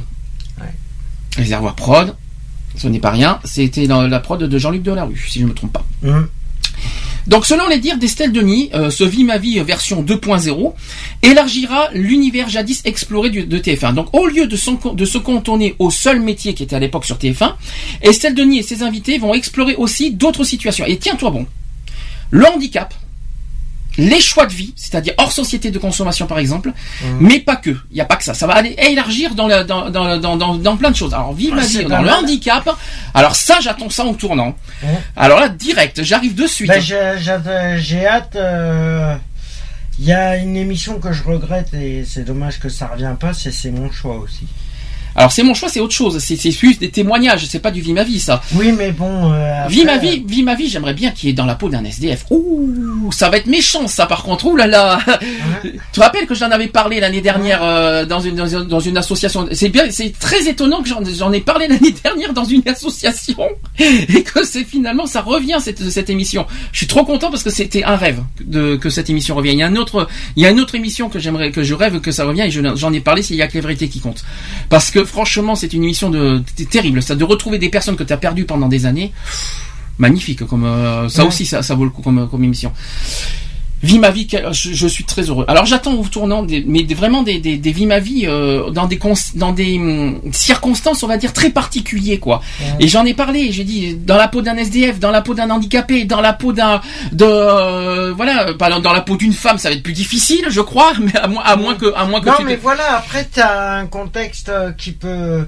Non, mais c'est bien, au moins, ça peut être euh, des actus de société qui peuvent être. euh, Et bonne nouvelle, Vie ma vie sera sûrement diffusée en prime time. Ah. Et ça, comme euh, toutes les émissions qui, comme ils font sur Internet. Ça, ça sera une Mhm. bonne nouvelle. Je crois que ça sera le mercredi, hein, parce qu'il y a tellement Ouais, je d'émissions pense qui que le mercredi, oui, mais je pense que ça sera pas avant l'année prochaine. En revanche, pas encore de date de première diffusion. Je pense que c'est en septembre, je que pense. c'est- Je oh pense. non. Ça sera pas cet été. tourner là, Ça sera pas cet été, hein, Ouais, c'est pas possible. ça hein, va sera septembre. prochaine, ouais. Non, septembre, je pense. Je pense. pas de cette année. hein. Ah si, si, si, si, si. Ils si. sont en train de les tourner seulement maintenant. hein. Si, je pense que ça va être diffusé On en est au mois septembre. d'avril. Hein. Mais quand les Super Nanny, euh, ils, diffusent trois mois après les, les, les, les- les tournages. Hein. Donc euh, c'est un exemple que je donne. Euh, Là, on, on avait vu des émissions de Noël diffusées deux ou trois mois après. hein. Donc euh, tu sais, euh, moi tout est possible hein, avec NTM maintenant. Ouais, on verra bien. Qu'est-ce que t'en penses Tu vois, est-ce qu'il y a certains contextes que tu aimerais voir dans Vie ma vie, dans, dans la peau de quoi exactement? Dans SDF, je l'ai dit. Mhm. Il y a autre chose que t'aimerais, que tu, que tu espérerais voir? Bah, tu vois, c'est juste simplement, voilà, de. Ouais, de personnes handicapées, de. Voilà. Après, Dans la peau d'un homosexuel, t'en penses quoi? Ça va être dur. hein. Tu vas pas mettre, tu vas pas, tu vas pas faire embarquer un, un hétérosexuel pur souche, un En homophobe plus, dans si un. c'est un homophobe. Ah, tu imagines, toi? C'est- C'est possible ça? Ça se pourrait. Tu crois franchement qu'on peut en embarquer un homophobe dans la vie d'un homosexuel dans un bar, tout ça? Ouh, ça J'ai ça- un doute, c'est- là. Je sais. Et Mais ça pas? serait bien, ça serait bien qu'aussi dans un, qui mélange des situations de personnes, mais en version politique, tu vois, qui qu'ils aient mais ce que ça donne, euh, tu vois. Et puis, puis Que finalement, des je- politiques se mettent à la place de ce- des citoyens, ça serait pas mal aussi. Après, il faut que, faut que ça serait vraiment deux contraires totales en fait que- qui, qui font vie. Il en fait. faudrait, ouais, voilà. Mais vraiment deux, deux, deux extrêmes, quoi, deux, deux, Deux gros extrêmes. extrêmes. Un riche qui vit dans la vie d'un pauvre, euh, un, un homo- tu crois franchement, tu crois franchement un homophobe dans la vie d'un homosexuel? J'y crois Tout moitié. est possible. hein. Puis alors là, euh, ça va, ça va donner les critiques, ça va donner les insultes. Je sais, je sais pas pourquoi. Tiens, quelqu'un issu de la manif pour tous, ça, ça sera comique, ça. ça va être comique, ça aussi. Ah, ou alors quelqu'un de la manif pour tous qui assiste à un mariage gay. Ah, je, je voudrais bien voir ça, ça serait trop fort. Ah non, mais des choses comme ça, ça serait énorme. Alors après, il y a le sujet du racisme aussi. Alors qui est, qui est pas évident. Après, il faut faire aussi dans les domaines professionnels, euh, dans la peau d'une femme. Est-ce que c'est faisable un homme dans la peau d'une femme? On vient de faire l'é- l'égalité des sexes. Est-ce que, est-ce que tu crois que c'est faisable? C'est faisable, hein. C'est faisable. Dans ce cas, avec le corps d'une femme, hein. Euh, non, sans, sans être transsexuel, mais avec les, euh, avec les, bien sûr les. euh, Ah oui, avec l'habit. euh, les adapté, habits, euh, euh, oui, non, mais ça, c'est faisable. C'est coriace ça. C'est faisable, il y en a qui font bien ça pour s'amuser le week-end, euh, qui se déguisent, euh, qui se décident de se déguiser en femme pour aller en boîte entre amis, euh, ça se fait, Mhm. tu vois, pour, pour, pour délirer. Et ceux qui font les enterrements de petites jeunes filles, Mhm. automatiquement, qu'il y a des, des amis de la personne qui va se marier, qui se déguisent en femme exprès parce que voilà, c'est un enterrement de petite jeune fille et voilà, c'est juste que, voilà, ça, ça- tout est possible. Mhm. Mais voilà, c'est il y a des sites. J'attends. Bon, n'hésitez pas. impatience les sujets. N'hésitez pas aussi à les, con- à les contacter parce qu'ils sont, ils sont en train de, de recruter sur Facebook. Il y a une page Facebook qui s'appelle Vie ma vie. Euh, N'hésitez pas à les consulter parce qu'ils recherchent beaucoup de, de candidatures. euh. Et ce qui m'a étonné, c'est que Vie ma vie, Vie ma vie recherche des homosexuels. Alors je sais pas en- dans quelles circonstances, mais je serais curieux de connaître le, le, le- contexte. Donc quoi qu'il en soit, n'hésitez pas. en tant qu'asso et N'hésitez pas, euh, n'hésitez pas. Ils ont une page Facebook, euh, Vie ma vie. Il y a, y, a, y a des gens qui recrutent, euh, qui qui vont qui vont qui, qui recherchent voilà certaines catégories de personnes euh, particuliers. Et n'hésitez pas. Donc je pense qu'ils recherchent aussi aussi des homosexuels parce que Vie ma vie ils sont ils sont venus vers moi vers notre radio pour faire des des appels à candidature. Donc c'est pour ça que je transmets à mon tour euh, en échange à la radio.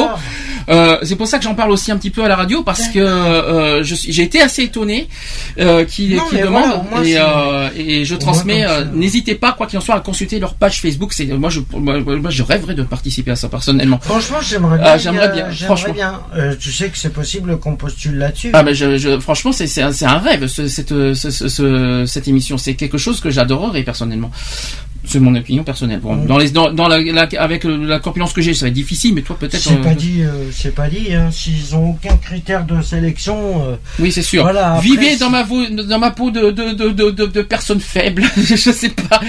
Non, c'est un petit délire. Bon, quoi qu'il en soit, je suis très content du retour de Vie ma vie. Je, je, je remercie d'ailleurs Estelle Denis qui a, qui a eu cette bonne idée de faire, de recruter, de ressusciter cette émission. Merci, merci, merci qui, euh, parce que je crois que personne d'autre avait cette idée-là. Ouais. Affaire à suivre. De toute façon, on communiquera, le, On verra, on on- communiquera euh, s'il y a les d'autres dates appels. de à- diffusion, euh, on verra ça s'il y a d'autres infos. euh, voilà. Voilà, donc ça c'était les chroniques. On va passer euh, directement aux actus politiques. C'est parti. Equality, les actus politiques.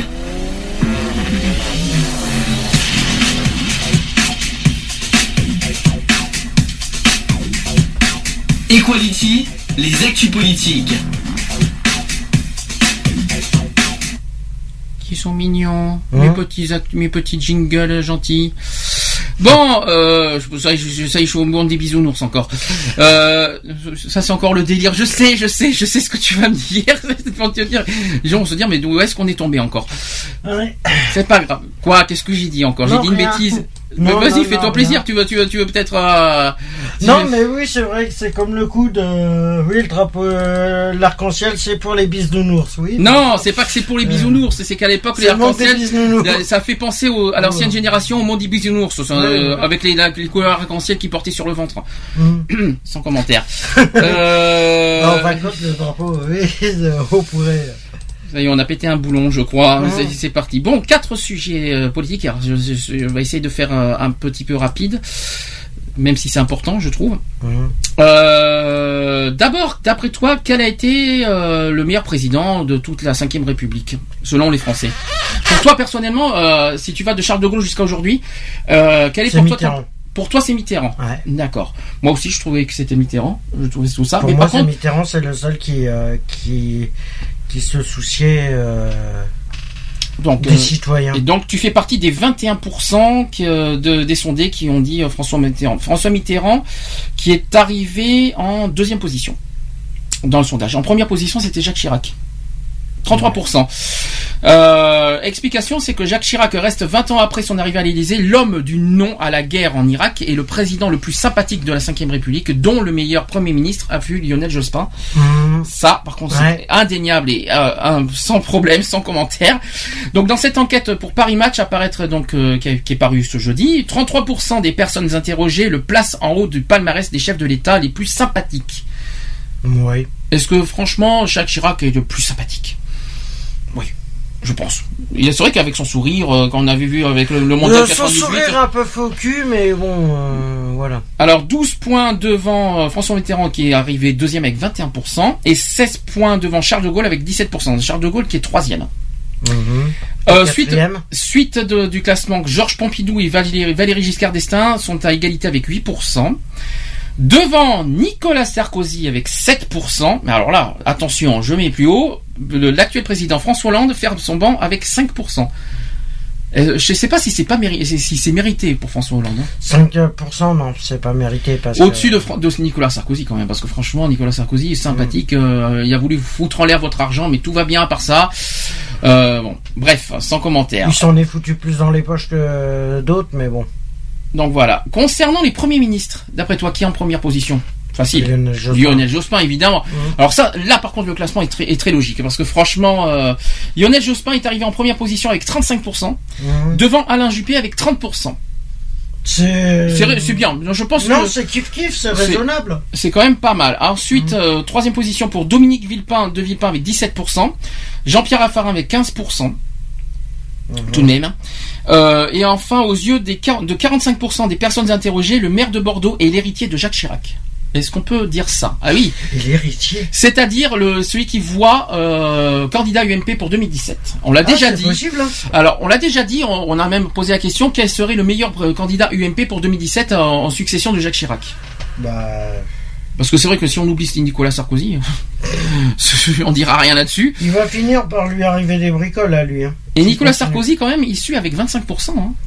45% serait en faveur de euh, d'Alain Juppé Mhm. en tant que candidat UMP. Je pense que ça sera la... hum, Voilà, donc ça serait quand même euh, voilà. Et Nicolas Sarkozy 25%. Je- je- on espère, franchement, pitié, ne votez pas Nicolas Sarkozy, je vous en supplie. on- Vous allez le regretter, Ouais, hein, déjà que... Déjà, le Front National oublié, Nicolas Sarkozy oublié. Par contre, si jamais il y a Alain Juppé, ça mérite quand même question. Je ne, je ne, je ne, je ne, je ne suis pas partisan de l'UMP. Je l'ai toujours dit de, de quel, de quel parti politique je soutiens. Mais je dois avouer qu'Alain Juppé, on le connaît depuis des années parce qu'on est, il est maire de Bordeaux, donc forcément on le connaît assez bien. Euh, qui n'est pas un mauvais maire, qui n'est pas non plus un mauvais euh, politicien. Ça mérite réflexion. Ouais, voilà, ça à voir. Ça mérite réflexion pour concernant 2017. On verra. De toute façon, on verra. euh. Euh, François Hollande, également présent de- sur cette liste, se situe avec 8% entre le président de l'Association des maires de France, c'est-à-dire François Barouin, Barouin avec 11%, et Nathalie Kosciusko-Morizet avec 5%. Ouais. Pauvre François Hollande ne te représente pas. Non. Parce que là, tu vas te faire griller. Là, il faut vraiment un, un- un candidat du, du Parti socialiste très fort. Parce que si François Hollande se représente, c'est mort pour le Parti socialiste. C'est fini. c'est cuit, une mort euh, grillée. Ah mais de toute façon, même, euh, même il va être grillé, il y repassera pas. Le candidat fort pour l'instant Parti socialiste, c'est euh, Manuel Valls. hein. Mhm. Donc, euh, pour l'instant, je ne sais pas, parce que pour l'instant, celui qui, qui met beaucoup en avant, c'est euh, la politique du PS, et c'est bien Manuel Valls en ce moment. Affaire à suivre, il y a encore, il reste deux ans. Alors on va Ouais, voir ce que ça va donner. et puis les primaires, c'est l'année prochaine. hein. Ouais. Donc affaire à suivre. Mm. Sujet suivant. Sinon, pour les sondages, ça, ça te convient? C'était, tu étais, tu étais d'accord? Bon. Ouais, j'ai- j'aime bien le ouais. ça, ça te, ça te parlait pas plus que ça finalement. Non? Bon. Tu sais, moi, le- les sondages. Bon, là, cette fois, on n'est plus dans le sondage, on est sur les faits. C'est-à-dire que dimanche dernier, François Hollande a a été invité sur Canal+.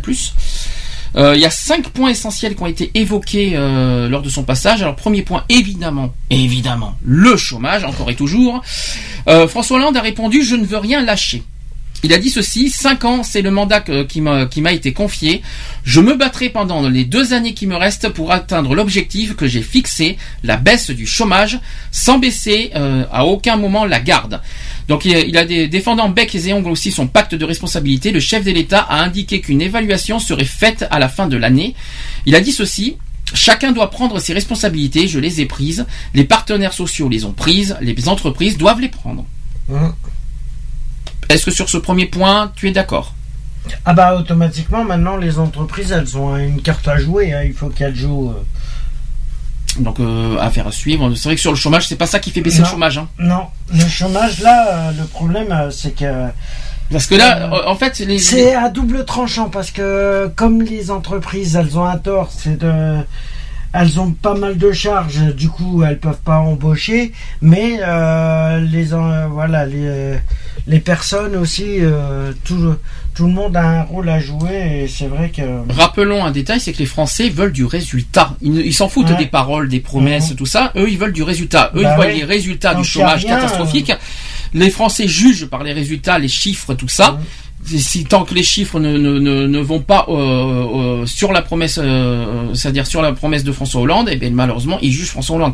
Un peu facile, c'est vrai, de, de juger uniquement François Hollande sur l'échec du chômage, mais euh, c'est vrai que Bah, quand on fait une promesse, quand on fait une promesse, c'est un peu général. Hein. Oui, parce que c'est vrai que les entreprises ont aussi de, de responsabilités. Mais malheureusement, François Hollande a fait une promesse et malheureusement, c'est lui qui tire les, Qui prend ouais. les, les, les- on va dire le, tout le, tout, c'est tout, tout le truc du monde, quoi. C'est lui qui Mhm. paye tous les frais en fait de son échec. Notre deuxième point qui a été euh, évoqué, c'est sur la prime d'activité qui est le compte personnel formation. Donc le président a évoqué un élargissement de la prime d'activité euh, pour un coût évalué à 4 milliards d'euros. Elle concernera toutes les personnes qui sont dans, dans ce qu'on appelle les petits boulots, l'intérim, le temps partiel, pour leur donner un avantage supplémentaire, pour que ça puisse être avantageux de continuer à travailler. Donc le RSA d'activité, ceux de moins de 25 ans ne pouvaient pas y avoir droit à l'époque. Or, précisément, les plus précaires sont souvent les jeunes. Donc ceux-là, pour les valoriser, les favoriser, ils vont avoir cette prime d'activité. Donc ils n'auront pas le RSA socle, mais en revanche, si jamais les jeunes travaillent, ils auront, ils auront quand même le RSA d'activité en plus. Hein Pour les encourager. Ouais, mais il faut déjà qu'ils bossent pendant deux ans. Non, uniquement. Si. Non, non, non, euh, euh, non, même en intérim, ils, ils peuvent, ils ont droit à un RSA d'activité pour une mission intérim. RSA d'activité, pas Oui, socle. oui, Euh, les- L'activité, c'est uniquement. Pour les jeunes, c'est pour ceux Dès que tu bossent. travailles un jour, dès que tu travailles une journée, tu as le RSA d'activité qui se lance. Parce que ça se joue à l'heure. Il- C'est le, le d'activité, ce sont les, le- le- les heures que tu travailles au mois. C'est comme ça que ça fonctionne. hein. Les, les trois derniers mois en plus, ça fonctionne. Le chef de l'État a aussi ajouté que les employeurs euh, des, tout petites, des toutes petites entreprises ne paieront plus de charges s'ils embauchent un apprenti mineur à partir de la rentrée prochaine, donc 2015. François Hollande a également défendu le compte personnel de formation, annoncé après la défaite au départemental, estimant qu'elle serait la grande réforme sociale de son mandat. Affaire à suivre, parce que j'ai pas de renseignements sur ça. La loi sur le renseignement, on en a parlé la semaine dernière, euh, samedi dernier. Alors François Hollande a tenu à rassurer sur le projet de loi sur le renseignement, alors que certains dénoncent la mise en place d'une surveillance généralisée. C'est vrai que nous on en avait parlé. On s'est posé des questions là-dessus. C'est que si, est-ce que ça va être uniquement pour ceux qui sont euh, euh, des, dé- des délinquants ou est-ce que c'est généralisé pour tous les citoyens? C'est vrai qu'on s'est posé ces questions la semaine dernière. généralisé. hein. Alors voilà ce qu'a dit François Hollande, c'est qu'il a dit cette loi ne remet en aucune façon en cause les libertés.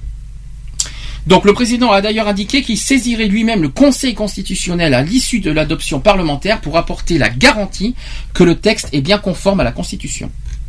Voilà. À suivre. Affaire à suivre, mais c'est vrai que euh, à condition que ce soit pas généralisé à tout le monde, parce que Ah c'est oui, pas la peine oui, de, non, se renseigner sûr. à n'importe à quelqu'un qui n'a rien fait, quoi. Parce que, Là-dessus, c'est hors de question. Quatrième point, et puis pareil, ce n'est pas rien, il a parlé du Front National, évidemment, on va en parler après par rapport à leur, euh, à leur soi-disant sanctions bizarres. Euh, donc le chef de l'État a longuement abordé le Front National après un reportage sur des électeurs frontistes du nord de la France. Euh, il a dit ceci, le vote révèle une réalité, celle de l'exaspération, mais les propositions du Front National doivent être combattues.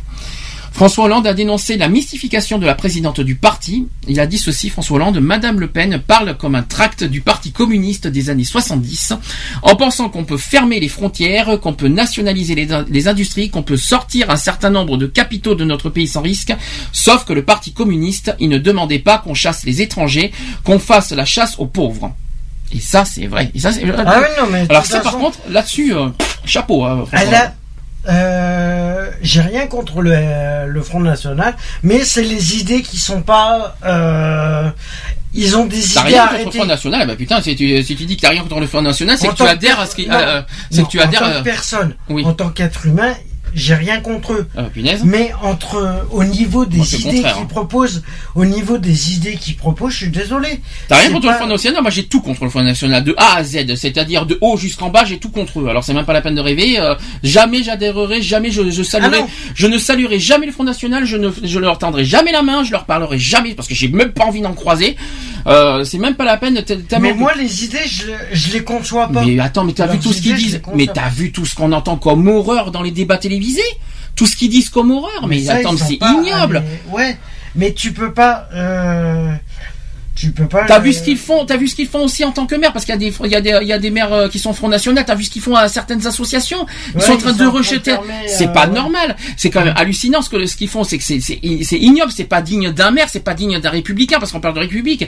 Euh, je suis désolé, mais c'est pas digne d'un maire de jeter, de mettre à la porte des associations défendeurs des droits de l'homme. Non, Euh, je suis, je suis quand même C'est sûr, scandalisé. leurs propos Euh, et leurs actes euh, sont pas sont pas tolérables. Mais après, Euh. après en tant que je sais pas. C'est pas du jour au lendemain que je, que je croiserai, que je saluerai, que je parlerai à, quelqu'un de Front Ah National. non, c'est sûr. Puis l'histoire du conseil municipal que- sur la manière qui, qui traite de, de, de- qu'un homosexuel est un zoophile en plein conseil municipal, mais c'est scandaleux ce genre de, de, de propos. Mais il faut arrêter de délire. Mais c'est pas du jour au lendemain que c'est pas du jour au lendemain qu'on va respecter le Front National. Bah, enfin moi sûr. personnellement c'est pas du jour au lendemain. Je les, je leur Ah casserai mais du sucre autant qu'il le faut moi Ah, mais personnellement. moi aussi, mais bon après voilà, je moi c'est vrai qu'au niveau politique. Et je vais en remettre une couche juste après parce qu'il y a un sujet sur eux, par, sur leur soi-disant sanctions. Ah. Parce que, hein, ils soi-disant qu'ils sanctionnent euh, notamment aussi euh, Jean-Marie Le Pen. Moi, j'ai l'impression que c'est encore de la stratégie pure et simple. J'en parlerai après. Ouais, bah oui.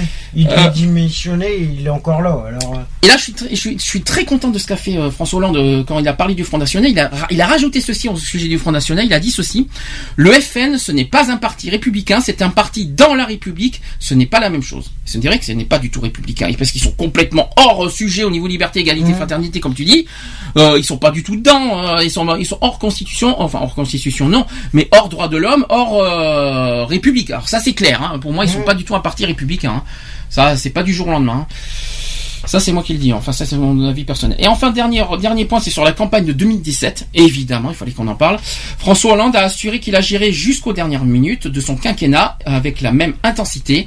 Il a dit ceci, je ne veux rien lâcher et ce n'est pas parce qu'il y aura une campagne, il y aura de toute façon une campagne. Nous verrons si j'y serai.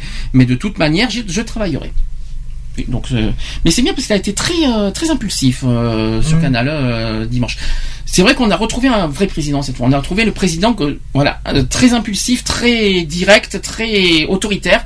C'est ce qui nous manque chez François Hollande et j'espère qu'il va continuer. C'est un peu tard hein, parce que c'est il- ça fait maintenant trois ans qu'il est élu. C'est un petit peu tard de se révéler. hein. C'est pas une fois qu'il va y avoir les, euh, les, euh, les campagnes euh, présidentielles la- l'année prochaine qu'il faut se qu'il faut se qu'il faut se réveiller. C'était avant qu'on avait besoin de ça. ah, maintenant, ça c'est sûr. Hein. là c'est un peu tard, mais vous- Mais bon, quelque part, on verra bien. quelque part, mieux vaut tard que jamais. On verra bien de toute façon. Donc, euh, d'autres sujets, euh, oui, bonjour. Euh, autre sujet, donc c'est sur justement le Front National. Rapidement, Euh, c'est sur leurs fameuses sanctions. Alors en fait, euh, il- en fait, il y, a- il y aurait soi-disant des sanctions contre les, les, les, les candidats, notamment départementales, par rapport à leur euh, comportement, leur dire, tout ça. Et il y aurait une dizaine de candidats à peu près qui seraient sanctionnés Mhm. par le Front National. Moi, moi, je- moi, je me pose des questions. Ils vont être convoqués en commission de discipline les 28 et 29 mai prochains. Ouais. La question que je me pose, c'est d'abord d'une part comment ça va se passer et est-ce que c'est est-ce que c'est sincère? Je suis pas sûr. Est-ce que c'est sincère leur leur, leur, euh, C'est leur- pas que c'est sincère, c'est plutôt stratégique. bah, c'est stratégique pour montrer que pour essayer de montrer aux citoyens voilà ils, ont fait des conneries on va les sanctionner. Ça est-ce qu'ils le pensent derrière? Non, bah non, bah non puisqu'ils vont, à mon avis, euh, à mon avis, ils vont donner d'autres stratégies. C'est qu'ils vont dire d'attaquer deux fois plus, euh, voilà, mais sous d'autres formes. C'est pas ça, c'est qu'en fait le Front National essaie de faire la stratégie dédiabolisation. Mmh. Nous ne sommes plus à l'époque Jean-Marie Le Pen. Nous ne sommes plus à cette époque où nous sommes des diables, où nous sommes contre tout, nous sommes contre Ouais, sa fille et puis sa nièce, euh, par contre, Non, mais c'est pas dans ce sens-là, mais ils essayent de montrer une image qui n'est pas du qui tout n'a pas du tout lieu d'être en fait. Non, bah non. Parce que ça, c'est de la stratégie pure et simple. En fait, alors c'est-à-dire ils vont sanctionner. Comment mettre, c'est comment mettre du savon euh, sur la peau des gens. Mais c'est de la manipulation. Ben oui, c'est de la manipulation. Tu sais, quand un gâteau, quand tu mets, quand tu fais, quand tu fais une, une crème fouettée sur un gâteau, au Mhm. bout d'un moment, si tu le laisses à température ambiante, la crème fouettée, elle redescend. C'est comme la confiance des gens. Hein. Alors déjà, première, euh, premier rappel, c'est qu'ils vont être convoqués pour des propos xénophobes, islamophobes, antisémites ou homophobes qui ont été tenus généralement sur les réseaux sociaux.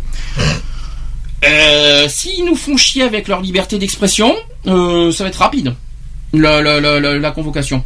Ah bah. Déjà, déjà, tout ce qu'on entend euh, depuis euh, l'année dernière avec les élections, on fait de la liberté d'expression, on fait ci, on fait là. Et puis, excusez-moi du peu, Marine Le Pen, c'est pas génial à dire ce qu'elle pensait en tant que liberté d'expression sur certains points.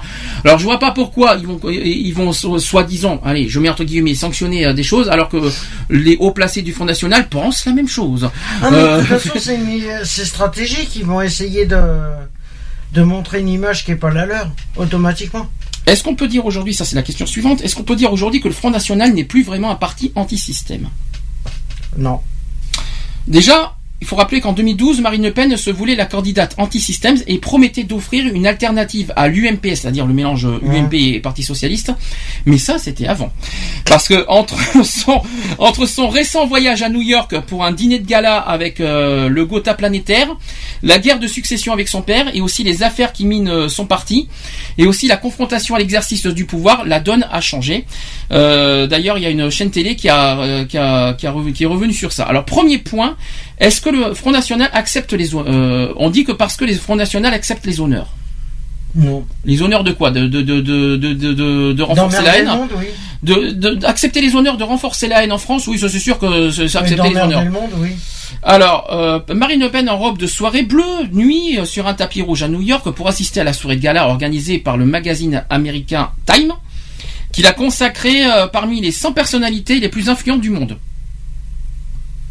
Marine Le Pen est, est classée dans les 100 de personnalités d'un- influentes du monde. Ouh, Ça fait peur, ça, hein, surtout en américain. Ouais, il doit y avoir des dessous de table à mon avis. Alors, l'image a détonné donc euh, mardi dernier, mais correspond finalement à la stratégie de la présidente. Oui, on sait très bien que c'est stratégique. À la stratégie de la présidente du FN. Donc, ce ne sont pas encore les honneurs réservés au chef d'État, mais c'est un premier pas, elle a dit. Hum. Deuxième euh, raison, c'est qu'ils disent que parce que le Front National condamne Jean-Marie Le Pen. Alors, est-ce que ça aussi c'est pas stratégique cette histoire? Est-ce que oui Parce ou non? que, en fin de compte, il- le parti a demandé à Jean-Marie Le Pen euh, lors d'une interview, et ça j'étais euh, d'ailleurs je l'ai vu puisque j'étais hospitalisé ce jour-là, où il est passé en disant qu'il a fait, il est passé sur BFM TV un soir et il a annoncé son retrait carrément de, du FN. Ah non, c'est pire que ça, c'est que Marine Le Pen- politique. c'est Marine- en fin de compte, il est toujours. Oui, c'est. C'est Marine Le Pen qui, Le Pen qui qui a demande, demandé- qui demande à son père d'arrêter la politique. le- Euh, d'arrêter le Front National aussi. Mais manque de bol, ce qui s'est passé, c'est qu'ils se sont aperçus deux jours après que c'est lui qui tirait les ficelles par derrière. Je me demande si en fait c'est pas eux deux qui tirent les ficelles et qui rigolent euh, dans les téléphones, tu sais, qui sont en train de se rigoler entre eux, Oui, euh, entre eux en privé, Mais il tu tire sais. les ficelles, il tire les ficelles quand même derrière. Oui, mais je me demande si entre eux, si euh, entre eux en privé, parce que là, on va, on va, là, parce qu'en public, en public, on voit, on voit tout et n'importe quoi, alors qu'en Mm. privé, ils doivent bien rigoler entre eux. hein. Ben en privé, ils doivent, euh, ils doivent monter leur stratégie. C'est là qu'on se dit que la loi renseignement sert à quelque chose. Oui, ben voilà, c'est pas- Et pourquoi c'est pas adapté? C'est pas. Pourquoi c'est pas mis aussi pour eux Mais justement, j'aimerais bien. Ouais. Si la loi du renseignement, ça serait bien. ça serait- politique. Ça serait bien qu'on ait euh, des petits renseignements comme ça, qu'on sache la réalité de ce que de ce que trame le Front National derrière, parce que franchement, euh, ça- là, la loi de renseignement servira à quelque chose. là, par contre. Mhm. Parce que sur les Fronts National restent pour moi des délinquants. Ah ben c'est de la Euh, délinquance. euh. Euh, je suis désolé, vu leurs propositions, excusez-moi, euh, c'est hors la loi et je suis désolé. hein. Euh, Marine Le Pen donc a, a demandé à son père d'arrêter ses responsabilités politiques. De quitter carrément le parti. Mais ça, ce n'est que du public en privé, c'est autre chose. Hein Euh, on- Est-ce qu'on assiste aujourd'hui à une normalisation du Front National? Est-ce qu'aujourd'hui on peut dire que le Front National est normal? Non. Pas dans leur tête en tout cas. Euh, c'est pas du jour au lendemain que le Front National va être dans normal. leurs propos. Mais je vais répondre à cette question. Regardez les propositions du Front National et là vous nous direz s'ils sont encore normaux. Merci pour la merci pour la question et merci pour la réponse au passage. Parce que là c'est de la stratégie publique, Hum. mais il faut regarder le fond. Au aussi. Il niveau faut- privé, au niveau euh, il faut regarder le fond du Front National. Il faut regarder Ouais. les propositions derrière cachées qui ne qui, qui ne disent pas en public. Ah mais automatiquement. Regarde, euh, surtout ne, ne vous faites pas manipuler, il faut faire avoir par les petites manipulations stratégiques, morales euh, de ce qu'on voit dans les médias, dans les presses, dans tout ça. Regardez en premier les propositions, leur site internet aussi, le site internet du Front National et aussi leurs leur, leur, leur, leur- leurs propos Hum. leurs propos qui disent leurs discours qui disent aussi à la fois sur le site et aussi notamment dans leurs propositions euh, au niveau des- de chaque élection et là vous verrez si le Front National est vraiment normal. Et je vous dis franchement, non, le Front National ne sera jamais normal. C'est pas, c'est pas du jour au lendemain. Parce que si vraiment le Front National était contre les propos de Jean-Marie Le Pen, ça m'étonnerait qu'ils auraient repris les mêmes idées de Jean-Marie Le Pen aujourd'hui. hein. Alors euh, la nièce aussi, elle est pas mieux. Et puis euh, la fille non plus. Excusez-moi, regardez. Non, la fille et la nièce. Regardez à nouveau, regardez à nouveau les, euh, les propositions de, euh, au niveau des élections présidentielles de Marine Le Pen en 2012. Regardez Mmh. bien et, et lisez bien attentivement toutes les propositions et vous verrez si c'est, si c'est, si euh, un jour ou l'autre euh, Marine Le Pen va vraiment changer. Et là, c'est pas du Jean-Marie Le Pen, c'est du, c'est du Marine Le Pen. Mmh. Regardez bien. Et regardez, et faudra surveiller d'ailleurs euh, de près aussi ses propositions pour 2017. Et c'est comme ça qu'on, ouais. et c'est comme ça qu'on en jugera aussi. Mhm. Euh, donc euh, je vais pas aller plus loin. Ils ont aussi euh, de- ils ont eu des affaires dans les médias, dans les- Mhm. ils ont eu des affaires privées, ils ont eu des problèmes aussi soi-disant financiers. Il y, il y aurait eu des financements illégaux aussi soi-disant. Il y a eu des financements illégaux. Financement de- illégal de partis politiques par une personne morale. Jean-Marie Le Pen. Euh, Il y a aussi euh, il y a aussi le Marine Le Pen qui ferait travailler 20 assistants parlementaires aux frais de l'Europe. Et ça paraît bizarre hein, cette histoire, mais pourtant c'est réel ce que je suis en train de vous dire. Euh, Il y a le, le quotidien qui ajoute aussi qu'elle pourrait également être menacée par l'extension de l'enquête à des faits de, donc je vous l'ai dit, de financement illégal. Il y a aussi des proches de Marine Le Pen qui ont été déjà mis en, ex- en examen pour escroquerie et aussi complicité d'escroquerie. Euh, il y a une information judiciaire qui a été ouverte sur le financement des campagnes électorales à la fois des cantonales 2011 et législatives 2012. Hum. Ça date de loin, ça date pas d'aujourd'hui. Hein. Donc, non, euh, non, mais comme quoi, il n'y a pas que justement, Sarkozy. hein. euh, c'est justement euh, parce que juste avant qu'il se présente, il a annoncé une, euh, une défaillance financière et comme par hasard, il se présente. Oui. Et comme par hasard. Comment euh, il a payé sa campagne Et comme par hasard, le Front National est normal. Oui, oui, oui, non mais c'était pas parce que. Non, mais c'est les questions qu'il faut se poser, c'est comment ils payent leur campagne, surtout. Ah, mais comme tout, je crois que tous les partis sont concernés là-dessus. Jour, tout, tout, tout, Bon, déjà, on a vu l'affaire Sarkozy. Je préfère même pas en parler. Hum. Euh, on va pas y revenir sans cesse. Et puis maintenant, on sait que le Front National est aussi concerné par le même problème. Donc, euh, comme ça, au moins. C'est réglé. Mais euh, de toute façon, il va falloir surveiller de près. Il faut, il faut bien, il faut bien euh, faire les choses. Il faut bien comparer les choses. Il faut bien, il faut pas se faire manipuler par la, la soi-disant dédiabolisation de, euh, de de Marine Le Pen. Il faut regarder le- les faits concrets sur ce qui sur ce qu'il propose. Hum. Regardez toutes les campagnes, regardez tout ça, et là vous là vous verrez vraiment le vrai visage du Front National. Et aussi leur site internet. À voir. Ça aussi, mé- méfiez-vous des Ouais, mais à apparences. hein. suivre maintenant. Et méfiez-vous des apparences, comme dit la voix. Si je peux me permettre. D'ailleurs, Secret Story aussi est sur NT1. Étonnant ça. On en parlera, on en parlera la semaine prochaine de Secret Story parce que j'ai été étonné que ça soit aussi sur NT1. Décidément, NT1 est en train de récolter beaucoup de choses de TF1 aussi. hein. Oh, ça, oui. ça me- ça me sur- ça me surprend. On en parlera la semaine prochaine de Secret. Euh, dernière euh, actu politique, c'est sur la France euh, au sujet de la réforme du droit d'asile. Euh, donc déjà, d'abord que la France a- aura beaucoup hésité, mais ils ont ressuscité après l'affaire Leonarda à l'automne 2013, enterré à l'approche des municipales de mars 2014. Donc là, cette projet de réforme du droit d'asile en France, mise à l'étude il y a deux ans, a enfin entamé son parcours parlementaire. Celui-ci doit s'achever en 2015, donc c'est le délai fixé par Bruxelles, donc c'est cette année. Euh, donc, donc celle-ci vise à renforcer le droit des demandeurs et à faciliter le regroupement fami- familial. Une gageure pour la France dont le dispositif d'accueil est à bout de souffle. Euh, les demandeurs doivent attendre 18 à 25 mois pour être fixés sur leur sort. Des délais en partie imputables à l'inflation du nombre de dossiers à traiter, euh, passé donc de 35 000 en 2007 et 64 000 en 2014. Ça a doublé. Les demandeurs d'asile. hein. Ouais, hein. Le texte adopté en première lecture à- par les députés en décembre veut les ramener à 9 mois via une procédure accélérée. Euh, il fixe à 5 mois le délai de jugement des recours et crée un dispositif d'hébergement mieux réparti sur le territoire. Le Sénat doit entamer son examen le 5 mai prochain dans un climat qui sera plus passionné qu'à l'Assemblée nationale, parce que l'Assemblée nationale, ça a été tendu hein, sur ce sujet. Mmh. Euh, près de 2 milliards d'euros euh, va, il va y avoir un coût hein, au niveau de- du budget. Ça va coûter 2 milliards d'euros à l'État. Ça aussi, ça ne fait pas On n'est plaisir. déjà pas assez dans le caca pour qu'ils nous foutent encore dans le caca. Ça ne fait pas plaisir. En revanche, il faudrait quand même rappeler un petit hommage quand même à ce qui s'est passé en Méditerranée. Mmh. Hein, euh, François- D'ailleurs, François Hollande a été embarrassé par la question du droit d'asile parce que quelle politique va, va être menée quand les morts qui s'accumulent en mer Méditerranée.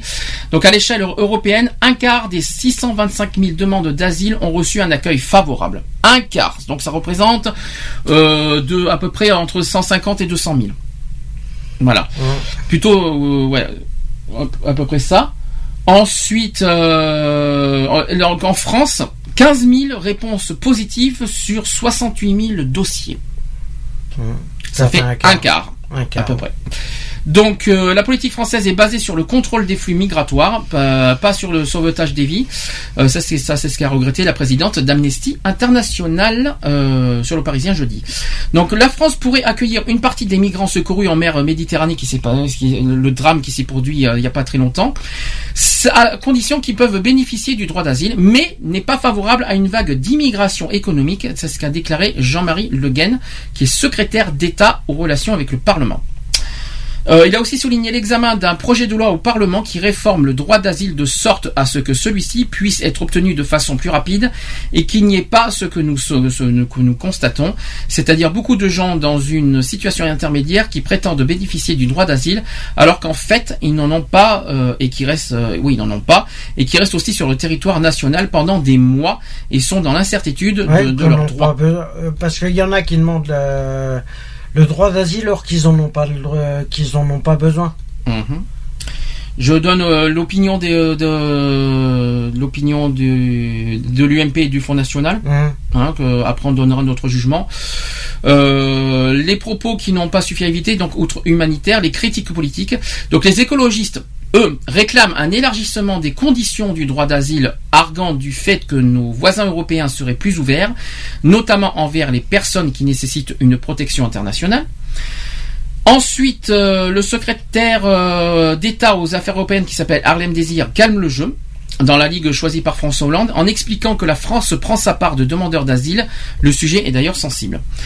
Euh, concernant l'UMP, euh, l'UMP, alors les, les Verts aussi et le Front National qui guettent tout laxisme de l'ex- de l'exécutif. Les premiers, alors euh, les Verts demandent le retrait du texte euh, évoqué euh, par Jean-Marie Le sur BFM TV. L'UMP répète que nous n'avons pas les moyens d'accueillir les gens. Est-ce que c'est, est-ce qu'on peut dire que, est-ce que l'UMP peut dire, est-ce que l'UMP, les propos de, de l'UMP sont justifiés? Est-ce qu'aujourd'hui nous avons les moyens d'accueillir des immigrés?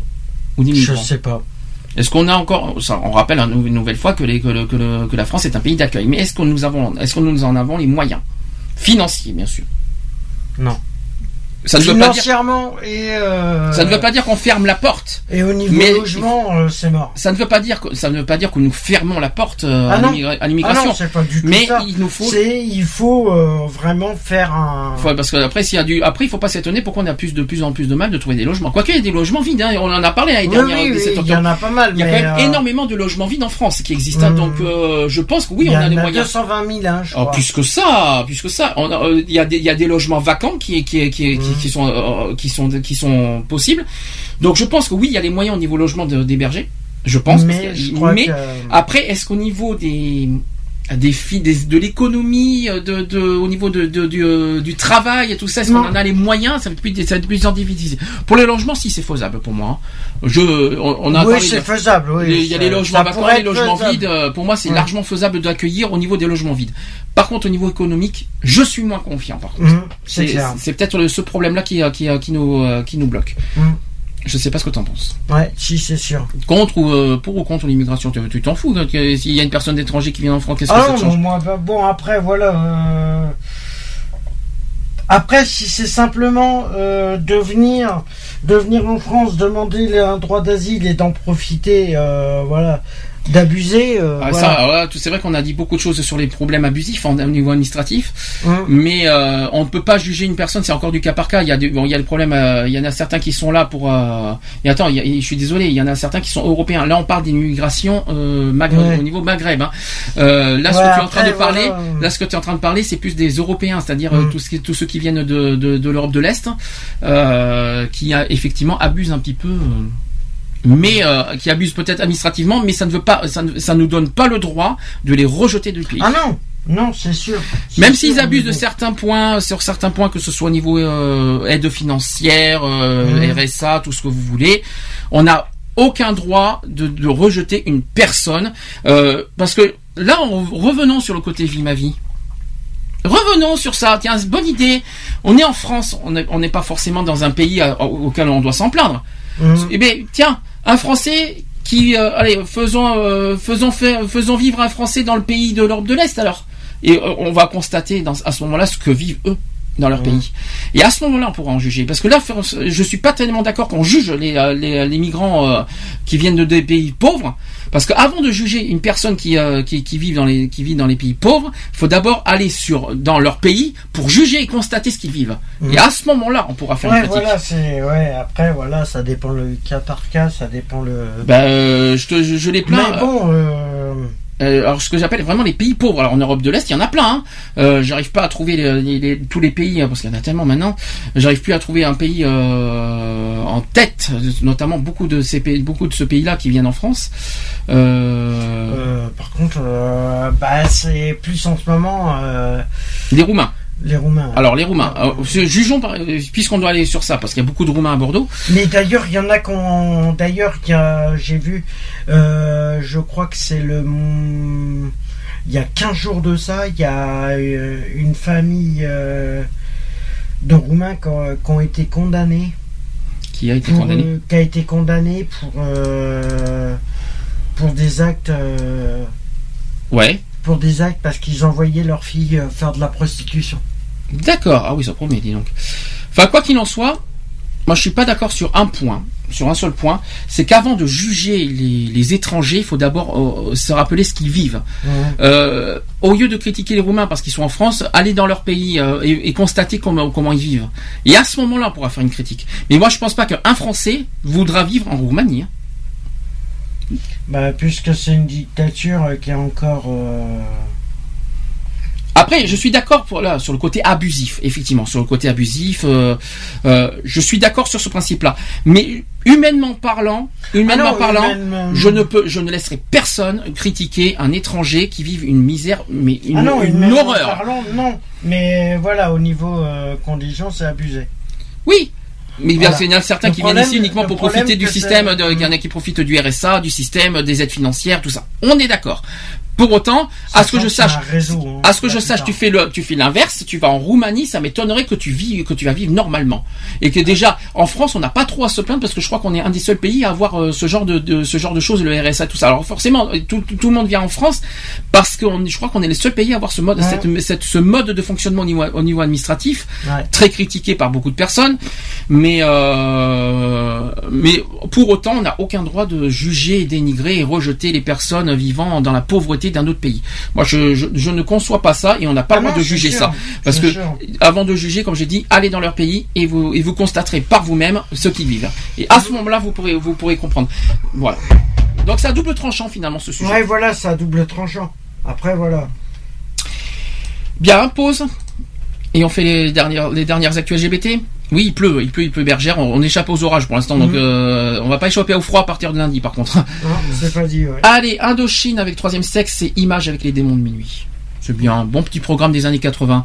Allez, c'est parti, à tout de suite et à, à tout de suite pour la suite des, euh, pour finir avec les actus LGBT. C'est parti.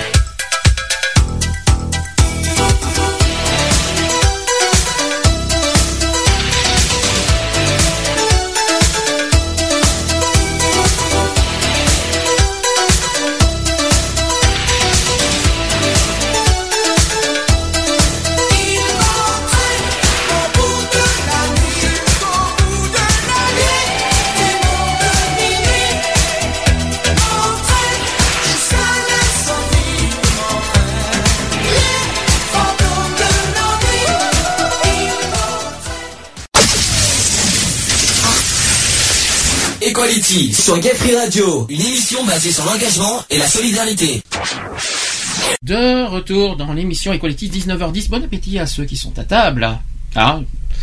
Bon, comme euh, d'habitude, à ces heures-ci, ça serait, c'est l'heure des actus LGBT en plein, en plein repas. C'est sympa, remarque, tu vas me dire. Ça, ça, change- ça ne change pas. Allez, actu LGBT. Equality, les actus LGBT.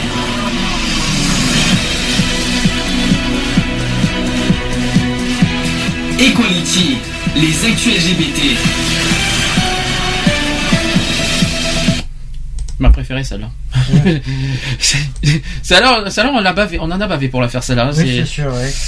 Actu LGBT de la semaine. D'abord, première euh, première chose, on va forcément parler du des deux ans du mariage pour tous. Alors c'est un peu compliqué. C'est euh, en fait il y a deux anniversaires.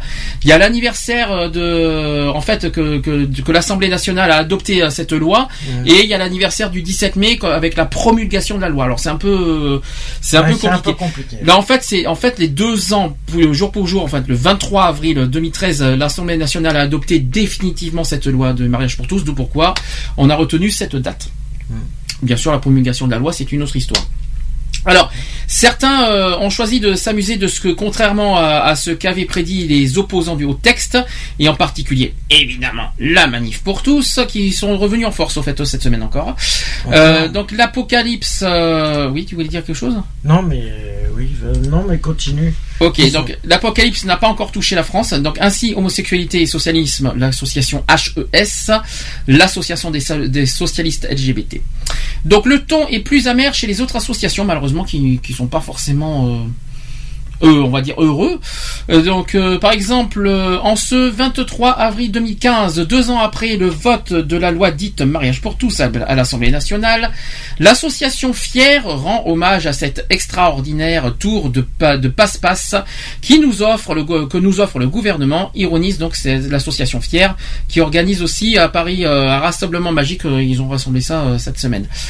Euh, ensuite, littéralement fasciné euh, par le talent avec lequel euh, les illusionnistes Valls et Hollande ont réussi à faire disparaître nos droits, nous montons à notre tour sur scène pour vous révéler les, les trucs de ces magiciens hors pair. Vous vous êtes toujours demandé comment avait-il pu couper filiation et mariage en deux Comment la PMA avait-elle disparu de leur chapeau Comment la carte, euh, la carte droit des trans s'était retrouvée tout en bas du paquet L'heure de la révélation a sonné. Donc en en fait c'est simple, la colère est simple. C'est-à-dire que le mariage pour tous a été voté, mais les autres droits ont été oubliés.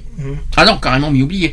Parce qu'en fait, euh, en fait, la manif, la manif pour tous a gagné leur, euh, leur combat parce qu'en fait, euh, au- au- dans la même foulée, suite au mariage pour tous, il devait y avoir la PMA, la loi Mhm. famille, les droits des trans, le don du sang, euh, enfin plein plein de choses qui ont, compte, euh, plein de ont choses gagné, qui, ouais. qui ont eu lieu, qui ont qui devaient avoir lieu suite au mariage pour tous euh, à la suite et finalement ont été mis complètement zappés et mis dans les oubliettes parce que la manif pour tous ont, ont mis tellement de pression au gouvernement que finalement ils ont lâché prise et ils ont mis dans l'oubliette. Donc en gros, les associations sont très en colère sur Mhm. ce principe-là, euh, que le fait que les, en fait les promesses euh, par du gouvernement ont n'ont pas été du tout tenues, sauf pour le mariage pour tous. Alléluia, on est content pour le mariage, mais il y a d'autres euh, d'autres thèmes qui n'ont pas été euh, respectés.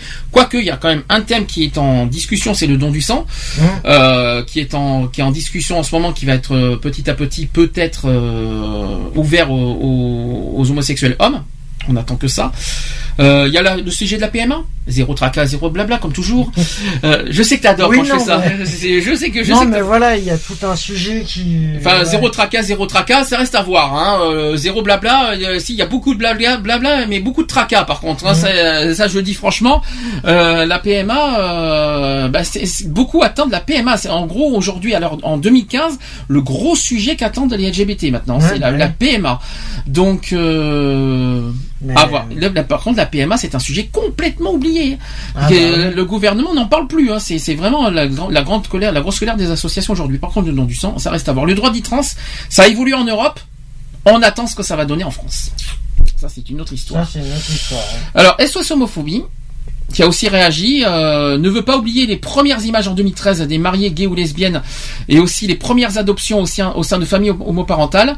Euh, SOS Homophobie a dit ceci, la loi ouvrant le mariage et l'adoption aux couples de personnes de même sexe a donné reconnaissance et dignité à ces couples et à ces familles.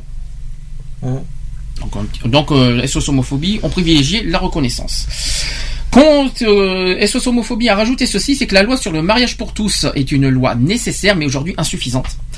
Euh, ces défauts obligent en fait encore certains couples binationaux à faire appel à la justice pour établir leur droit à se marier.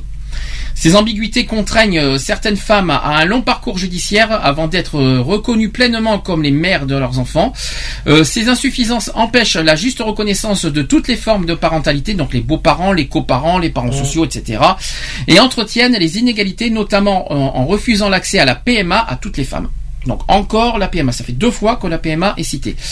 SOS homophobie euh, en appelle aujourd'hui au pouvoir public euh, pour que les couples gays ou lesbiens et les familles homoparentales soient pleinement reconnues. Et là-dessus, je suis totalement d'accord. Ah, mais c'est sûr. SOS homophobie, rien à dire. Je suis totalement d'accord avec leur discours. Euh, bon, la PMA, c'est vrai que c'est un sujet euh, qui, qui divise, qui, qui ne, qui, euh, que tout le monde n'est pas d'accord. En revanche, sur les familles, je suis désolé, les familles homoparentales, voilà, les coparents, les beaux-parents, ça c'est un sujet qui mérite effectivement. on a on a fait la famille pour tous hein, l'année dernière. hein, c'était Oui, notre bah c'était notre banderole hein, sur la famille pour tous. Je rappelle que toute personne est capable d'élever un enfant. C'est clair. Il n'y a pas de, de, sexualité pour élever un enfant, hein, donc euh, faut arrêter un petit peu le délire là-dessus aussi. hein. Euh, encore euh, les SOS homophobie, qui- euh, qui enfoncent le clou. Ils ont dit ceci plus largement, le vote de la loi ouvrant le mariage et adoption aux couples de personnes de même sexe ne peut plus servir de paravent qui empêcherait toute avancée des droits et des libertés de personnes lesbiennes, gays, bi et trans. SOS homophobie soutient euh, ainsi avec force l'ouverture du don du sang aux hommes gays et bisexuels et aussi la simplification du parcours de transition des personnes trans. Donc là, c'est d'autres sujets, mais effectivement, aujourd'hui, là, c'est le don du sang qui, euh, le- la PMA et le don du sang qui commence à vraiment être en avant aujourd'hui en 2015. Alors, il y a le côté vert, le côté, positif et côté euh, négatif de ce mariage pour tous. Euh, D'après toi, qu'est-ce qui, fonc- qu'est-ce qui fonctionne dans un mariage pour tous? C'est dommage que Lionel soit pas là parce qu'il m'aurait, euh, il nous aurait euh, un petit peu euh, dit oui d'accord ou pas d'accord sur ça. Parce que Je nous, on n'est pas, pas. nous. Alors, d'après toi, qui. Qu'est-ce qui fonctionne d'après toi sur le mariage pour tous? Bon, premièrement, c'est que les mariages sont célébrés dans toutes les mairies de France. Ça, c'est le premier point positif. Et heureusement Oui, Heureusement, heureusement, oui. Parce que dis donc, avec cette histoire, ces histoires de liberté de conscience de l'époque, euh, euh, aujourd'hui, ça y est, oh, ça s'est calmé, ces histoires, cette histoire de, de liberté de conscience des mairies. Ça y est, deux, deux ans après le Bah, mariage. ils euh, n'ont pas, eu le- ils ont pas eu le choix. hein. non, mais ça s'est bien calmé quand même, Ouais. euh, cette histoire. C'est vrai qu'aujourd'hui, euh, les mariages pour tous sont célébrés partout et sans histoire de, de liberté de conscience. Hein. Même Euh, si euh, il y en a qui le. À mon avis, personnellement, il y en a qui sont réticents, mais ils n'ont pas le choix de le, de célébrer. C'est la loi qui le. Alors, deuxième point positif de ce mariage pour tous, c'est que les personnels en mairie ont été sensibilisés. Mm. Heureusement aussi. Heureusement. ouais. Troisième point positif, c'est que les mariages euh, entre époux et épouses, euh, voilà, euh, français. C'est-à-dire entre hommes ou entre femmes, français. Quatrième point, et ça c'est vrai parce que je l'ai vu de mes propres yeux pour Lionel, c'est qu'il y a un livret de famille qui est délivré aux époux. Ça c'est vrai. Je l'ai vu, je l'ai vu de mes propres yeux l'année dernière. Dans- une fois que une fois que le mariage a été prononcé, il donne le, le- le maire donne un livret de famille. Oui, bah oui. Et enfin, cinquième point positif sur le mariage, c'est que 25 000 bébés en France ont, euh, par le recours à la PMA prévue en 2015 pour les couples hétérosexuels. Voilà, donc ça c'est le point positif. Maintenant, qu'est-ce qui ne fonctionne pas sur le mariage pour tous? Maintenant, là on va passer au point négatif. C'est que certains élus délèguent encore à d'autres la célébration lorsque leur conviction va à l'encontre de la loi. Voilà. Autre point négatif, c'est que les formulaires administratifs ne prennent toujours pas en compte la diversité des mariages, donc les époux, les fiancés, les mariés, etc. Autre point, c'est qu'une circulaire toujours pas modifiée en dépit de l'arrêt euh, de la Cour de cassation de janvier 2015 interdisant la célébration de mariages binationaux pour les, ressortissants de 11 pays. Donc là, on est un peu, on sort un petit peu de- du contexte, mais euh, voilà, c'est un petit peu le, le côté binationaux Ouais. euh, en France, c'est un peu compliqué ça. Le livret de famille qui ne mentionne pas les enfants s'ils ont été conçus par GPA. Alors vous savez que la GPA, euh, ça a été annoncé clair, net et précis que ça restera interdit aux homosexuels et Ah oui, interdit totalement. Euh, la GPA, euh, Manuel Valls l'a affirmé clairement que la GPA restera interdite totalement en France. Pour ou contre, ça c'est une autre histoire. Autre point, c'est que zéro bébé né en France par le recours à la PMA euh, pour les couples de, de femmes homosexuelles. Parce que l'accès est interdit, juste tout simplement. Ah bah oui. Donc évidemment, on l'a déjà dit, hein, le, le PMA, la PMA c'est ouvert aux hétérosexuels, mais pas aux homosexuels. Ça c'est de la discrimination pure et simple, euh, et qui en plus n'est pas du tout légitime. Bah. On l'a déjà dit ça. Point positif sur l'adoption maintenant. Parce qu'il y a aussi, euh, il y a aussi euh, cette loi du mariage pour tous qui parle d'adoption. Alors, qu'est-ce qui fonctionne dans l'adoption? C'est que les agréments DAS, la DAS, peuvent être livrés aux couples de même sexe en vue de l'adoption internationale. Hum. Point né- positif numéro 12, 2, c'est que le- depuis l'avis de la Cour de cassation en septembre 2014, l'adoption intraconjugale, euh, confirmée par les, cou- pour les couples de femmes lesbiennes, donc au résultat, c'est qu'un enfant qui est protégé par ses deux mamans lorsqu'il a été conçu par PMA à l'étranger. Ça, c'est ça, c'est beau, ça. Hum. Ça, c'est très bien, ça. Et enfin, troisième point positif, c'est que des tribunaux de grande instance qui prononcent des, les adoptions intraconjugales en six mois.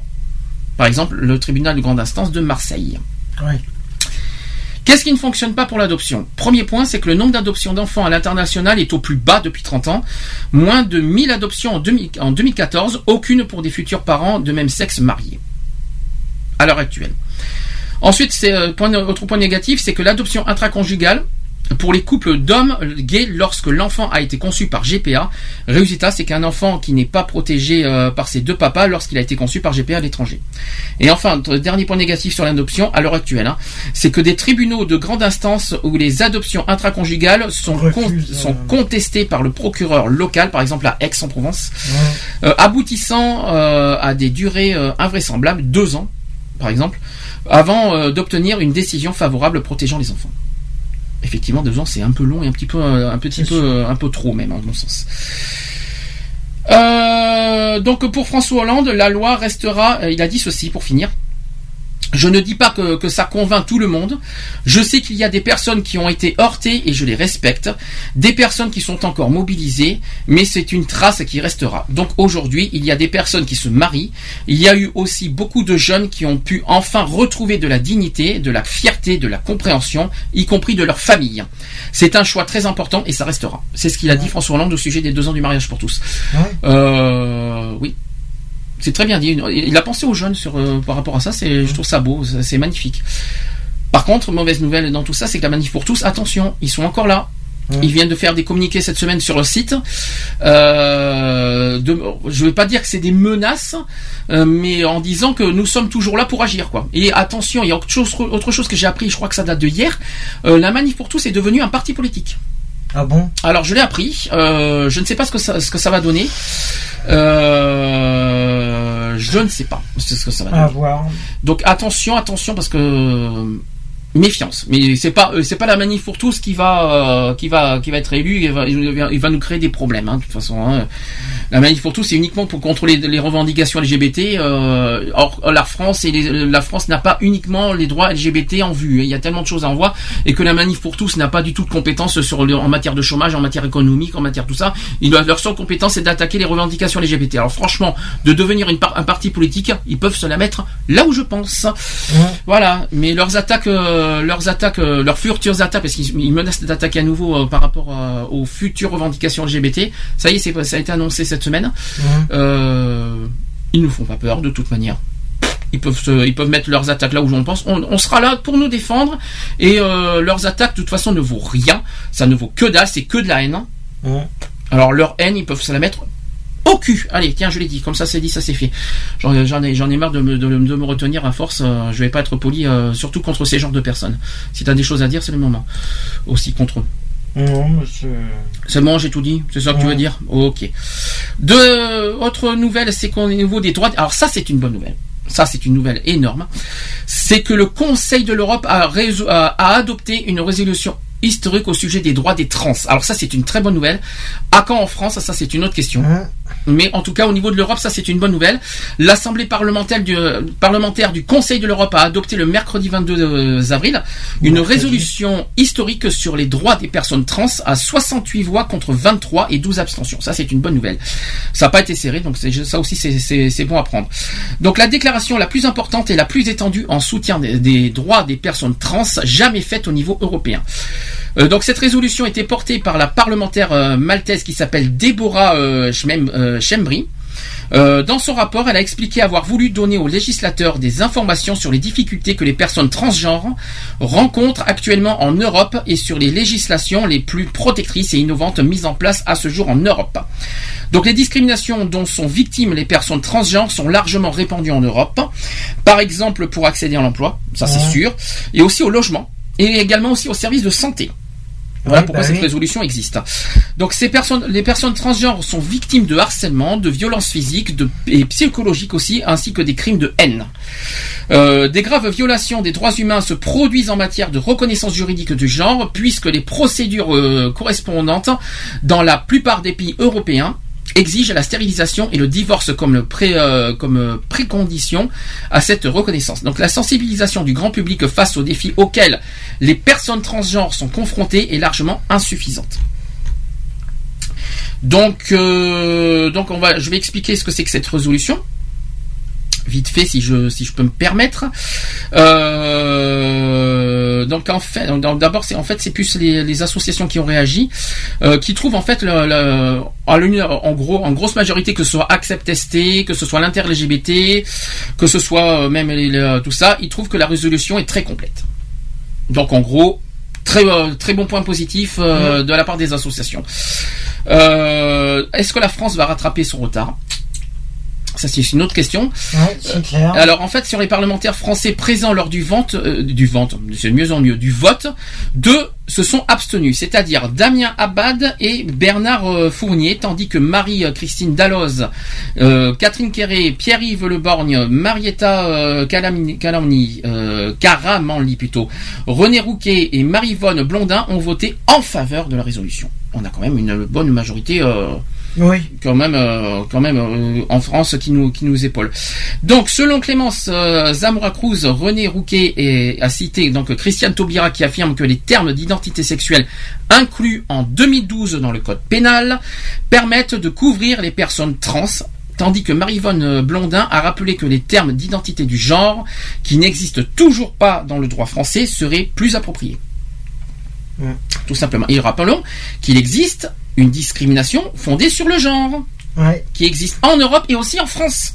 Ça existe. La Aussi, discrimination ouais. existe.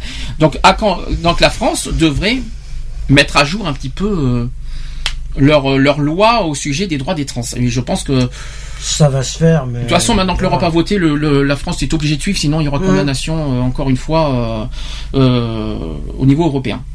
Donc euh, maintenant, le- le- les trans, maintenant ça va, ça va pas, chan- ça va pas changer les haines. hein. Le problème, c'est que ça, c'est sûr. mais ça serait bien que les trans soient euh, vivent pleinement leur euh, leur à la fois leur sexualité, leur leur vie, leur voilà en toute sérénité et en toute euh, voilà en toute confiance, sans être caché, sans être euh, sans être en plus agressé ni ni voilà ni jugé que ce soit au travail, logement, dans la société, dans les administrations, Hum. tout ça.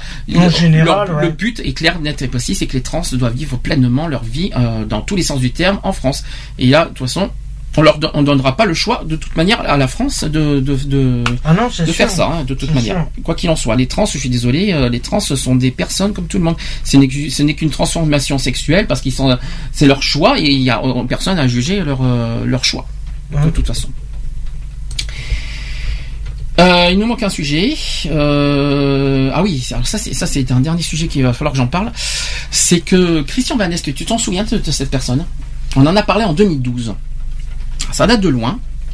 Ça date de à l'époque où l'époque euh, d'ailleurs Moniz avait fait un, avait fait un titre contre Christian Van Est à cette époque-là. Oui, Euh, eh bien, mauvaise nouvelle, euh, Christian Van Est a été relaxé suite à ses propos.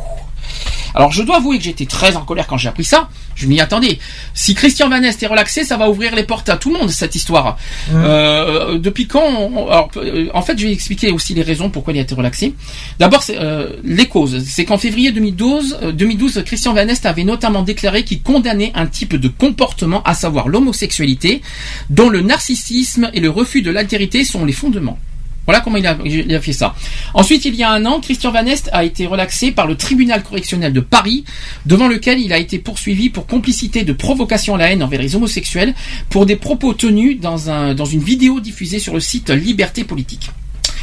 Ensuite, lors de l'interview, Christian Van Est avait notamment déclaré qu'il condamnait un type de comportement, à savoir l'homosexualité, dont le narcissisme, le refus de l'altérité, je l'ai déjà dit. Il avait par ailleurs aussi critiqué ce qu'il nomme le lobby gay, ça on s'en souvient très bien à l'époque, euh, et sa mainmise sur les médias, considérant le mariage homosexuel comme une aberration anthropologique. Mais à part ça, euh, on- on- on- donc du coup, il dit ça en public, mais il n'est pas condamné. C'est une aberration anthropologique. Ouais, bien sûr. C'est lui la, c'est lui l'aberration. Ensuite, euh, le tribunal, donc c'est justifié. Ils ont dit ceci. Si les personnes visées peuvent s'estimer choquées par les propos poursuivis, il convient cependant de considérer que qu'aucun véritable crédit ne peut sérieusement s'attacher à des propos que l'auteur ponctue lui-même de rire satisfait et qui pour l'essentiel constituent une succession d'idées reçues et de ponctifs et de poncifs plutôt formulées sous un habillage pseudo-psychanalytique et sociologique. Voilà comment le tribunal a justifié leur euh, relax. C'est stupide. Donc en gros, euh, oui, bah en gros on va on va dire euh, on va faire ça comme ça. Donc les personnes ont le droit de de- de- d'injurier, mais dans le rire, euh, sous forme de rire. Maintenant, on va rigoler maintenant. Ah ben les homosexuels, ce sont des zoophiles. Ha ha, youpi. Ben, ben, c'est bon, c'est du rire. Je suis relaxé quoi. Non mais eh, oh, il faut arrêter quoi. Alors pourquoi je dis ça? Parce qu'il y a une autre affaire qui est en cours au Mans là. Suite à- au conseil municipal, euh, Front National qui a, qui a dit ça en plein conseil municipal. Donc du coup, euh, donc du coup, il va se dire ah ben écoutez, c'était pour rire. Ah ben c'est vrai que c'est drôle, c'est vrai que c'était c'est tellement drôle. c'est- c'est- c'est- on va on va on- donc on va mettre ça sur le compte du rire aussi de la liberté d'expression parce que bien sûr encore une fois c'est la liberté d'expression qui gagne encore une fois. Et donc du coup euh, donc du coup euh, on va on va mettre ça sur les, les, gens vont mettre ça sur le compte du rire et sur euh, le compte de, de l'ironie et ils vont être relaxés pour ça. Non mais attendez, ça, ça va ouvrir les portes à combien de- à, à beaucoup de choses ça euh, aux homophobes. Ah, mais ça. Donc du coup, les homophobes sur les réseaux sociaux, je préfère même pas imaginer. Ils ont, ils ont, ils ont, ils ont une porte ouverte là avec avec cette Ah, bah là, ils ont une porte ouverte, mais à grande échelle. hein.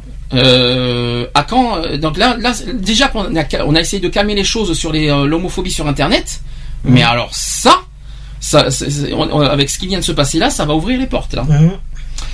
Il y a quand même une ouverture d'enquête. euh, Alors là, je parle pas de Christian Van Est, mais de l'autre affaire qui a euh, concernant, vous savez, le- les propos homophobes de, de, de l'élu Front National. euh, Ouais. euh, il avait dit ceci. Je ne sais pas si vous vous en souvenez ce qu'il avait dit. Il avait dit que, euh, le- le- en gros, que l'homosexualité c'est la zoophilie, quoi. Ouais.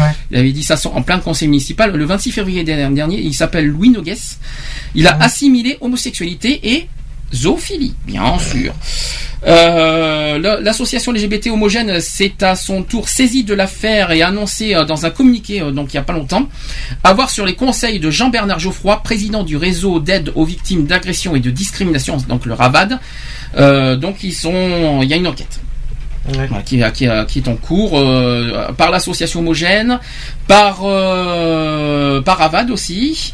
Euh, Je pense par la justice aussi, je pense. Il va y avoir plein plein de. de- de- alors, est-ce que ça va aboutir à quelque chose? Ça.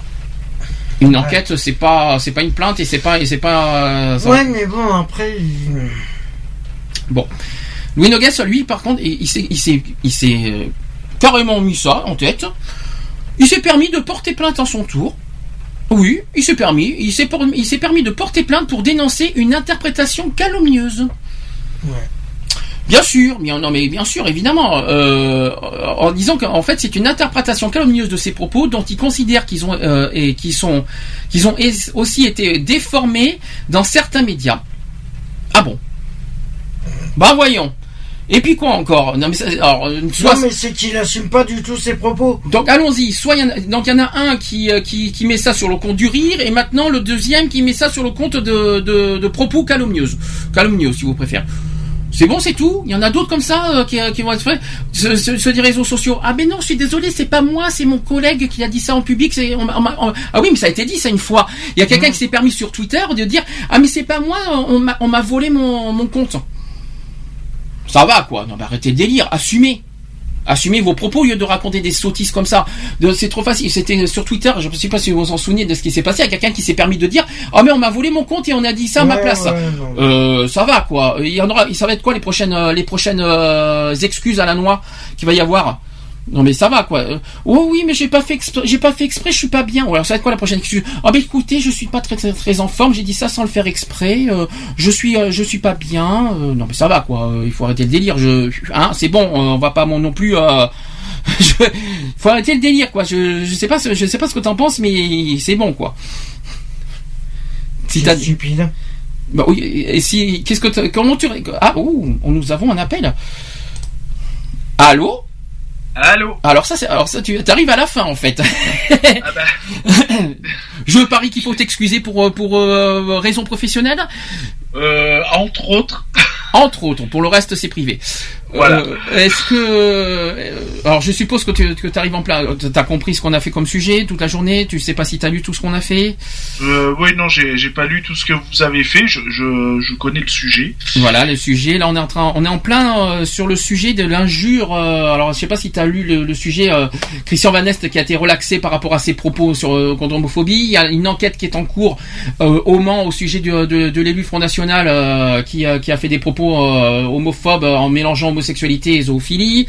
Euh, et puis euh, et puis qui trouve des excuses. Alors tout le monde trouve des excuses. Il y en a un qui met sur le compte du rire, un qui met sur le compte euh, des, euh, des propos calom- de, de calomnie. Le- Après sur Twitter, ben, c'est pas moi, c'est un autre, c'est une autre personne qui l'a fait à ma place. On va, je Oui, sais. c'est- jamais, c'est jamais personne. Non, c'est jamais leur faute en fait. Tout va Ah, bien pour ça. le meilleur des mondes, quoi. Mais euh, c'est la fête, quoi. Mais non, mais vous avez pas compris, c'est la faute du chien. oui. C'est le chien qui a décidé de tout faire. Mais oui, il a écrit sur le clavier, mais il écrit bien le chien, dis donc. Oui. Chouba, mais, euh, Non, non.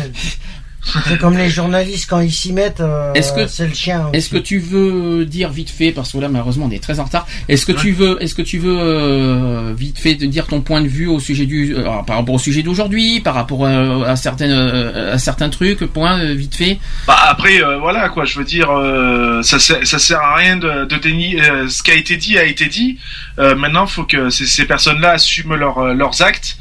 Et euh, voilà. Et puis maintenant, bah oui, c'est punissable. Et ben, faut qu'ils soient jugés et punis comme toute autre personne euh, et comme tout autre délit. Et, et puis voilà quoi. Je veux dire, euh, il y a, pas- a de passe droit quoi. Je veux dire. Ce que je euh, comprends pas c'est comment ça se fait qu'ils se permettent de chercher des excuses. Bien sûr, voilà, c'est tout. C'est t'assumes les conséquences de tes actes quoi. Et Une voilà. injure est une injure, c'est puni. Pourquoi- sûr. Après il faut pas sur le compte du rire, sur le compte de ci, la liberté d'expression par-ci et de machin par-là. euh, Ouais, mais après ça, ça laisse encore des portes ouvertes. Lionel est parti. Bon, ça commence bien. On a il y eu un bug. il y a un bug. Non, non, je suis là, je suis là. Ah. c'est- mon micro. Qu'est-ce que je voulais faire? Euh, Ouais, donc, non, mais voilà. Après, ça laisse la porte ouverte à, à, à tout, quoi. Je veux dire. Donc, à ce moment-là, ben, on s'autorise le droit de tout dire, et, puis c'est pas punissable, quoi. Donc, à quoi bon faire des lois euh, euh, pour euh, qui inter qui euh, qui disent que ben voilà c'est euh, de de de- d'insulter ou, ou de porter des injures c'est punissable. Ben non la preuve que non puisque à ce moment-là on, on laisse euh, La on laisse à tout le monde le droit de de dire ah mais c'est pas de ma faute. Ben non mais c'est Bah pas de ta faute mais en attendant tu l'as dit quoi. Donc euh, Mhm. excuse-moi mais voilà quoi Ce qui est dit, c'est dit. C'est pas la peine de revenir Voilà. en arrière et de trouver des excuses. Parce qu'il n'y a aucune excuse de toute façon. non ben non Est-ce que tu veux faire rapide un petit, un petit, ton petit avis vite fait sur l'égalité entre les hommes et les femmes, notamment sur le domaine professionnel? Peut-être que toi, tu as une expérience là-dessus. ouais ben euh, moi euh, moi je suis pour l'égalité homme-femme euh, Mais encore heureux Mais encore heureux que t'es pour. milieu, au milieu de, de l'emploi euh, et je le et je le défends même parce que voilà euh, là où je là dans euh, là où je travaille on, on est tous euh, euh, il y a autant de femmes que d'hommes donc euh, c'est pas plus mal et puis on est très bien puis on s'entend tous bien ensemble et puis on Elles a sont, tous traitées, des- elles sont traitées à la même enseigne ou elles sont. euh, ou, euh, ah oui oui tout, tout, euh, quand euh, quand ça doit se faire taper sur les doigts euh, c'est pas plus pour un homme que pour une femme c'est exactement la même chose quoi hein. donc euh, voilà quoi s'il y a des sanctions à prendre eh ben, euh, que ce soit un homme ou une femme la sanction sera la même. Et, et la même de toute façon donc euh, non non il n'y a pas de passe droit il n'y a pas de favoritisme euh, Et il y a bien pas une. Et excuse-moi, il n'y a pas de passerelle aussi? Non il n'y a pas de passerelle non, non plus De Rennes, passe Rennes. Non, parce que tu dis Ah, passe passe roi. Non, parce que tu dis passe roi depuis. euh, Passe de- de- Ah, Passe passe. droit. excuse-moi j'ai des petits soucis de gorge Moi, j'entends passe roi, moi. Euh, je- je- c'est c'est que. Passe droit. Passe droit Ah, droit, parce que j'entends passe roi depuis, depuis deux Parce minutes. Après, t'as le passe gauche aussi. T'as le passe droit et le passe gauche. D'accord. Voilà, je, je me tape des mal de gorge en ce moment, donc euh, voilà quoi. Et puis bon, c'est pour la toux. Non mais bon voilà quoi, c'est euh, non moi je suis euh, moi je défends ça- je défends ça et euh, là où je travaille c'est fortement défendu de toute façon. Ça c'est bien. Et, et, voilà quoi, on se Il y a on du est harcèlement. toujours là, il, y a- voilà quoi. il existe du harcèlement, des violences dans- au milieu de là où tu es? Alors on a, femmes? on a eu une petite histoire de, de, de- de- on va appeler ça du harcèlement. oui, on peut appeler ça du harcèlement de toute façon puisque ça a été ça a été mis comme tel. Euh, oui, on a on a eu du harcèlement, ça s'est très vite stoppé. euh, alors ça s'est stoppé à l'amiable. Euh, pour pas rentrer euh, dans les dans la, tout ce qui est le justiciable tout ça Mhm. et puis bon ben la personne est avertie que si Ah, euh, sanction disciplinaire. Nous, c'est c'est c'est voilà, ça en fait. c'est une petite sanction disciplinaire et puis euh, si cette personne-là continue, ben, elle se verra dans l'obligation de, de poser sa démission. Euh, voilà quoi, de, poser sa démission. Déjà, cette personne a des restrictions euh, euh, au sein de, l'entreprise très très précises, donc elle n'a plus le droit de travailler avec le, sexe opposé. Donc voilà, jusqu'à jusqu'à temps que ben, ça change et que voilà quoi. Ok. Bon, je vais pas t'embêter plus longtemps. Enfin, je, on Bon, on va- ben, là ça y est, ça va, j'ai fini de courir, De c'est bon. De toute façon, on en, on- on parlera après. Nous, ce qu'on Ouais, va ouais. faire, on va finir parce que je vois l'heure, il est 19h40. Je vais pas, je vais pas aller jusqu'à 20h non plus, euh, parce que The Voice ce soir. T'es pour, ah, tiens, vite fait, ton pronostic pour ce soir pour The Voice? Je sais même pas qui c'est. Euh, si, moi c'est le celui qui danse comme Elvis. Ah, toi c'est David. D'accord. Ah oui. Ah ouais, c'est, alors nous, moi c'est Com. Ouais. Parce qu'il y a une voix de, un, un truc de dingue. Moi personnellement, et Alex il a dit Com aussi. Et pour le public, c'est plus Lilian. Ah bon, ben, ouais, ben, Affaire moi, à suivre ce soir, quoi. Et euh, t'es au courant pour aussi l'émission Vie ma vie qui revient? Euh, non, non, pas du tout, non. Ben, Eh en ben. ce moment, la télé, je suis pas trop devant. Ah, ben, t'écouteras le podcast dans ce cas. Ça tombe bien, on va parler des podcasts. www.equality-podcast avec un S. .fr. Vous- vous pouvez aussi avoir nos podcasts. Il pleut, hein, je sais pas si vous entendez sur les micros, mais euh, on est, on est, on est heureusement qu'il n'y a pas d'orage parce que sinon je, je crois que j'aurais eu des problèmes. Euh, bon, attends, tu veux que je parle plus fort que la pluie? Alors, je vais aller plus fort que la pluie. non, parce que la pluie essaye de prendre le, le- le dessus sur moi, mais il n'aura Eh pas, oui, il n'aura pas le dessus sur moi. Euh, donc, equality-podcast avec un s.fr. Vous pouvez aussi avoir vos, les podcasts sur mobile et tablette tactile. Oui, les amis. Euh, sur, avec les applis, les applications Digipod, TuneIn, iTunes. Oui. Il m'en manque un. Euh, Radioline aussi. Voilà, il y a quatre applications possibles pour écouter à la fois nos directs le samedi et aussi nos, euh, nos podcasts sur mobile et tout ça.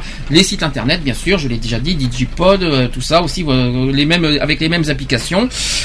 Euh, le chat, ça va Le bon, le chat, chat, ça va. bon, le chat est un petit peu, on va dire, faut être honnête, un petit peu abandonné parce qu'on avait beaucoup de travail. Et encore, ça va pas être fini parce que je crois que mai-juin, on va avoir encore plus de travail à venir. Euh, notamment pour la, la Gay Pride à préparer. euh, donc, euh, la Gay Pride à préparer, les 5 ans d'association à préparer aussi. Donc, euh, je crois qu'on a beaucoup de travail. Donc, euh, il faut pas s'étonner si, sur le chat, Et on est très peu les souvent. événements personnels aussi à préparer. Et oui, voilà. Donc, for- donc forcément, euh, c'est pour ça que c'est pas, c'est pas qu'on abandonne le chat. Le chat va très bien. On n'abandonne pas. C'est juste qu'on a beaucoup de. Il y a beaucoup de travail à faire. On a du travail. Euh, de- Tellement qu'il y a à faire que j'ai été obligé de- de- de- d'avancer mes congés. Ah, oula. Et tu les as pas, tu les as retardés ou tu les as Euh, non, je les ai avancés, je les ai avancés. Euh... Rassure-moi, tu nous euh, ramènes toujours 27 quand même. Ah oui, non, non, Ah bon. il n'y a pas de, y a pas de souci. Je les ai avancés à ma date de départ euh, en congé. Euh, j'ai avancé la date. D'accord, parce que je crois qu'on peut plus, c'est ça. Ah ouais, là, je- On dit- on va dire ça Ah, comme ça. On va dire ça comme ça. On va dire ça comme ça. ouais. Euh, Gay Pride, bon, le 27 juin, on n'a pas de nouvelles du mot d'ordre. Ouais. Ça me fait peur, je pourrais être honnête, je vous Ouais. dis franchement. j'ai- j'ai- j'ai- Je je suis pas confiant là-dessus non plus. hein, On, donc, euh, on en aura peut-être euh, début Et j'ai oublié de dire, c'est que demain, il y a une date importante, c'est demain la journée de la déportation des souvenirs. Euh, souvenir des déportations, c'est de- demain. Oui, c'est Ah, demain. C'est demain, donc euh, pour ceux qui sont sensibles à- aux personnes qui ont été euh, victimes de déportation euh, avec le triangle rose, vous savez euh, ces histoires de triangle rose, euh, déportation pour euh, cause d'homosexualité, ça a lieu tous les derniers dimanches du mois d'avril, donc c'est demain.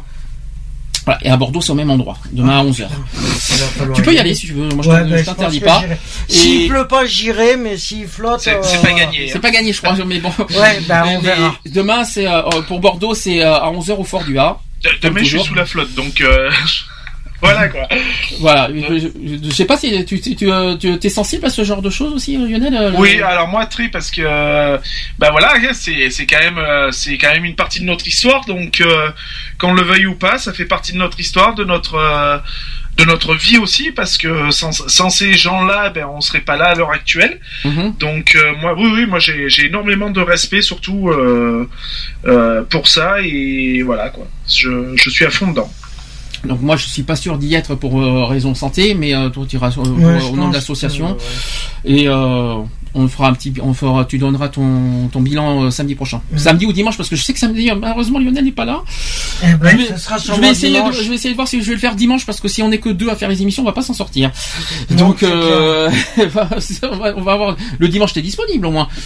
Oui, oui, dimanche, oui. Ah bon, bah voilà, on va essayer de voir si on fait le dimanche prochain. Mais d'ailleurs, euh, émission spéciale contre l'homophobie, on fera, je pense, aussi dimanche.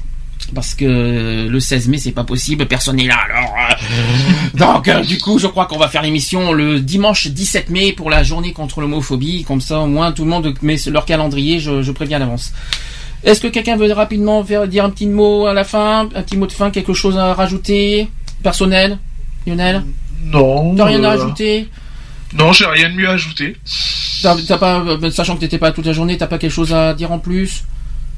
Ben non, euh, enfin je pense que toi t'as fait déjà un grand tour, donc... Oh oui, euh, pendant 4h30, oui, c'est plus qu'un grand tour. Hein, c'est, euh, c'est- comme tous les samedis, euh, c'est sûr que. mais voilà, après tout, euh, bah, c'est et c'est euh, bah, que tous les que tous les projets qu'il y a au niveau par rapport au niveau des trans, au niveau de, de tout ça, et que les que les lois soient respectées et que Les lois sont respectées. Le problème, c'est que les gens ne connaissent pas les lois. Alors, Oui, voilà, c'est- et que et qu'au niveau les droits euh, de l'être humain soient respectés aussi. Les droits de l'être humain. Oui, ça, ça- ça- ça serait joli à faire ça un jour, les droits de l'être humain. Vrai, les, euh, la- une loi des êtres humains, oui. je- je- on la connaîtra jamais, je crois, celle-là. Non. c'est c'est une façon de dire. Bon, ben merci. euh, je pense, je pense que la semaine prochaine, pour être euh, tous là, on va essayer de le faire le dimanche. Hein Euh, parce qu'aujourd'hui, ça a été dur. hein. Mais tu verras ça en podcast. Euh, Euh, oui. Oui. Mais non, non, non. Oui, mais non. Ça, c'est Oui, une chanson. non. Ça, c'est une chanson de Mylène Farmer. Non, on lui fait un petit bisou non, au passage. euh, mais oui, mais non. Oui, mais non, Non, d'accord. non, c'est bon. D'accord, ok.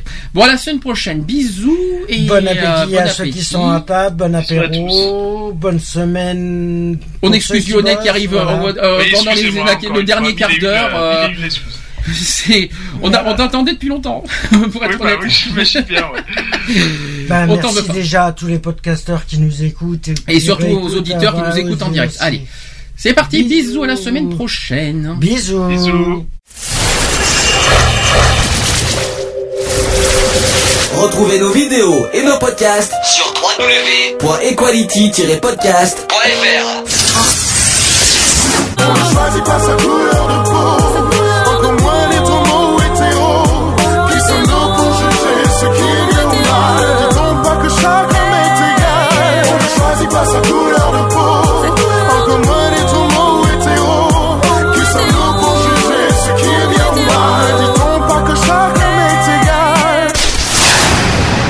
Voilà, c'est fini. À très bientôt.